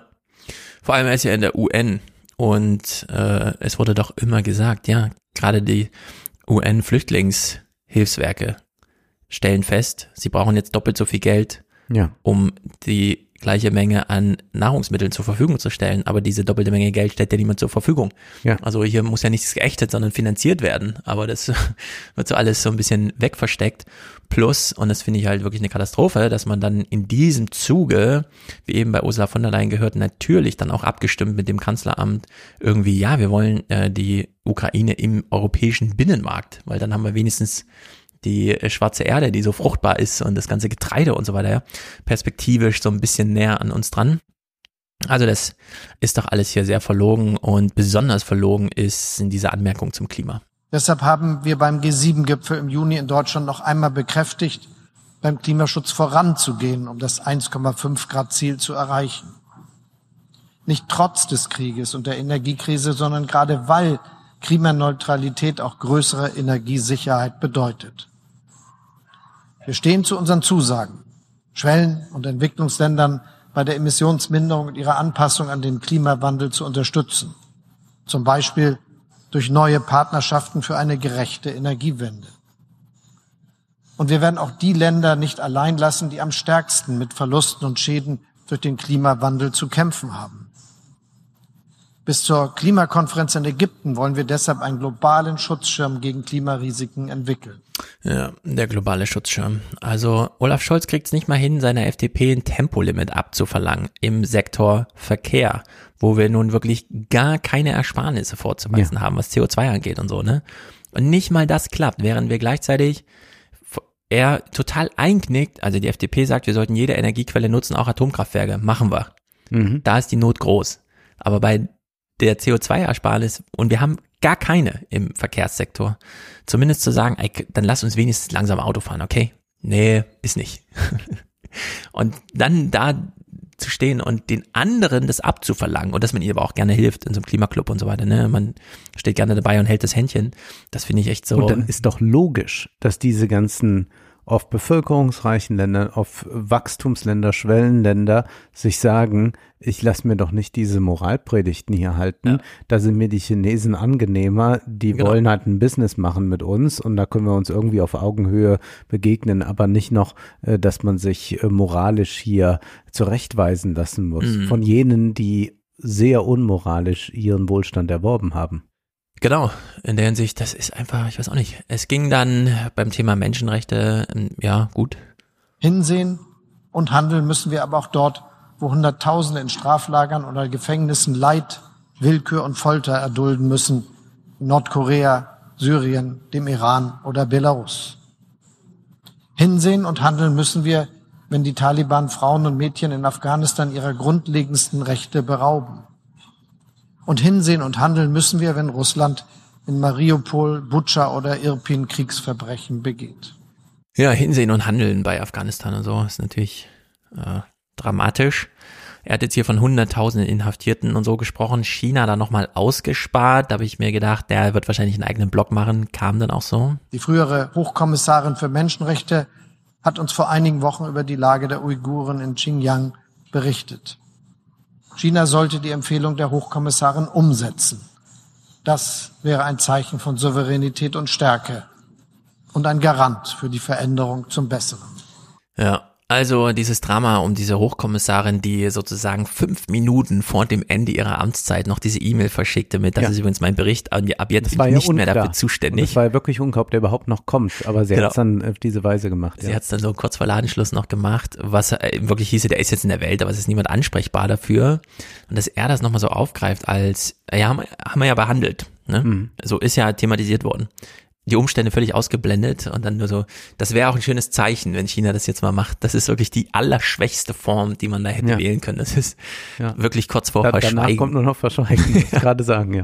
Also das ist einfach nicht gut. Und Naja, dieses Finale, es ist äh, ich, also echt nicht gut. Als diesjähriger Präsident der G7 ist es mir daher ein zentrales Anliegen, für eine neue Art der Zusammenarbeit mit den Ländern des globalen Südens einzutreten. Eine Zusammenarbeit, die Augenhöhe nicht nur behauptet, sondern herstellt. Zumal diese Augenhöhe de facto ja längst besteht, wenn man das wachsende politische, ökonomische und demografische Gewicht Asiens, Afrikas und des südlichen Amerikas beachtet. Von Beginn an haben wir unsere Ziele auf das engste mit Indonesien als G20-Präsidentschaft abgestimmt. Die Vorsitzländer der Afrikanischen Union und der Gemeinschaft lateinamerikanischer und karibischer Staaten haben wir unseren Beratungen als G7 beteiligt, ebenso wie Indien und Südafrika. Der globale Süden ist uns gerade sowas von egal. Mhm. Und hier anzumerken, dass man ja an die Philippinen eine gute Amtsübergabe der G20-Präsidentschaft gemacht hat und bei den anderen beratend dabei saß, als sie tagten, ist nun wirklich, das ist so Mindestmaß von irgendwas. Das ist also, so ein bisschen wie im, im Verein, wo äh, man nochmal so sagt, ja, äh, es sind ähm, die Trikots alle gewaschen wurden und wieder gebügelt wurden und die sind jetzt wieder verfügbar. Und außerdem haben wir auch die Abrechnung vom letzten Sommerfest fast fertig. Ja. Und kann noch mal jemand sich zum Beisitzer wählen lassen? Keine Sorge, kommt auch keine Arbeit drauf zu. Ja. Wir brauchen nur, es steht im Gesetz, wir brauchen einen Beisitzer. Ja. So, also das ist wirklich schlimm, äh, was wir hier geliefert bekommen oder die Welt von uns Deutschen geliefert bekommt. Hier nochmal dieses kleine Finale. Es ist, das ist auch echt fast Wortwitz, den er jetzt bringt, den man auf so einer Comedybühne bringen kann. Durch einen neu entstehenden Klimaclub gehen wir mit Freunden und Partnern weltweit voran, um das Pariser Klimaabkommen noch schneller und besser umzusetzen. Solche Ansätze sind Pfeiler, die unsere internationale Ordnung stützen, weil sie Ergebnisse liefern, die den Bürgerinnen und Bürgern in all unseren Ländern zugutekommen und die sie von den Vereinten Nationen erwarten. We the Peoples, wir die Völker, lautet nicht umsonst die ersten drei Worte unserer Charta. Äh, Paris hm. noch hm. schneller und besser umsetzen. Mhm. ja, das war's. Das ist die Pointe, glaube ich, die er bringen wollte da von den Vereinten Nationen. Es ist äh, We the Peoples, ja. We the Peoples. Wir sind gespannt. Ja. Äh, nein, wir sind es nicht gespannt. Großes wir, Drama. Wir schauen uns das äh, an und schütteln den Kopf und springen zu Aserbaidschan und machen eigentlich ein bisschen weiter in diesem Modus.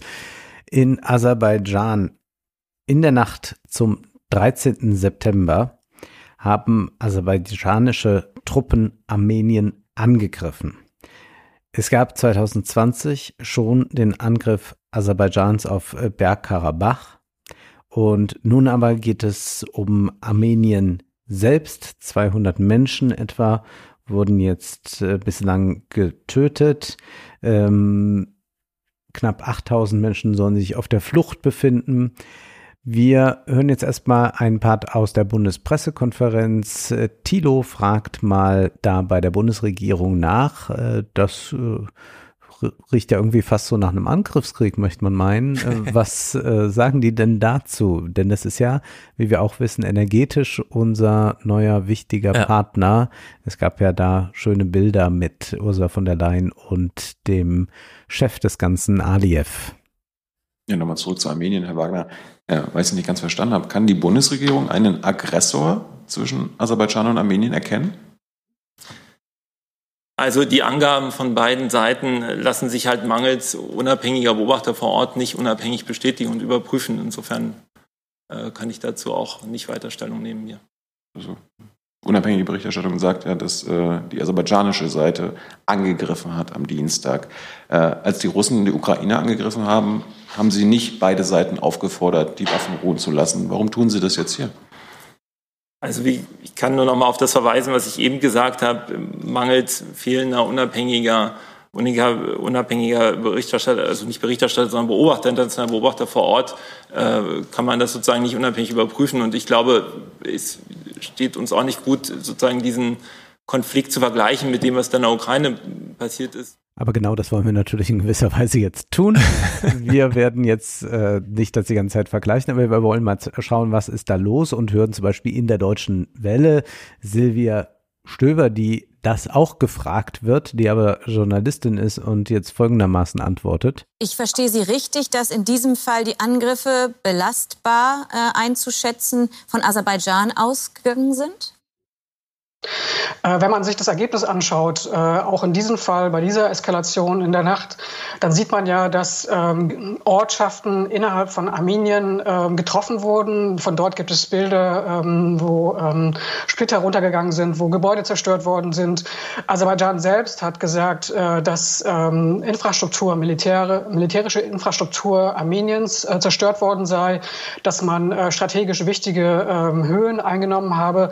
Das weist eben deutlich darauf hin, dass ähm, es äh, Ausgriffe gewissermaßen, Angriffe von Seiten Aserbaidschans auf Armenien gegeben hat. Ja, die ja, Armenier ähm, werden wohl nicht ihre eigenen Häuser torpediert genau. haben. man hört dann immer die Journalisten, die natürlich so ein bisschen als so eine äh, Regierungsriege, äh, also die Sprecherschaft, äh, da antworten kann, aber sie hat ja doch ein paar Punkte aufgezählt, mhm. was man so sieht. Ja. Und dass die, äh, das Mantra der Bundesregierung da ist, nichts wissen, nichts wissen. Ne? Also dass das da, ich kann mich immer noch erinnern an diese Szene mit äh, äh, Steffen Seiber, der dann einfach vorne sitzt. Seine Kollegen aus den anderen Ministerien kriegen Fragen und er flüstert so rüber ins Mikrofon, nichts wissen, nichts wissen. Und so ist das dann da hier auch wieder gewesen. Also wir wissen gar nichts, äh, keine Ahnung. Wir haben auch kein Radio, um hier mal die deutschen Journalisten zu hören. So. Ja, ja, hat noch gar nicht in die Zeitung geguckt. Nun hören wir ganz kurz äh, die stellvertretenden Außenminister Gevorg Gian und Mamadov von Armenien. Azerbaijan not merely uh, not merely uh, violated ceasefire across border, but it also targeted Armenian positions and also civilian infrastructures inside Armenia. So it's a clear attack on sovereign country. It's a clear attack on UN member state. Well, Armenia has been shelling Azerbaijani military positions for a week, few weeks now, which shelling has been intensified over the last few days. And over the same few days, uh, Armenia started uh, amassing heavy weaponry and armament uh, along the deemed border between Armenia and Azerbaijan. Wer ist aber überhaupt diese Regierung da in Aserbaidschan? Wir hören da einen Beitrag aus äh, Deutschlandfunk Kultur Weltzeit. Birgit Wetzel klärt uns auf. Wir gehen jetzt mal äh, gedanklich weiter zum Präsidentenpalast. Da wohnt oder sitzt drin Ilham Aliyev. Der ist seit 2003 im Amt. Und wofür steht er? Ja, Aliyev ist äh, die zentrale Figur in Aserbaidschan, muss man wirklich sagen. Er hat einen Personenkult um sich und seine Familie aufgebaut und er ist der Sohn von Heydar Aliyev. Heydar Aliyev ist derjenige, der diesen Jahrhundertvertrag geschlossen hat und man ist ihm bis heute ohne Ende dankbar dafür, dass dieser Vertrag zustande gekommen ist. Denn durch diesen Vertrag, durch die Petrodollars, die dann ins Land gekommen sind, konnte sich das ganze Land entwickeln. Und nicht nur Baku, sondern äh, auch darüber hinaus, es sind Straßen gebaut worden, es sind Autobahnen gebaut worden, es sind viele neue Schulen entstanden. Durch diese Petrodollars hat sich das Land ganz gewaltig verändert. Die Petrodollars haben das Land reich gemacht und vor allem die Familie Aliyev und die dazugehörigen Clans haben sich daran sehr bereichert. Ich will nochmal zu sprechen kommen auf den Vater, äh, und zwar Hader Aliyev, der war vor ihm Präsident, bis er gestorben ist. Und der war auch vorher im höchsten Gremium der Sowjetunion, dem Politbüro der Kommunistischen Partei. Äh, ist das jetzt eine Familiendynastie, die wir dort eben haben, seit der Unabhängigkeit äh, von Aserbaidschan Anfang der 90er Jahre? Wie ist seine Rolle einzuschätzen? Natürlich, diese Familie dominiert das politische Geschehen in der Region. Es ist aber auch überhaupt so, dass die Herrschaftsverhältnisse sehr andere sind als in Europa. Es gibt eben doch sehr starke Clanstrukturen und es gibt auch Oligarchen, die halt sehr viel das politische Geschehen bestimmen für schon einiges Stirnrunzeln hat insbesondere gesorgt, dass äh, Ilham Aliyev auch seine Frau als Vizepräsidentin ernannt hat mhm. äh, und auch für seinen Sohn schon Ambitionen hat, dass der die Amtsgeschäfte weiterführen wird. Ja. ja. das ist also so eine klassische Racket-Struktur, wie wir die, die aus Ehefrau vielen Ländern kennen. Ehefrau als Vizepräsidentin, das geht dann äh, noch mal weiter als in, in, in ja. anderen Staaten. Da sind es dann immer noch so die Schwiegersöhne oder so, ja. die man noch äh, installiert. Aber hier macht man es äh, ganz eng und äh, ja, das ist ein Land, äh, das äh, natürlich mit einer Demokratie nichts zu tun hat, während Armenien eine Demokratie ist. Auch das äh, muss hier deutlich gemacht werden. Und nun ist es so, dass der Westen eine Verbindung zu Aserbaidschan hat, was sich zum einen durch diese CDU-Connection zeigt. Ich habe da jetzt nichts zu mitgebracht, aber da haben ja viele investigative, ja. gute journalistische Teams gearbeitet zu und äh, das ist sehr erhellend, was da herausgefunden wurde. Und es ist natürlich so, dass diese Ölfirmen, die westlichen, auch eine äh, große Verbindung zu dieser Familie und diesem Land aufrechterhalten. Es ist klar, dass ein, eine gute Verbindung nach Großbritannien besteht. Die BP ist entscheidend äh, die Firma, die am meisten Anteile hat an den Firmen, die jetzt äh, engagiert sind in Aserbaidschan. Mit dabei äh, ist auch die norwegische Statoil, ähm, da ist auch die italienische Eni mit dabei, es ist auch eine russische Firma mit dabei. Aber die BP ist die entscheidende Firma eigentlich, was die Westkontakte angeht. Die Pressemitteilung der Europäischen Kommission zu diesem Gasdeal, den man mit Aserbaidschan hatte. Mhm. Die lautet ja, die Vereinbarung enthält die Verpflichtung, die Kapazität des südlichen Gaskorridors zu verdoppeln, um der EU bis 2027 jährlich mindestens 20 Milliarden Kubikmeter zu liefern. Das wird zu den Diversifizierungszielen des äh, Repower EU-Plans beitragen und Europa dabei helfen, die Abhängigkeit von russischem Gas zu beenden. Und diese angedachten 20 Milliarden Kubikmeter, die würden dann äh, nur 12 Prozent allerdings des gesamteuropäischen Gasimports 21 decken, also in diesem ja. Verhältnis sind wir da. Aber immerhin 12 Prozent ist dann schon mal was, wenn man sagt, jetzt äh, war 40 Prozent, glaube ich, von Russland und äh, man hat das stark drosseln können also, insgesamt, ne? Ja, mittlerweile glaubt man ja, jeder einzelne Prozentpunkt senkt so ein bisschen das Stresslevel und ja. man sollte froh sein. Und wenn man dann zweistellige Prozentwerte hört, die schon mal gesichert sind, ja. äh, ist großes Aufatmen angesagt bei vielen, die das da regeln müssen. Und entsprechend äh, versucht man sich äh, da bedeckt zu halten, zum Beispiel von der Bundesregierung aus und will jetzt da nicht über diesen Angriffskrieg äh, sprechen. Äh, Caroline Born hat da so eine schöne Formulierung auch in äh, dem Weltzeit-Podcast äh, zu den neuen Autokraten, mit denen wir jetzt paktieren. Spielen denn sowas wie Menschenrechte und Demokratie dabei jetzt eine Rolle, wenn man auf Länder zugeht? keine große im Moment. Also wir hatten ja zum Beispiel auch den äh, US-Präsidenten Biden in Saudi-Arabien. Ähm, ich habe Habeck in Katar schon erwähnt. Also es gibt zwar die Kritik, dass man jetzt einfach einen autokratischen Herrscher durch einen anderen ersetzt. Man will jetzt aber darauf achten, dass man nicht zu stark auf nur ein autokratisches System vertraut. Das ist so verrückt. Wir gehen, ja, wir gehen ja nur auf die Länder zu, weil das für uns angeblich ja. so eine große Rolle spielt. Ja. Und dann spielt es aber keine große Rolle. Das, eigentlich kriegt man es nicht so richtig äh, erklärt. Nee, nee. Wir hören jetzt in der deutschen Welle Joshua Der über diese Eskalation Folgendes sagt, also über die, die jetzt da stattfindet zwischen Aserbaidschan und Armenien. The significance of this round is that it's uh, the the targets, Azerbaijan's targets this time are in uh, Armenia proper.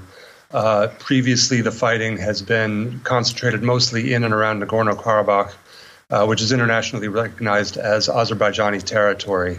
Uh, these attacks are along uh, Armenian communities along the, the border inside Armenia, which would represent a significant escalation uh, in, in Azerbaijan's targeting. Er sagt es damit auch nochmal, die sind jetzt da auf armenischem Boden. Mhm. Das heißt, wir können jetzt nicht mehr sagen, da ist mal irgendwas ja. rübergeflogen oder bei Bergkarabach das war auch schon ein zu verurteilender Angriff, aber da kann man sagen, ja, das rechnen die sich ja noch zu. Aber mhm. hier ist es ganz klar eine Grenzverletzung, also auch ganz klar das, was jetzt ein Olaf Scholz immer sagt, das geht nicht. Also das ist mhm. meine rote Linie. Aber diese rote Linie existiert da nicht.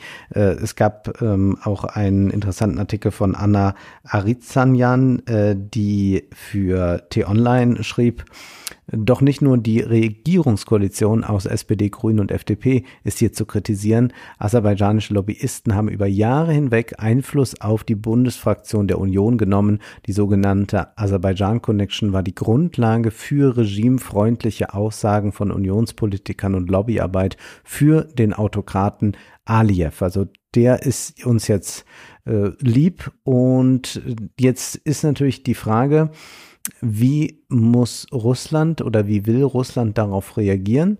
Es ist äh, ganz interessant, Armenien ist ja eigentlich mit Russland äh, da in so einer Verbindung, dass ähm, Russland sich äh, in der Regel für die, für die armenische Seite stark macht, mhm. äh, aber immer deeskalierend in diese Konflikte eingreift, aber jetzt ja selbst einen Konflikt angezettelt hat und damit ja auch allerhand zu tun hat, wie wir wissen. Und äh, jetzt sind die da sehr zurückhaltend. Das kann man zum Beispiel daran erleben, dass äh, Armeniens äh, äh, Präsident sich bei Putin natürlich sofort nach dem Angriff meldete. Also es ist dann quasi die erste Adresse, die man anruft. Mhm. Aber direkt danach telefonierte er schon mit äh, Macron und ich glaube auch mit äh, Michel von der EU. Nee, mit Blinken hat er dann ja. telefoniert. Also Armenien merkt jetzt, Russland hat gar keine Zeit, keine Lust, ja. sich noch vielleicht einen weiteren Konflikt äh, äh, drauf zu schaffen. Äh, Zumal ja Aserbaidschan und Türkei und wiederum Türkei und Putin dann nochmal, also es ist äh, sehr, sehr vertrackt. Äh, dadurch, dass, und jetzt hat also Armenien Macron und Blinken auch mal noch kontaktiert. Ja. Interessanterweise dann nicht Scholz, zumindest habe ich das äh, dann nicht erfahren. Und hier ist also ein Land, das eigentlich Hilfe schreit von dem, die eigentlich da sind, da ein bisschen regelnd einzugreifen, nichts erwartet, sich jetzt eigentlich nach Westen hm. wendet und man denen jetzt aber zu verstehen gibt, äh, wisst ihr, wir bekommen da ja diese 12 Prozent bald äh, so an Gas. Ja, ja es ist äh, wirklich dieses, dieses Paradox, dass wir, weil wir diese ganzen Menschenrechtssachen so wichtig nehmen Mhm. Vielleicht ist es wirklich, das ist halt, aber auch da, es ist, ja, es ist ein Krieg, weshalb wir uns von Russland abwenden und gleichzeitig diese Hinwendung, ob es am Ende wirklich nur die Aufmerksamkeit ist, medial. Genau, wo liegt eigentlich Aserbaidschan, äh, könnte man fragen. Ja, also die, ja, genau, das genau. sind die, diese Fragen, die sich ja dann da stellen. Ähm, also wir haben auch einen Dominoeffekt. Also du hast es ja eben so schön beschrieben. Putin hätte das wohl nicht gemacht, wenn Merkel jetzt noch an ja. äh, der Regierung wäre. Also er hat gewartet, bis Trump weg ist, bis Merkel weg ist. Jetzt hat er dann in seinen Augen Schwächere mit Scholz und Biden. Und was macht jetzt äh, Aliyev? Naja, der hat auch abgewartet, bis Russland sich jetzt um diesen Konflikt, weil die waren damals bei Bergkarabach dann doch schnell dabei und haben gesagt, mhm. also hallo, hier müssen wir mal einschreiten. Und die haben natürlich jetzt auch auf das Momentum gewartet. So schätzt es zumindest Gesine Dornblüt ein in dem besagten Weltzeit-Podcast. Also, dass das Mutterland getroffen wurde, also armenisches Land innerhalb seiner international anerkannten Grenzen, das ist ganz, ganz wesentlich, ein wesentlicher Punkt. Und zwar deshalb, weil Armenien Mitglied ist in einem östlichen Militärbündnis, das heißt OVKS oder auch ODKB abgekürzt, russisch. Das ist die Organisation des Vertrags über kollektive Sicherheit. Da sind sechs Staaten drin. Das Ganze wird von Russland dominiert und es gibt dort eine Beistandsklausel. Deswegen hat sich Armenien bereits an diese OVKS gewandt, nicht zum ersten Mal. Aber die Organisation, die hat jetzt zwar getagt, hat aber keine Eingreiftruppe entsandt, sondern erstmal eine Mission, die sich ein Bild machen soll von der Lage und die feststellen soll, ob da überhaupt armenisches Gebiet angegriffen wurde. Und man beruft sich darauf, dass ja die Grenze nicht markiert sei. Und das Ganze, ja, das lässt schon darauf schließen, dass die Organisation eben nicht gerade sehr scharf darauf ist, da wirklich aktiv zu werden. Und es liegt unter anderem daran, dass die anderen Mitgliedstaaten, so wie zum Beispiel Kasachstan, engere Verbindungen unterhalten zu Aserbaidschan als zu Armenien. Und deswegen, ja, kann sein, Aserbaidschan möchte testen, wie weit Russland geht, aber wie weit auch die anderen OVKS-Mitgliedstaaten gehen. Hm, das ist ja interessant, dass da so ja. Bündnisse noch gibt, weil du hast ja eben äh, kurz angemerkt, Putin hat gewartet, bis äh, Trump weg ist. Da könnte man ja auch es gibt ja auch diesen Gegenentwurf, dass Trump äh, eigentlich bleiben sollte für Putin, um dann in der zweiten Amtszeit Amerika aus der NATO zu nehmen. Ja. Und dann ja, ja, greift genau. da in der Ukraine an. Lauter solche Sachen, dass hier noch so ein zweites Bündnis eine Rolle spielt, für das Putin jetzt gerade keine Zeit hat, ist natürlich interessant. Äh, also, dass da über Historie so eine formale Verpflichtung eigentlich gäbe. Ja, und ich meine, für die Familie Aliyev ist das eine enorme Bereicherung jetzt auch im ganz persönlichen Sinne. Das ist nicht nur, wir haben unsere Wirtschaft gestärkt, sondern ja. wir haben uns äh, reich gemacht. Äh, die waren natürlich auch äh, gut dabei bei den Panama Papers. Äh, die haben drei Kinder und diese sind als Shareholder in 44 ähm, Firmen äh, registriert äh, auf den British Virgin Islands. Mhm. Und es gibt ja auch so einen äh, Korruptionsindex und da steht Aserbaidschan auf Platz 128. Da ist man also dann so in einer Nähe mit Myanmar. Ja. Das ist äh, ganz beachtlich. Wir hören jetzt äh, Jason Palmer vom The Economist Podcast äh, zu Aserbaidschan und den Frieden und dem Friedensabkommen. So you have to bear in mind that what ended the war in 2020 was not a peace agreement, but a ceasefire imposed by Russia. And talks about a possible peace settlement between Azerbaijan and Armenia have been ongoing. I think the latest round took place in Brussels. Uh, these talks are being mediated by the EU in late August. And in fact, in early September, the Azerbaijani president, Ilham Aliyev, mentioned that the two sides were probably months away from a peace agreement. But, and this is a very big but, Azerbaijan wants Armenia under such a peace agreement to acknowledge its unconditional sovereignty over Nagorno Karabakh.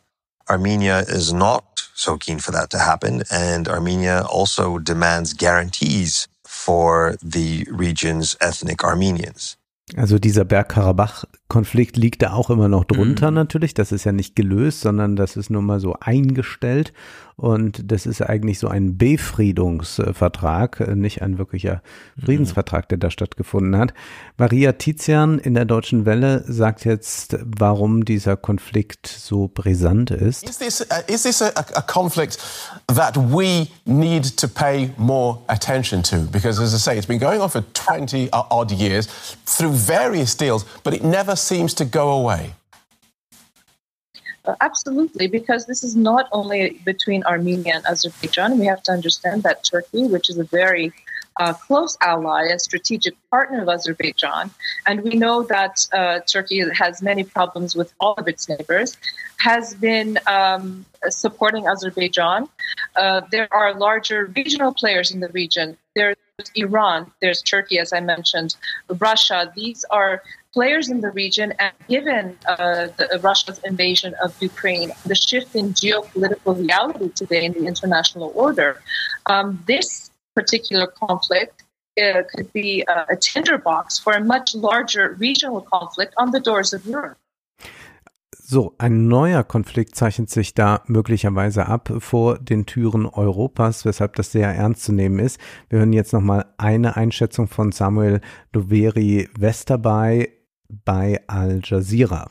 When you look at a map of the Caucasus and you zoom out, you very quickly understand that it's an extremely geostrategic region and that it connects uh, east and west, especially when one considers that there are sanctions in Russia at the moment, meaning that, for example, energy or transportation of various types of goods can no longer pass.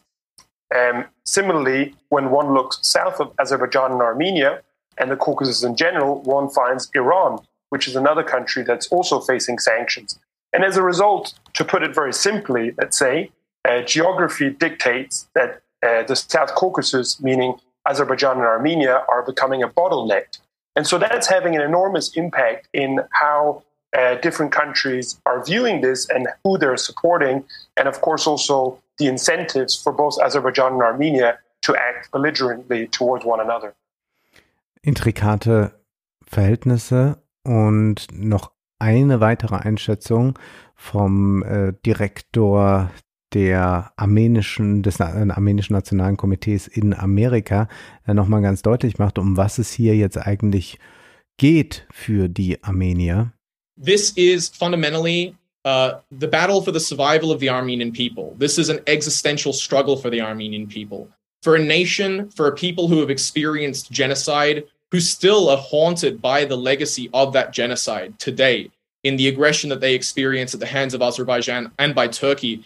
Uh, this is the battle for the life of the Armenian nation. But beyond that, it's also the battle for democracy in a region of the world where democracy is proven elusive. If the international community stands by and allows an authoritarian dictator in Ilham Aliyev to invade a democratic country like Armenia with impunity, the reverberations of that would be felt the world over. It would be incredibly dangerous. And right now, the international community needs to understand that there is no way that you can contain an authoritarian, expansionist regime like Russia by enabling and emboldening just another authoritarian, expansionist regime like Azerbaijan. Wir stehen hier vor der Konstellation, die Biden ja in seinen Reden ständig wiederholt. Autokratie gegen Demokratie. Die Demokratie wird vertreten durch Armenien. Die kämpfen hier für die Demokratie. Man könnte jetzt auch wieder sagen, die kämpfen dort auch für uns. Die kämpfen für ihre Unabhängigkeit. Und wir ziehen uns daraus, sagen, wir haben noch nichts Genaues gesehen, wir wissen nichts, die EU äußerst vorsichtig. Und einen Tag später hält dann Ursula von der Leyen eine Rede im EU-Parlament. Und ich habe jetzt mal drei Clips äh, mitgebracht, die nichts mit Armenien, Aserbaidschan zu tun haben, äh, denn es geht natürlich um den anderen Krieg und wir sollten das aber jetzt einfach mal übertragen. This is not only a war unleashed by Russia against Ukraine. This is also a war on our energy. It's a war on our economy. It's a war on our values. It is a war on our future. It is about autocracy against democracy. And I stand here with a conviction that with the necessary courage and with the necessary solidarity, Putin will fail and Ukraine and Europe will prevail. so. Das ist natürlich dieses, ja, Aserbaidschan sind ja nur zwei Millionen Leute, was kann schon passieren? Es sind ja nur mhm. wenige. Da, mhm. da ist ja keine Schlagkraft dahinter wie bei Russland. Also nimmt man es einfach so hin. Genau, Aserbaidschan ist natürlich jetzt nicht in einem großen Bündnis drin, das uns gefährlich werden kann, beziehungsweise die sind da so lose verbunden, aber wir können die jetzt äh, an uns ja binden und das ist dann das Entscheidende. Wir haben es nicht mit einer äh, Bedrohung zu tun äh, für die NATO, äh, ganz im Gegenteil, man kann sich da Aserbaidschan gefügig machen mit entsprechenden Zahlungen und diese Familie Aliyev weiter unterstützen. Von der Leyen sagt weiter. And I want to make it very clear. The sanctions are here to stay. This is time for us for resolve and not for appeasement. This has to be very clear. Wenn man das aber so rigoros ausdrückt gegenüber Russland, äh, dann bedeutet das natürlich, und da wir aber weiter Energie brauchen und da wir mhm. weiter wirtschaften werden, können wir nicht einfach das jetzt äh, irgendwie mit Frankreich lösen, sondern wir brauchen ja dann andere dafür. Und damit begeben wir uns natürlich, äh, je härter man das vorträgt, äh, desto mehr äh, geht man auch in die Hände dann äh, der Familie Aliyev und äh, Konsorten. Und dies noch zum Schluss. My honorable members, one lesson from this war is we should have listened to those who know Putin, to Anna Politkovskaya, and all the Russian journalists who exposed the crimes and paid the ultimate price. To our friends in Ukraine, Moldova, Georgia, and the opposition in Belarus. We should have listened to the voices inside our union, in Poland, in the Baltics, and all across Central and Eastern Europe. They have been telling us for years that Putin would not stop. So, und jetzt müssen wir bitte das so beherzigen und sagen, lass uns doch dann nicht noch wieder einmal mehr den Fehler machen, dann sonst ja. können wir in drei, vier, fünf Jahren da sitzen und auch Namen aus Armenien aufzählen, auf die wir hätten hören sollen. Mhm. Ich korrigiere nochmal, Aserbaidschan hat 10 Millionen Einwohner, 2 Millionen leben in Baku. Mhm. Und das kennen wir ja, European Song Contest und so. Genau, wir, da war schon die Baku-Connection genau, da. Wir können ja eigentlich sagen, das ist ein uns nicht ganz unbekanntes Land. Ja, und wir haben natürlich die Autokraten nicht nur dort in äh, noch relativ weiter Ferne, sondern wir haben sie jetzt auch sehr nah an uns herangerückt mit Ja. Italien. Italien und Schweden. Und Diese Schweden, ja. schwedische Wahl war natürlich. Ähm, Georg Dietz hat einen Text geschrieben über den Boomer-Faschismus. Mhm. In Italien und Schweden zeigt sich das destruktive Verhältnis von Kapitalismus und Demokratie seit der Finanzkrise. Wichtiger Punkt. Es gewinnt, wer von ökonomischer Ungleichheit ablenkt. Gilt insbesondere für Italien, wo Jugendarbeitslosigkeit immer noch bei 30 Prozent liegt und krasse Verarmung mittlerweile Raum greift, ist allerdings über Überschrift und Vorspann, was ich gerade vorgelesen habe, ein Text, der exklusiv für, nur für Abonnenten ist. Und wie gesagt, ich bin zwar Abonnent, aber kein Digitaler und deswegen weiß ich noch auch mal nicht lesen. genau, was er jetzt hier schrieb. Aber bei den Schweden, äh, das ist ganz interessant, weil wir jetzt immer so der Rechtsruck und so. Bei Schweden kann man noch mal kurz in die Zahlen gehen. Diese Schwedendemokraten gibt es seit 1988. Äh, Und seit 2010 sitzen sie im Reichstag und ihr Standardprogramm ist dieses rechte Migrations- und familienpolitische, was man so kennt. Ja.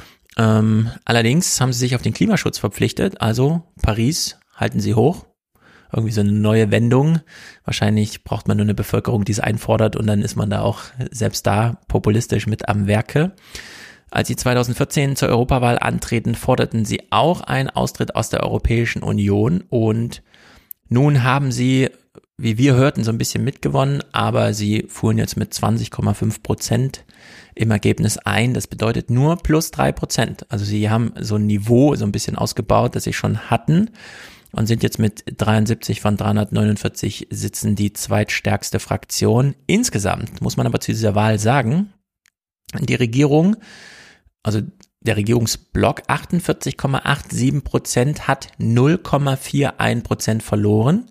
Die Opposition hat auf 49,59 genau diese 0,41 Prozent gewonnen und damit äh, hat die Regierung gewechselt und Magdalena Andersen trat also zurück, weil sie die Mehrheit verlor, obwohl ihre Sozialdemokraten als Wahlgewinner 2,07 Prozent nochmal zulegen konnten auf über 30 Prozent.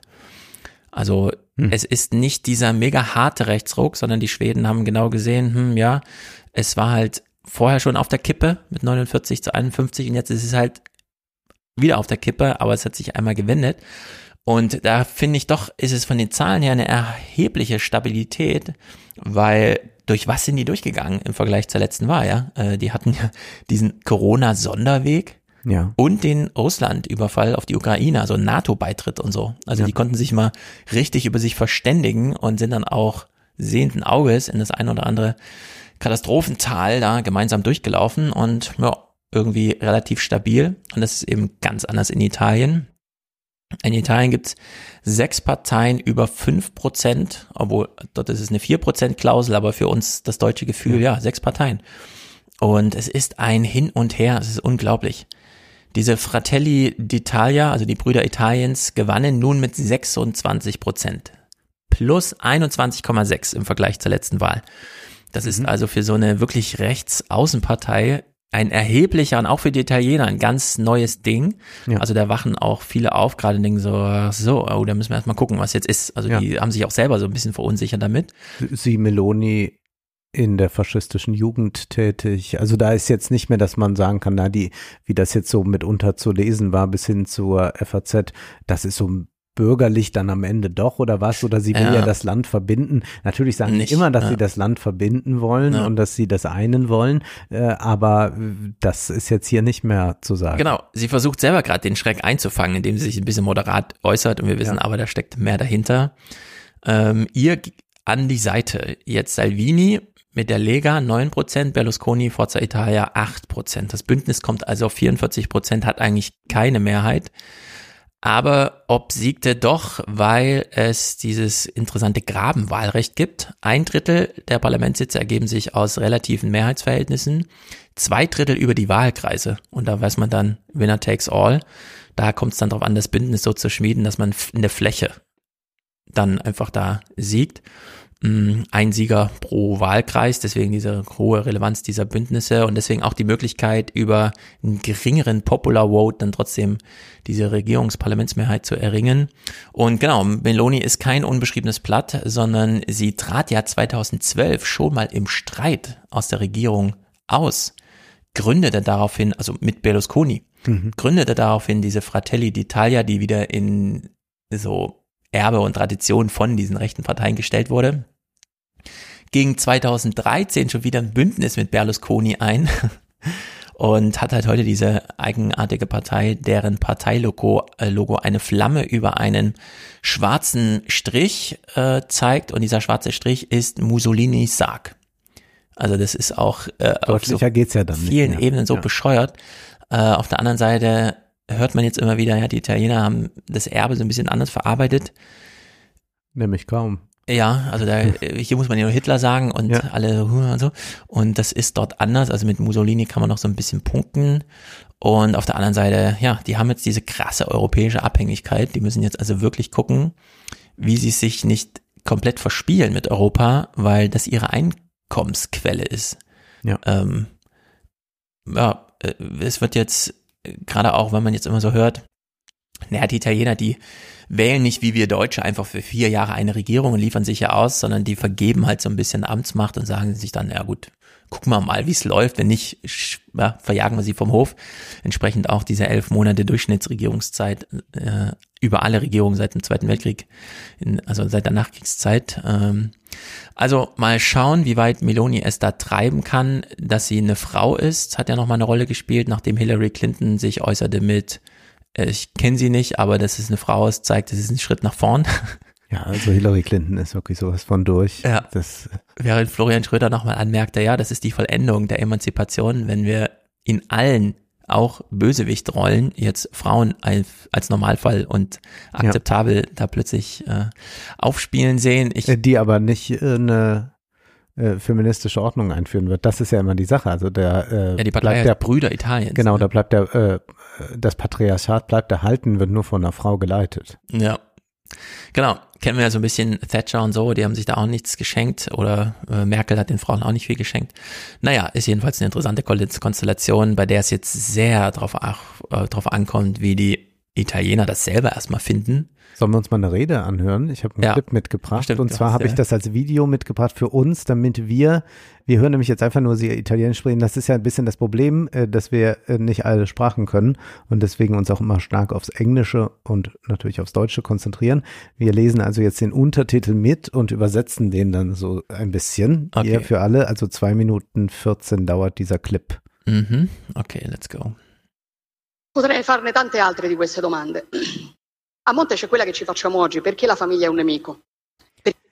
Was sie hier fragt, ist, warum wird die Familie als Feind angesehen? Warum mhm. fürchten sich alle vor der Familie? Also das ist jetzt ihre Behauptung.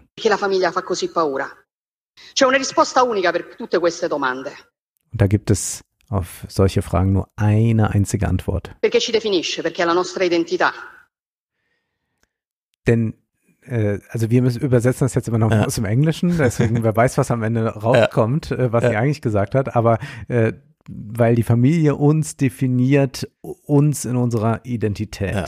Perché tutto quello che ci definisce in questo tempo è un nemico, per chi vorrebbe che non avessimo più un'identità e che fossero denn das wird als Gefahr angesehen, ja. dass äh, jeder, der noch eine Identität hat, äh, als gefährlich angesehen wird, wenn das sind äh, äh, Leute, ähm, die, die wollen, dass wir nicht länger eine Identität haben. Die wollen ja. uns unsere Identität rauben. Also wir haben in Italien das Problem Jugendarbeitslosigkeit 30 Prozent und das Auszugsalter aus dem Elternhaus liegt bei irgendwo 30 Jahren. Mhm. Also sind katastrophale Werte, allerdings ökonomisch erzwungen. Ja und nicht aufgrund irgendwie, wir lieben die Familie so sehr und jetzt findet so ein Krieg gegen die Familie statt. Also eben nicht auf der Ebene. Es ist so ein bisschen ja. wie Georg Dietz andeutete in seinem Text, den wir jetzt nicht kennen, äh, dass die einen großen Bogen um die ökonomischen Argumente machen und stattdessen glauben, äh, die Familie sei hier irgendwie unter so einem Wokeness-Beschuss, obwohl man eigentlich mal die äh, finanzielle Diskussion führen müsste. Und man will Menschen ohne Identität und will eigentlich die perfekten Konsumsklaven haben. E allora è sotto attacco l'identità nazionale?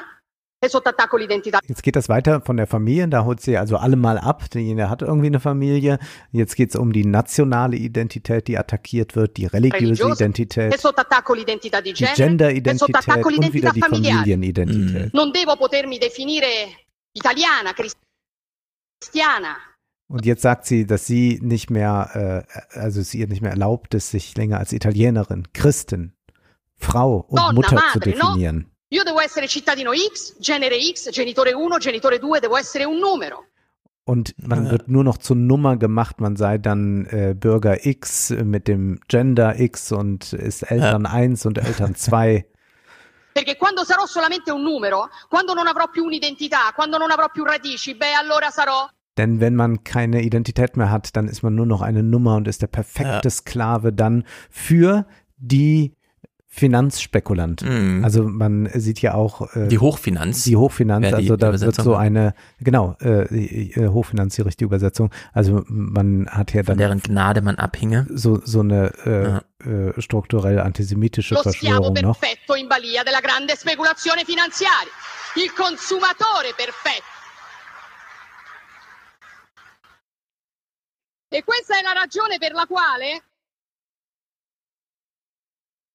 Questa è la ragione per la quale oggi noi facciamo tanta paura. Questa è la ragione per la quale oggi questo appunto Und äh, deswegen würde das jetzt auch alle erstmal so in Furcht versetzen, also was, was jetzt von ihnen da ausgeht. appuntamento fa tanta paura. Perché noi non vogliamo essere dei numeri, noi siamo qui per dire che noi non siamo dei numeri, noi difenderemo il valore Sie wollen nicht länger Nummern sein, sie werden sich verteidigen, ihre Werte äh, als Menschen, umana, als human di ogni beings. singola persona umana, perché ognuno di noi ha un codice genetico unico e irripetibile. Und das ist jetzt auch so eine interessante Formulierung, dass sie sagt, also because each of us has a unique genetic code that is unrepeatable. Also es diese, wird jetzt schon ins, in, in die DNA eingeschrieben, die Originalität. ja, dieser Verweis auf Genetik war ja, was Thilo Sarrazin damals, es war ja irre, er hat ja dieses Deutschland schafft sich ab Ja. Buch hingeschrieben und da gab es auch was zur Genetik, dass irgendwas so vorbestimmt ist und so weiter und so fort. Und das fand sehr viel Resonanz, weil das natürlich ein dagegen kann man nicht anargumentieren Punkt ist, weil es steht in der DNA, es ist sozusagen Gott oder Natur gegeben, wie auch immer. Und dann hat er als nächstes Jahr ein Buch äh, geschrieben über diesen genetischen Punkt, weil er merkte, ah, da resonieren die Leute. Und Kaube meinte damals nur, ja, er hat äh, eigentlich über den schwächsten, inhaltlich schwächsten Punkt das ganze Buch aufgezogen. Und so ist es hier auch wieder, ja. Sie kommt einfach mit diesem Unique Genetic Code einfach nur, um das so als Signalding zu setzen und muss verschleiern, dass sie keine Ahnung davon hat, was sie da sagt und wie, was sie überhaupt meinen kann damit, sondern es ist wirklich nur so ein äh, Signaling. E questo piaccia o no ha del sacro. Lo difenderemo, difenderemo Dio, la Und sie werden Gott verteidigen, das Land, die Familie. famiglia che fanno tanto schifo a qualcuno. Lo faremo per difendere la nostra libertà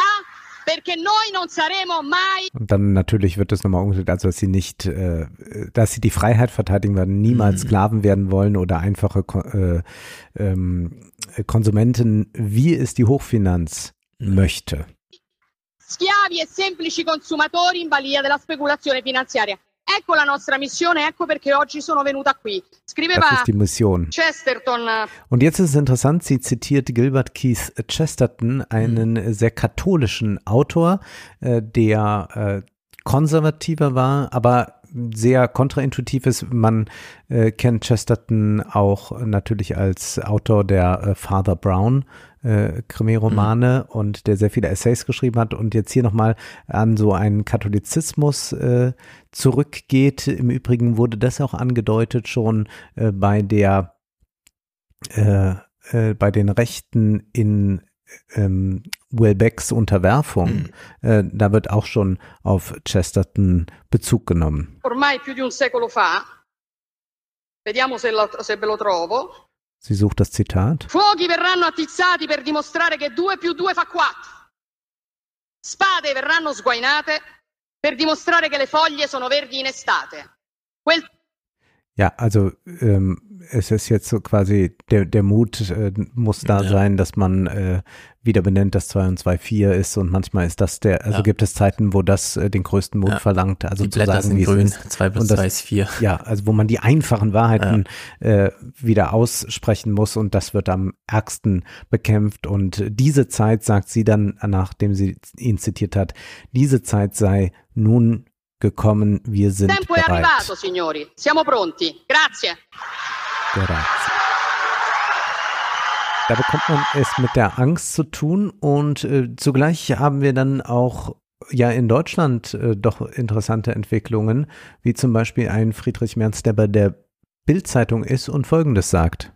Wir erleben mittlerweile einen Sozialtourismus dieser Flüchtlinge nach Deutschland, zurück in die Ukraine, nach Deutschland, zurück in die Ukraine. Mehr als 1,1 Millionen Flüchtlinge insgesamt bisher. Von denen mittlerweile eine größere Zahl sich dieses System zunutze machen. Da haben wir ein Problem, das wird größer. Wir haben im Frühjahr darauf hingewiesen, dass dieses Problem entstehen konnte. Die Bundesregierung hat sich taub gestellt.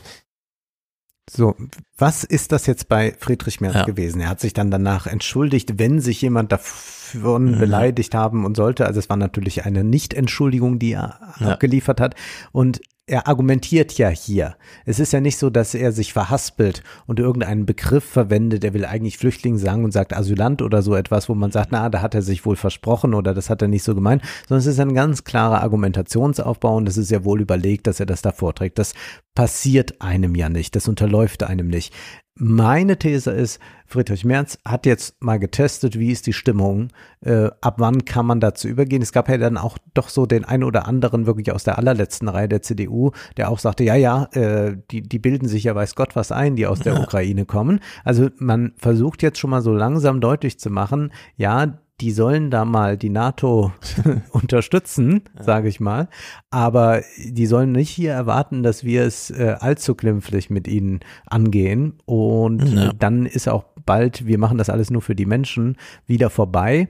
Und sicherlich war jetzt März noch zu früh, da hat ihn jetzt das Gespür auch ein bisschen verlassen. Äh, das müsste man dann schon machen, wenn der, der äh, Winter sehr kalt wird, dann äh, glaube ich, kann Mhm. das schon besser zünden wieder. Aber er hat es schon mal probiert, kriegt dann noch aus der eigenen Partei so ein bisschen was mit. Aber Ja. es haben auch schon, ich habe dann mal so drauf geachtet, ganz viele äh, CDU-Leute schon mal seine Entschuldigung retweetet direkt, äh, um zu sagen, ja, gell, wir wollen es ja, aber Ja. wir müssen auch mal schon vorsichtig sein, dass da nicht allzu viel Schindluder getrieben wird. Also, ich fand Robin Alexanders Erklärung dazu ganz gut. Der fühlt ja doch noch mal rein in die Partei, wie wird's da so aufgegriffen. Er meinte, die Testballon-These ist schwierig, denn Friedrich Merz hatte in diesem Moment eigentlich einen Elfmeter vor sich liegen, weil das war ja zeitgleich mit auch Christian Lindner sagt dann irgendwann, die Gasumlage muss eigentlich weg. Ja. So. Und in diesem, in diesem Moment hätte man ja wirklich die, also jede Partei für sich, aber auch die Bundesregierung an sich so ein bisschen drauf einschlagen können, dass sie das nicht geregelt kriegen, dass sie keinen Ersatz haben für die Gasumlage. Ich würde ja weiterhin sagen, die These vom letzten Monat, Habeck hat sie boykottiert im Sinne von, ja, wenn ihr das wollt, liebe FDP, machen wir das. Äh, am Ende werdet aber, ihr es aber ich kassieren mach müssen. die so schlecht, damit die, ihr die dann. Genau, ich mache die so schlecht und alternativlos, dass am Ende ihr dran kleben bleibt und Lindner ist genau in die Falle gelaufen. Und Robin Alexander meint dann so, ja, das ist so, als hätte man diesen Elfmeter genommen, ein Handspiel draus gemacht, ihn rüber ins andere Tor, ins eigene und dann nochmal über die Linie geschoben. Also äh, bescheuerter geht's eigentlich gar nicht. Und äh, die Erklärung dafür war dann, ja, Friedrich Merz war halt auch einfach 20 Jahre nicht im politischen System. Der weiß nämlich nicht, dass 2013 oder so Sozialtourismus zum Unwort des Jahres erklärt wurde. Weißt du? Das muss er und, wissen.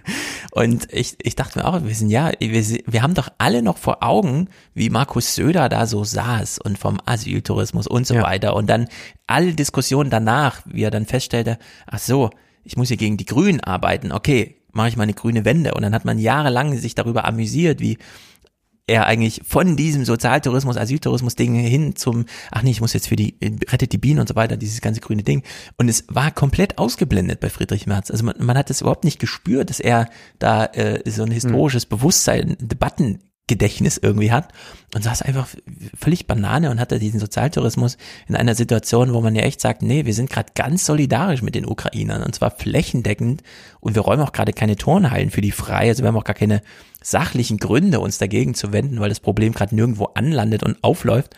Und in deren Sicht würde ich sagen, wir haben es hier mit klassischer Dummheit einfach zu tun gehabt. Ja, ich das weiß ist nicht. totale also das eher Unterschätzung, für- Überschätzung der Situation. Für wahrscheinlich, dass er schaut, äh, dass man doch wieder, also man, ich glaube, die, CDU, man hat es ja auch bei diesem Parteitag gemerkt, möchte über Identitätspolitik, also so wie Meloni uns das jetzt gerade vorgemacht hat, Wähler bekommen. Und das wird man am Ende auch schaffen, indem man quasi eine Gemeinschaft als wir sind das Volk sieht und dann gehören Ukrainer am Ende auch nicht dazu. Äh, Die müssen sich dann auch dem fügen und sollen sich mal ja nicht zu viel herausnehmen. Also ich glaube, dass man schon in dieser Logik ist, inwieweit äh, das jetzt Testballon war oder nicht. Ich glaube aber, dass es aus tiefstem Herzen kam. Nun ist es ja so, dass wir es mit einer nach wie vor steigenden Inflation zu tun haben, dass wir es mit äh, enormen Belastungen zu tun haben, die auch durch die Entlastungspakete nicht ausgeglichen werden. Wir hatten ihn schon einmal und ich bringe das jetzt wieder. Helmut Schleweis hat sich äh, zu Wort gemeldet. Er ist der Präsident der deutschen Sparkassen und, äh, des Mhm. Deutschen Sparkassen und Giroverbandes. Am 13.09. hat er eine Rede gehalten, die man überhaupt nicht findet im Internet. Man findet nur so ein dürres PDF. Und in dieser Rede heißt es, ein enorm wichtiger Faktor für den deutschen Mittelstand und insbesondere von Konsum für konsumnahe Branchen wird in den nächsten Monaten die Einkommenssituation und die Konsumneigung der privaten Haushalte sein. Die erheblichen Preissteigerungen der letzten Monate sind ein massiver Dämpfer. Bei den aktuellen Preissprüngen benötigen nach unseren Berechnungen 60 Prozent der Haushalte ihre gesamten monatlichen Einkünfte und mehr, um die laufenden Ausgaben zu decken. Haushalte mit monatlichem Nettoeinkommen unter 3000 Euro, 3600 Euro werden am Monatsende kein Geld mehr übrig haben und Lücken teilweise durch eigene Ersparnisse ausgleichen müssen. Für Gastgewerbe, Tourismus, Einzelhandel und andere persönlichen Dienstleister bedeutet das, dass sie sich auf massive Änderungen im Kundenverhalten einstellen müssen. Also mit Mhm. anderen Worten, die kommen nicht mehr. Ja. Ich halte es deshalb für richtig, dass die Bundesregierung und die Koalitionsfraktion mit einem dritten Entlastungspaket reagieren.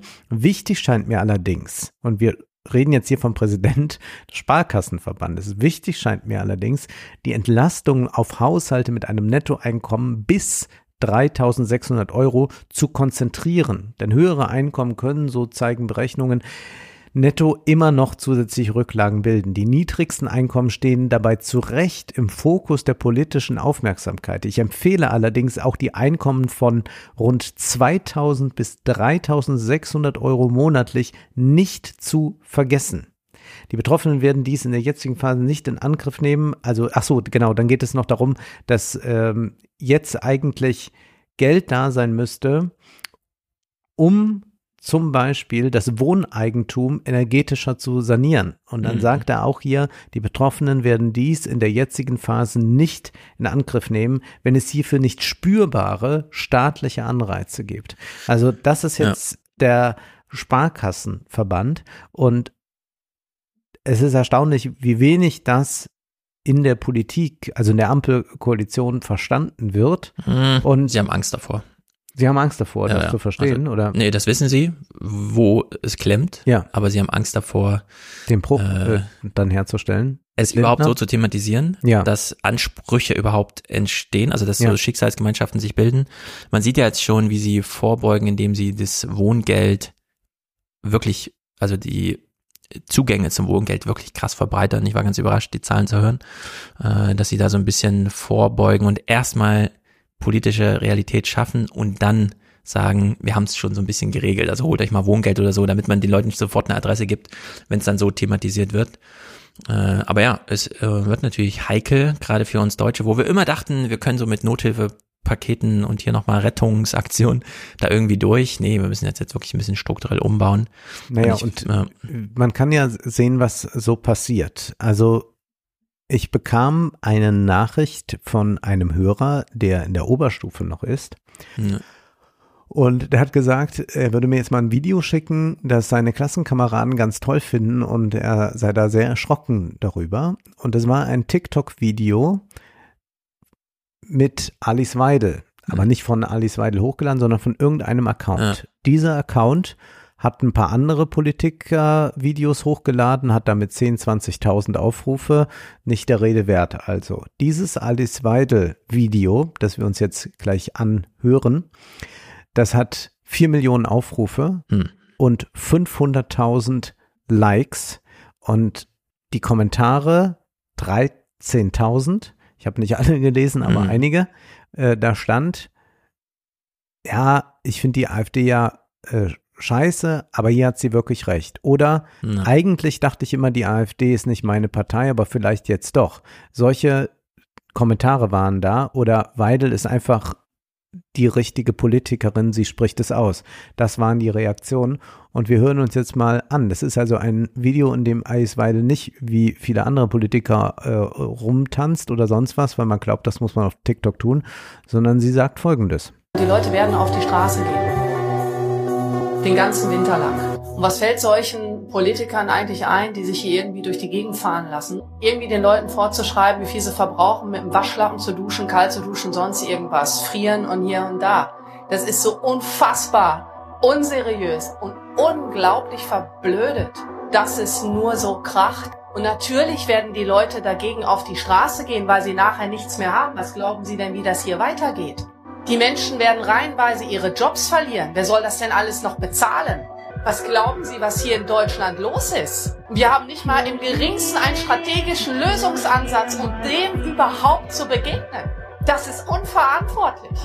Darum habe ich auch gestern in meiner Rede gesagt, die Menschen haben alles Recht, auf die Straße zu gehen. Gegen diese Politik, gegen diese Regierung, die sie eiskalt auflaufen lassen. Die haben doch gar nichts mehr. Wir haben eine sterbende Währung. Die Leute, die Menschen können doch gar nicht mehr sparen. Es geht doch alles für die Lebenshaltungskosten drauf. Ja, wir sehen mit diesem Sound darunter. Und das ist ein Video, das vier Millionen äh, Hm. äh, Aufrufe hat. Und wir haben jetzt ja viele über Facebook geredet und äh, von der Boomer-Generation, die da auf Fake News reinfällt und sich am Ende nicht impfen lässt.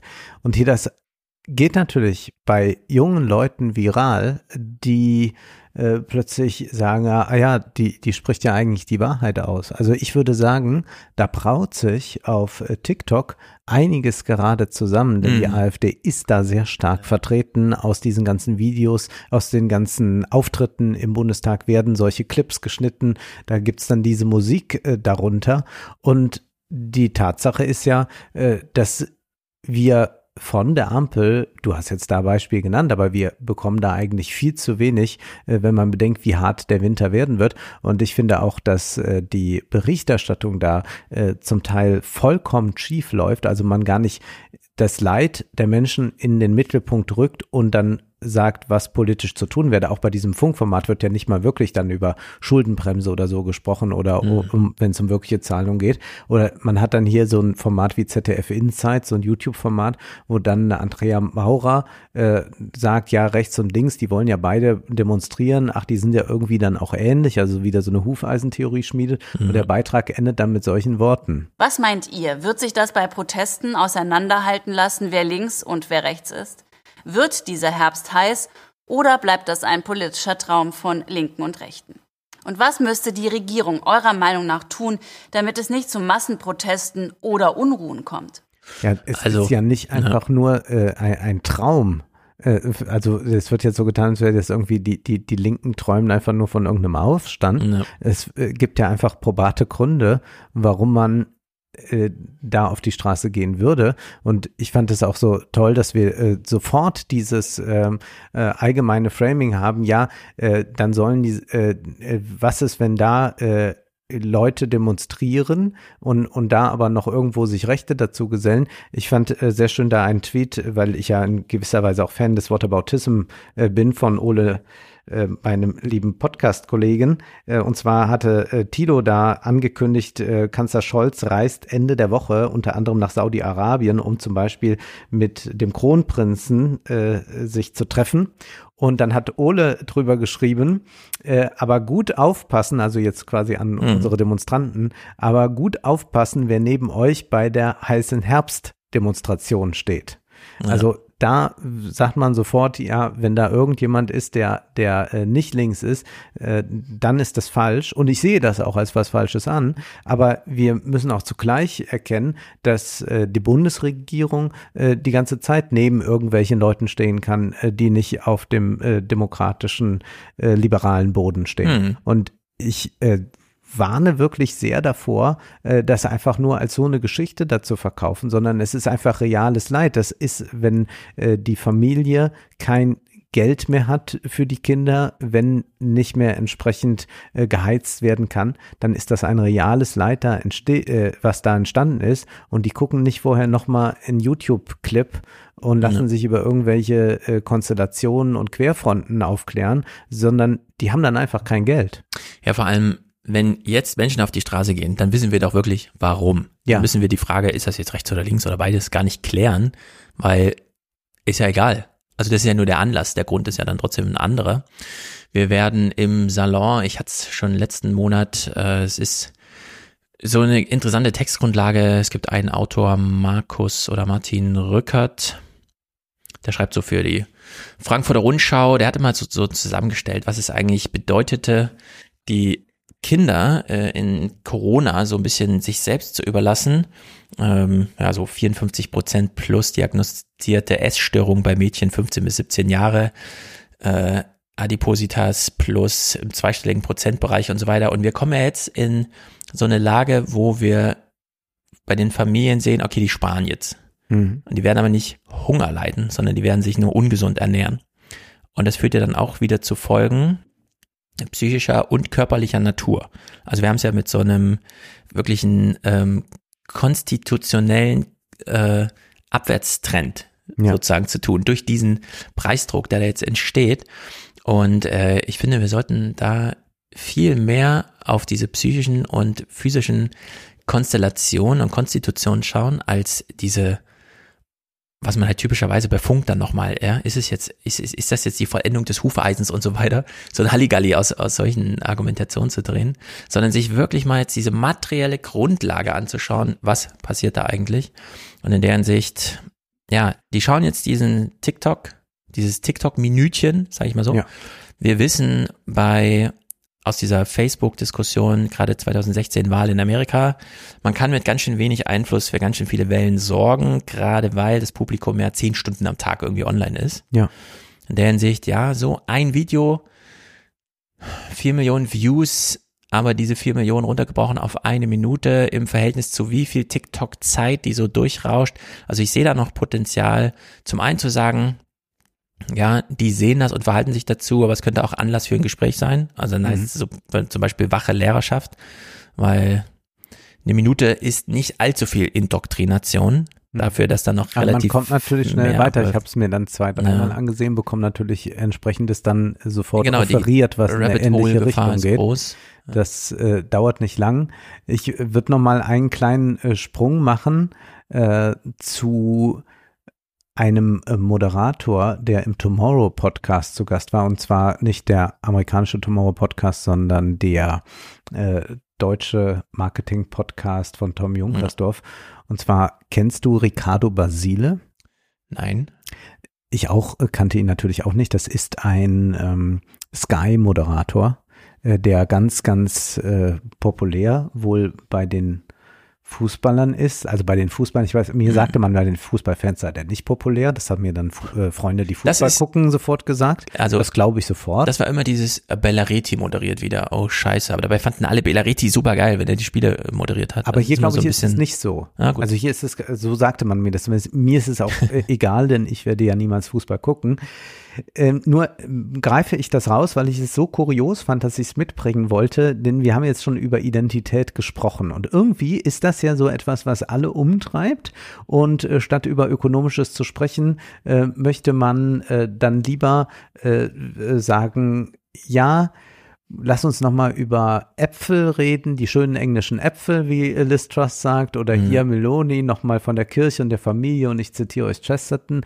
Und zugleich haben wir es aber ja immer mit Figuren auch zu tun. Alice Weidel wäre ja auch so ein Beispiel dafür, die ein modernes Leben führen, das mhm. eigentlich mit dieser Identität, die sie darauf beschwören, gar nicht viel zu tun hat. Und dennoch gibt's aber diese Suche und die Sehnsucht danach. Jeder Disney-Film befriedigt sie inzwischen. Äh, das heißt, ich würde generell so ein äh, Aufkommen des äh, Tribalismus äh, ja. wahrnehmen wollen, und zwar global.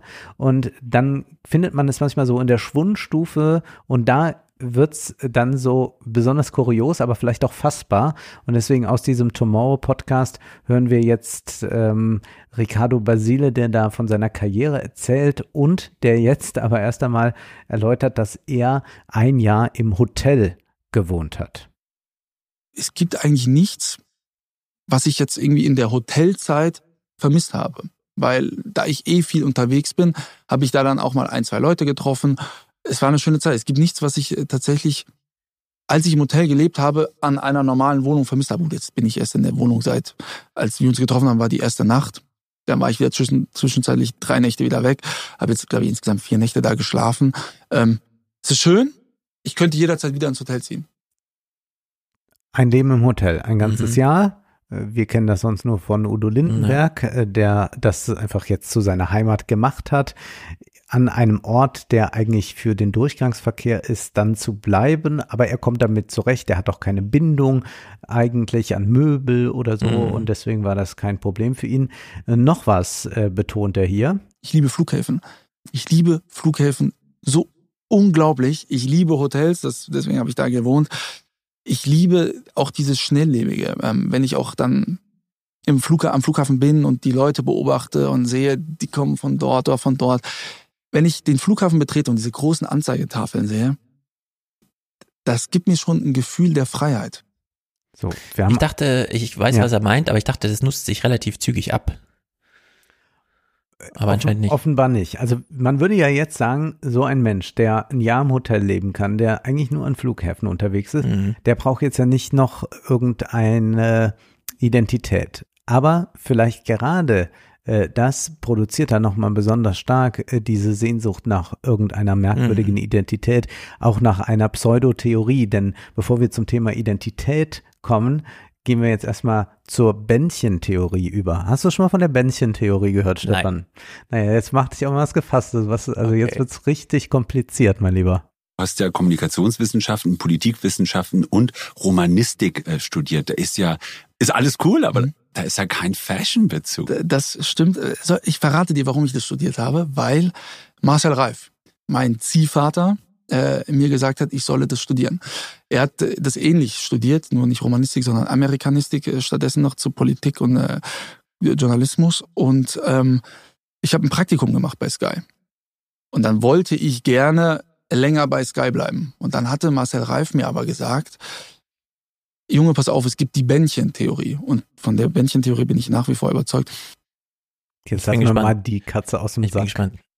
Äh, und die Bändchentheorie besagt, man soll so viele Bändchen sammeln wie eben möglich. Abitur ist ein Bändchen. Das berechtigt dich, die nächste Tür zu öffnen und sie auch zu durchschreiten. Das war dann mein Studium, was ich eigentlich nicht machen wollte, weil ich gedacht habe, ich bleibe direkt bei Sky. Und da ich, nein, mach erst das Studium, da sammelst du das nächste Bändchen.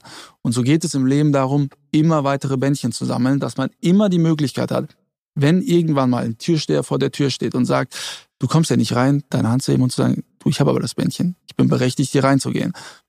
Genial, äh. oder? Ja, in der Regel helfen schon mal höhere Schulabschlüsse. Ja. In der Regel es ist, ist, es gut, wenn man mehrere Sachen ja, kann. Viele also, Sprachen ist auch oft hilfreich. Es ist sehr merkwürdig, weil auf der einen Seite ist ja dieses, ich bin Kosmopolit oder wie wir sagen würden, Lost. Ja. Wenn dir egal ist, in welchem Hotel du wohnst, weil ich würde ja mal sagen, es ist egal, in welcher Wohnung man wohnt, solange die Nachbarschaft hinhaut und man weiß, wer steht ja wann zur Verfügung und für was. Also diese Sozialdimension einfach zu klären. Wenn man einfach ins Hotel geht oder sich im Flughafen wohlfühlt, da weiß man, da kann man dann irgendwo hin. aber der Ort selber ist äh, sozusagen Transit. Mhm. So. Transit, ja. Dass man dann anfängt mit so einer Bändchentheorie, also sich zu verorten, indem man seine Persönlichkeit Mhm. auch ganz an die Erwartungen der Umwelt bindet und sagt, wir müssen ja gar kein Wort wechseln. Ich zeig dir einfach meinen Abschluss. Ja. Das ist natürlich total Banane, denn ich habe auch so eine Art Bändchentheorie, äh, die jetzt gerade in meinem Leben so ein bisschen greift, dass ich mir denke, hm, warum werde ich nicht, also warum engagiere ich mich nicht mehr? So, und dann ist so der Förderverein der Schule und der Schwimmverein und plötzlich ist man halt nicht nur Mitglied, sondern so zweiter Vorsitzender und sowas, ne? Und das ist aber ganz anders gemeint als bei ihm. Mhm. Denn ich gehe ja nicht dahin und sage, guck mal, wer ich bin, der zweite Vorsitzende, der so und so, sondern nein, ich bin natürlich der zweite Vorsitzende und damit für alle, die schon da sind und mich kennen, der Ansprechpartner für die alltäglichen Probleme.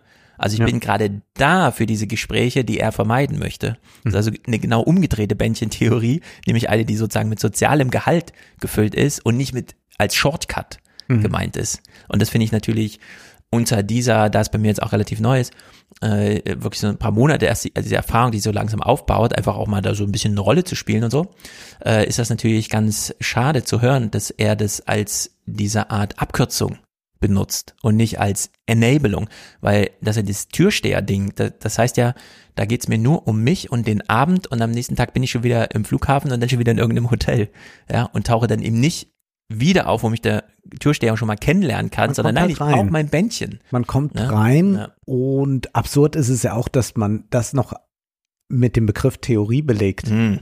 Das Ja. zeigt ja, es gibt so eine große Orientierungslosigkeit. Also ich würde Absolut. sagen, diese Orientierungslosigkeit ist immens, wenn du dir Instagram-Kacheln ansiehst. Ja. Und das hier ist ja einfach die gesprochene Instagram-Kachel, die, wir, die ich euch jetzt hier vorführe. Aber das ist ja eh. Und es kommt noch mehr. Äh, Wenn man einmal hier Luhmann-Soziologie studiert, ne? Ja. Und dann kommt irgendwer mit irgendeiner Theorie, sagt man, nein, das ist eine Idee, über die können wir jetzt eine halbe Stunde reden, aber das war's. Ja, es ist so, und das ist hier keine. Theorie. Es ist keine Theorie. Und nun, er sammelt auch Uhren. Äh, wer hätte es gedacht? Ist Ja. ja auch so etwas ganz. Es ist Bändchen, es ist ein Bändchen. Es ist auch ein Bändchen. Und das hat er ja auch gemein mit all den wunderbaren Fußballern vom FC Bayern. Denn, äh, ja, was gibt Schöneres als Uhren irgendwo hinzulegen?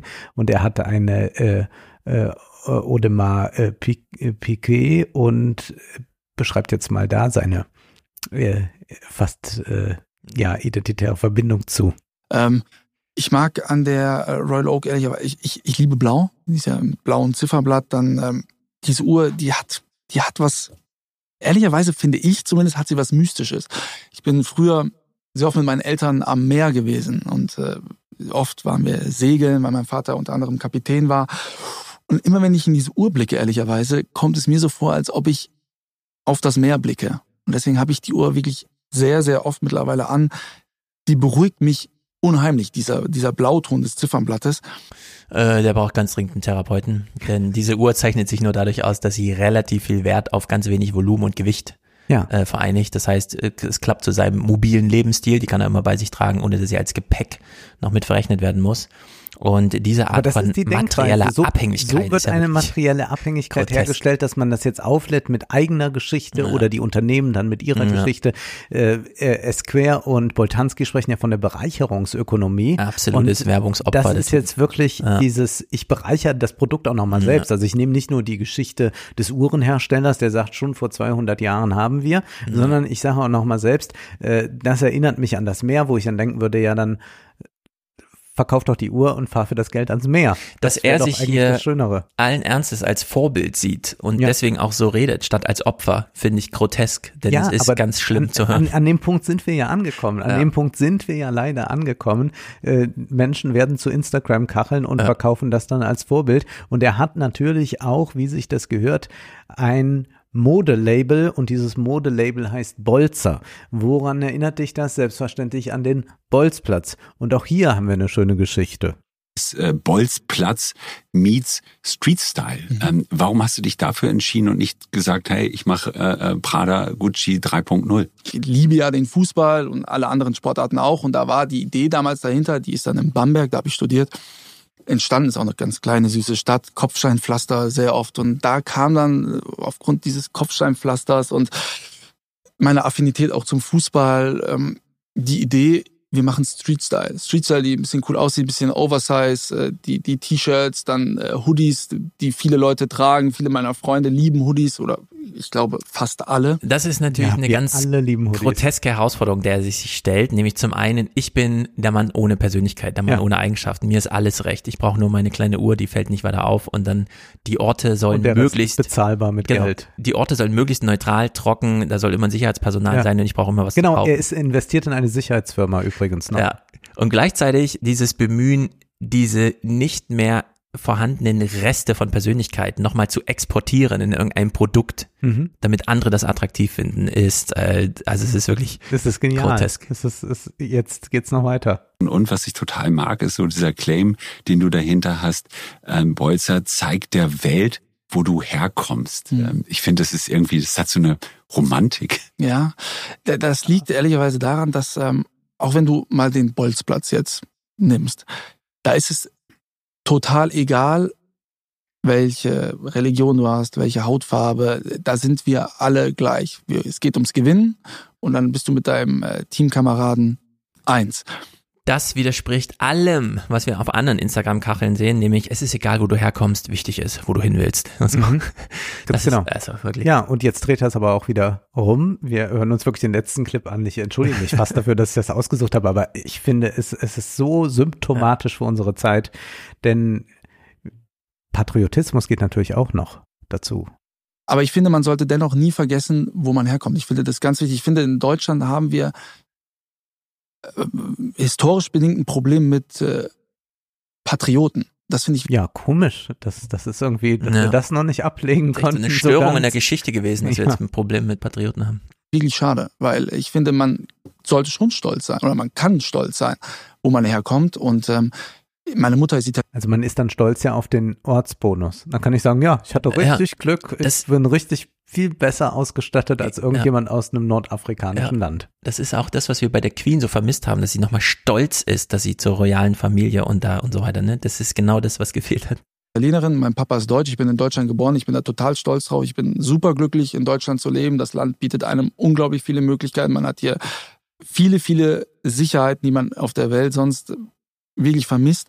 Und deswegen, Flughäfen, egal wo man herkommt, sollte man, glaube ich, nie vergessen. Und wenn man es nicht vergisst, sollte man es auch allen Menschen zeigen. Das finde ich ganz, ganz wichtig, dass man nicht vergisst, wo man herkommt und auch dazu steht und den Leuten dann zeigt, was ist denn vielleicht aus deinem Land das Besondere. Ja, das wäre doch das Allerblümste, Blödeste, wenn wir irgendwann eine Welt haben, in der wir nicht mehr fragen, und wo kommst du eigentlich wirklich her? Genau.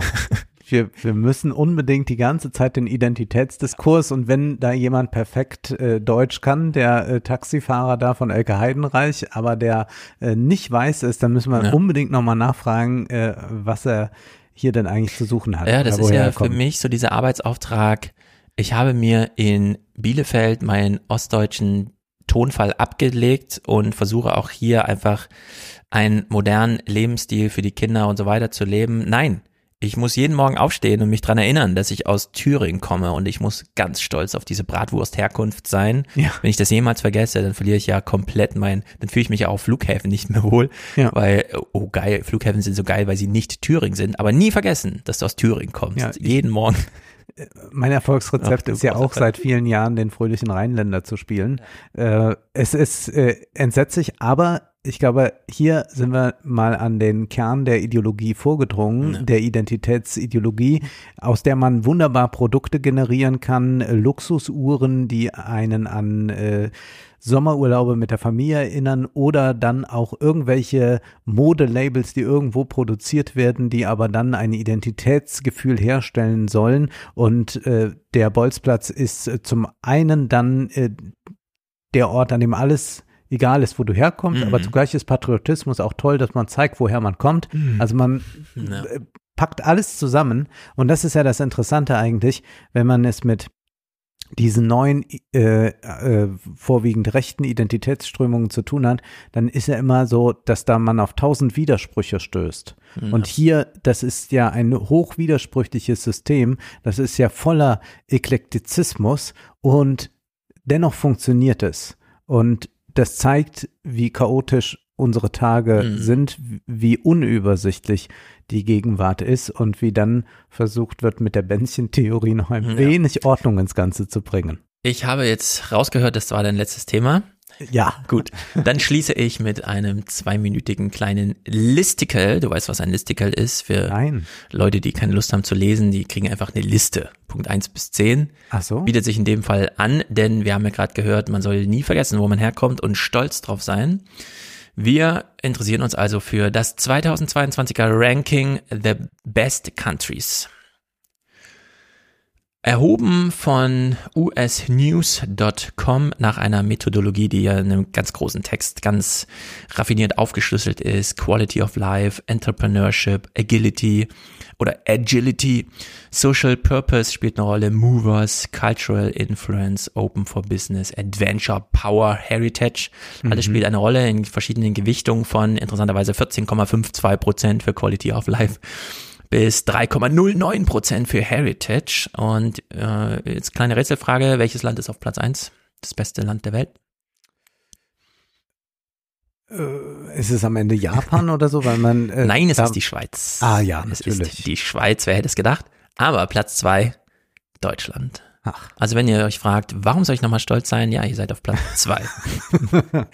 dann kommt Kanada, dann kommt Amerika, dann Schweden, Japan, Australien, UK, Frankreich, Dänemark. Ich finde die Liste abenteuerlich, denn egal welche Kriterien man nimmt, ähm, Japan ist gerade kein lebenswertes Land. Also das ist macht keinen Spaß, äh, da zu leben. Also alle Texte, die man bekommt, sind Ist aber ganz begehrt, wenn es um Staatsbürgerschaften geht. Deswegen habe ich es gleich genannt. ja, es ist äh, von außen betrachtet ein reiches Land. Letztens flog auch wieder so ein Thread durch Twitter mit Kanada, wie es in Kanada wirklich ist. Kein frisches Gemüse im Supermarkt, alle Autos auf Lautstärke getrimmt, niemand kümmert sich um irgendwen und alles, was man so hört, ist Legende.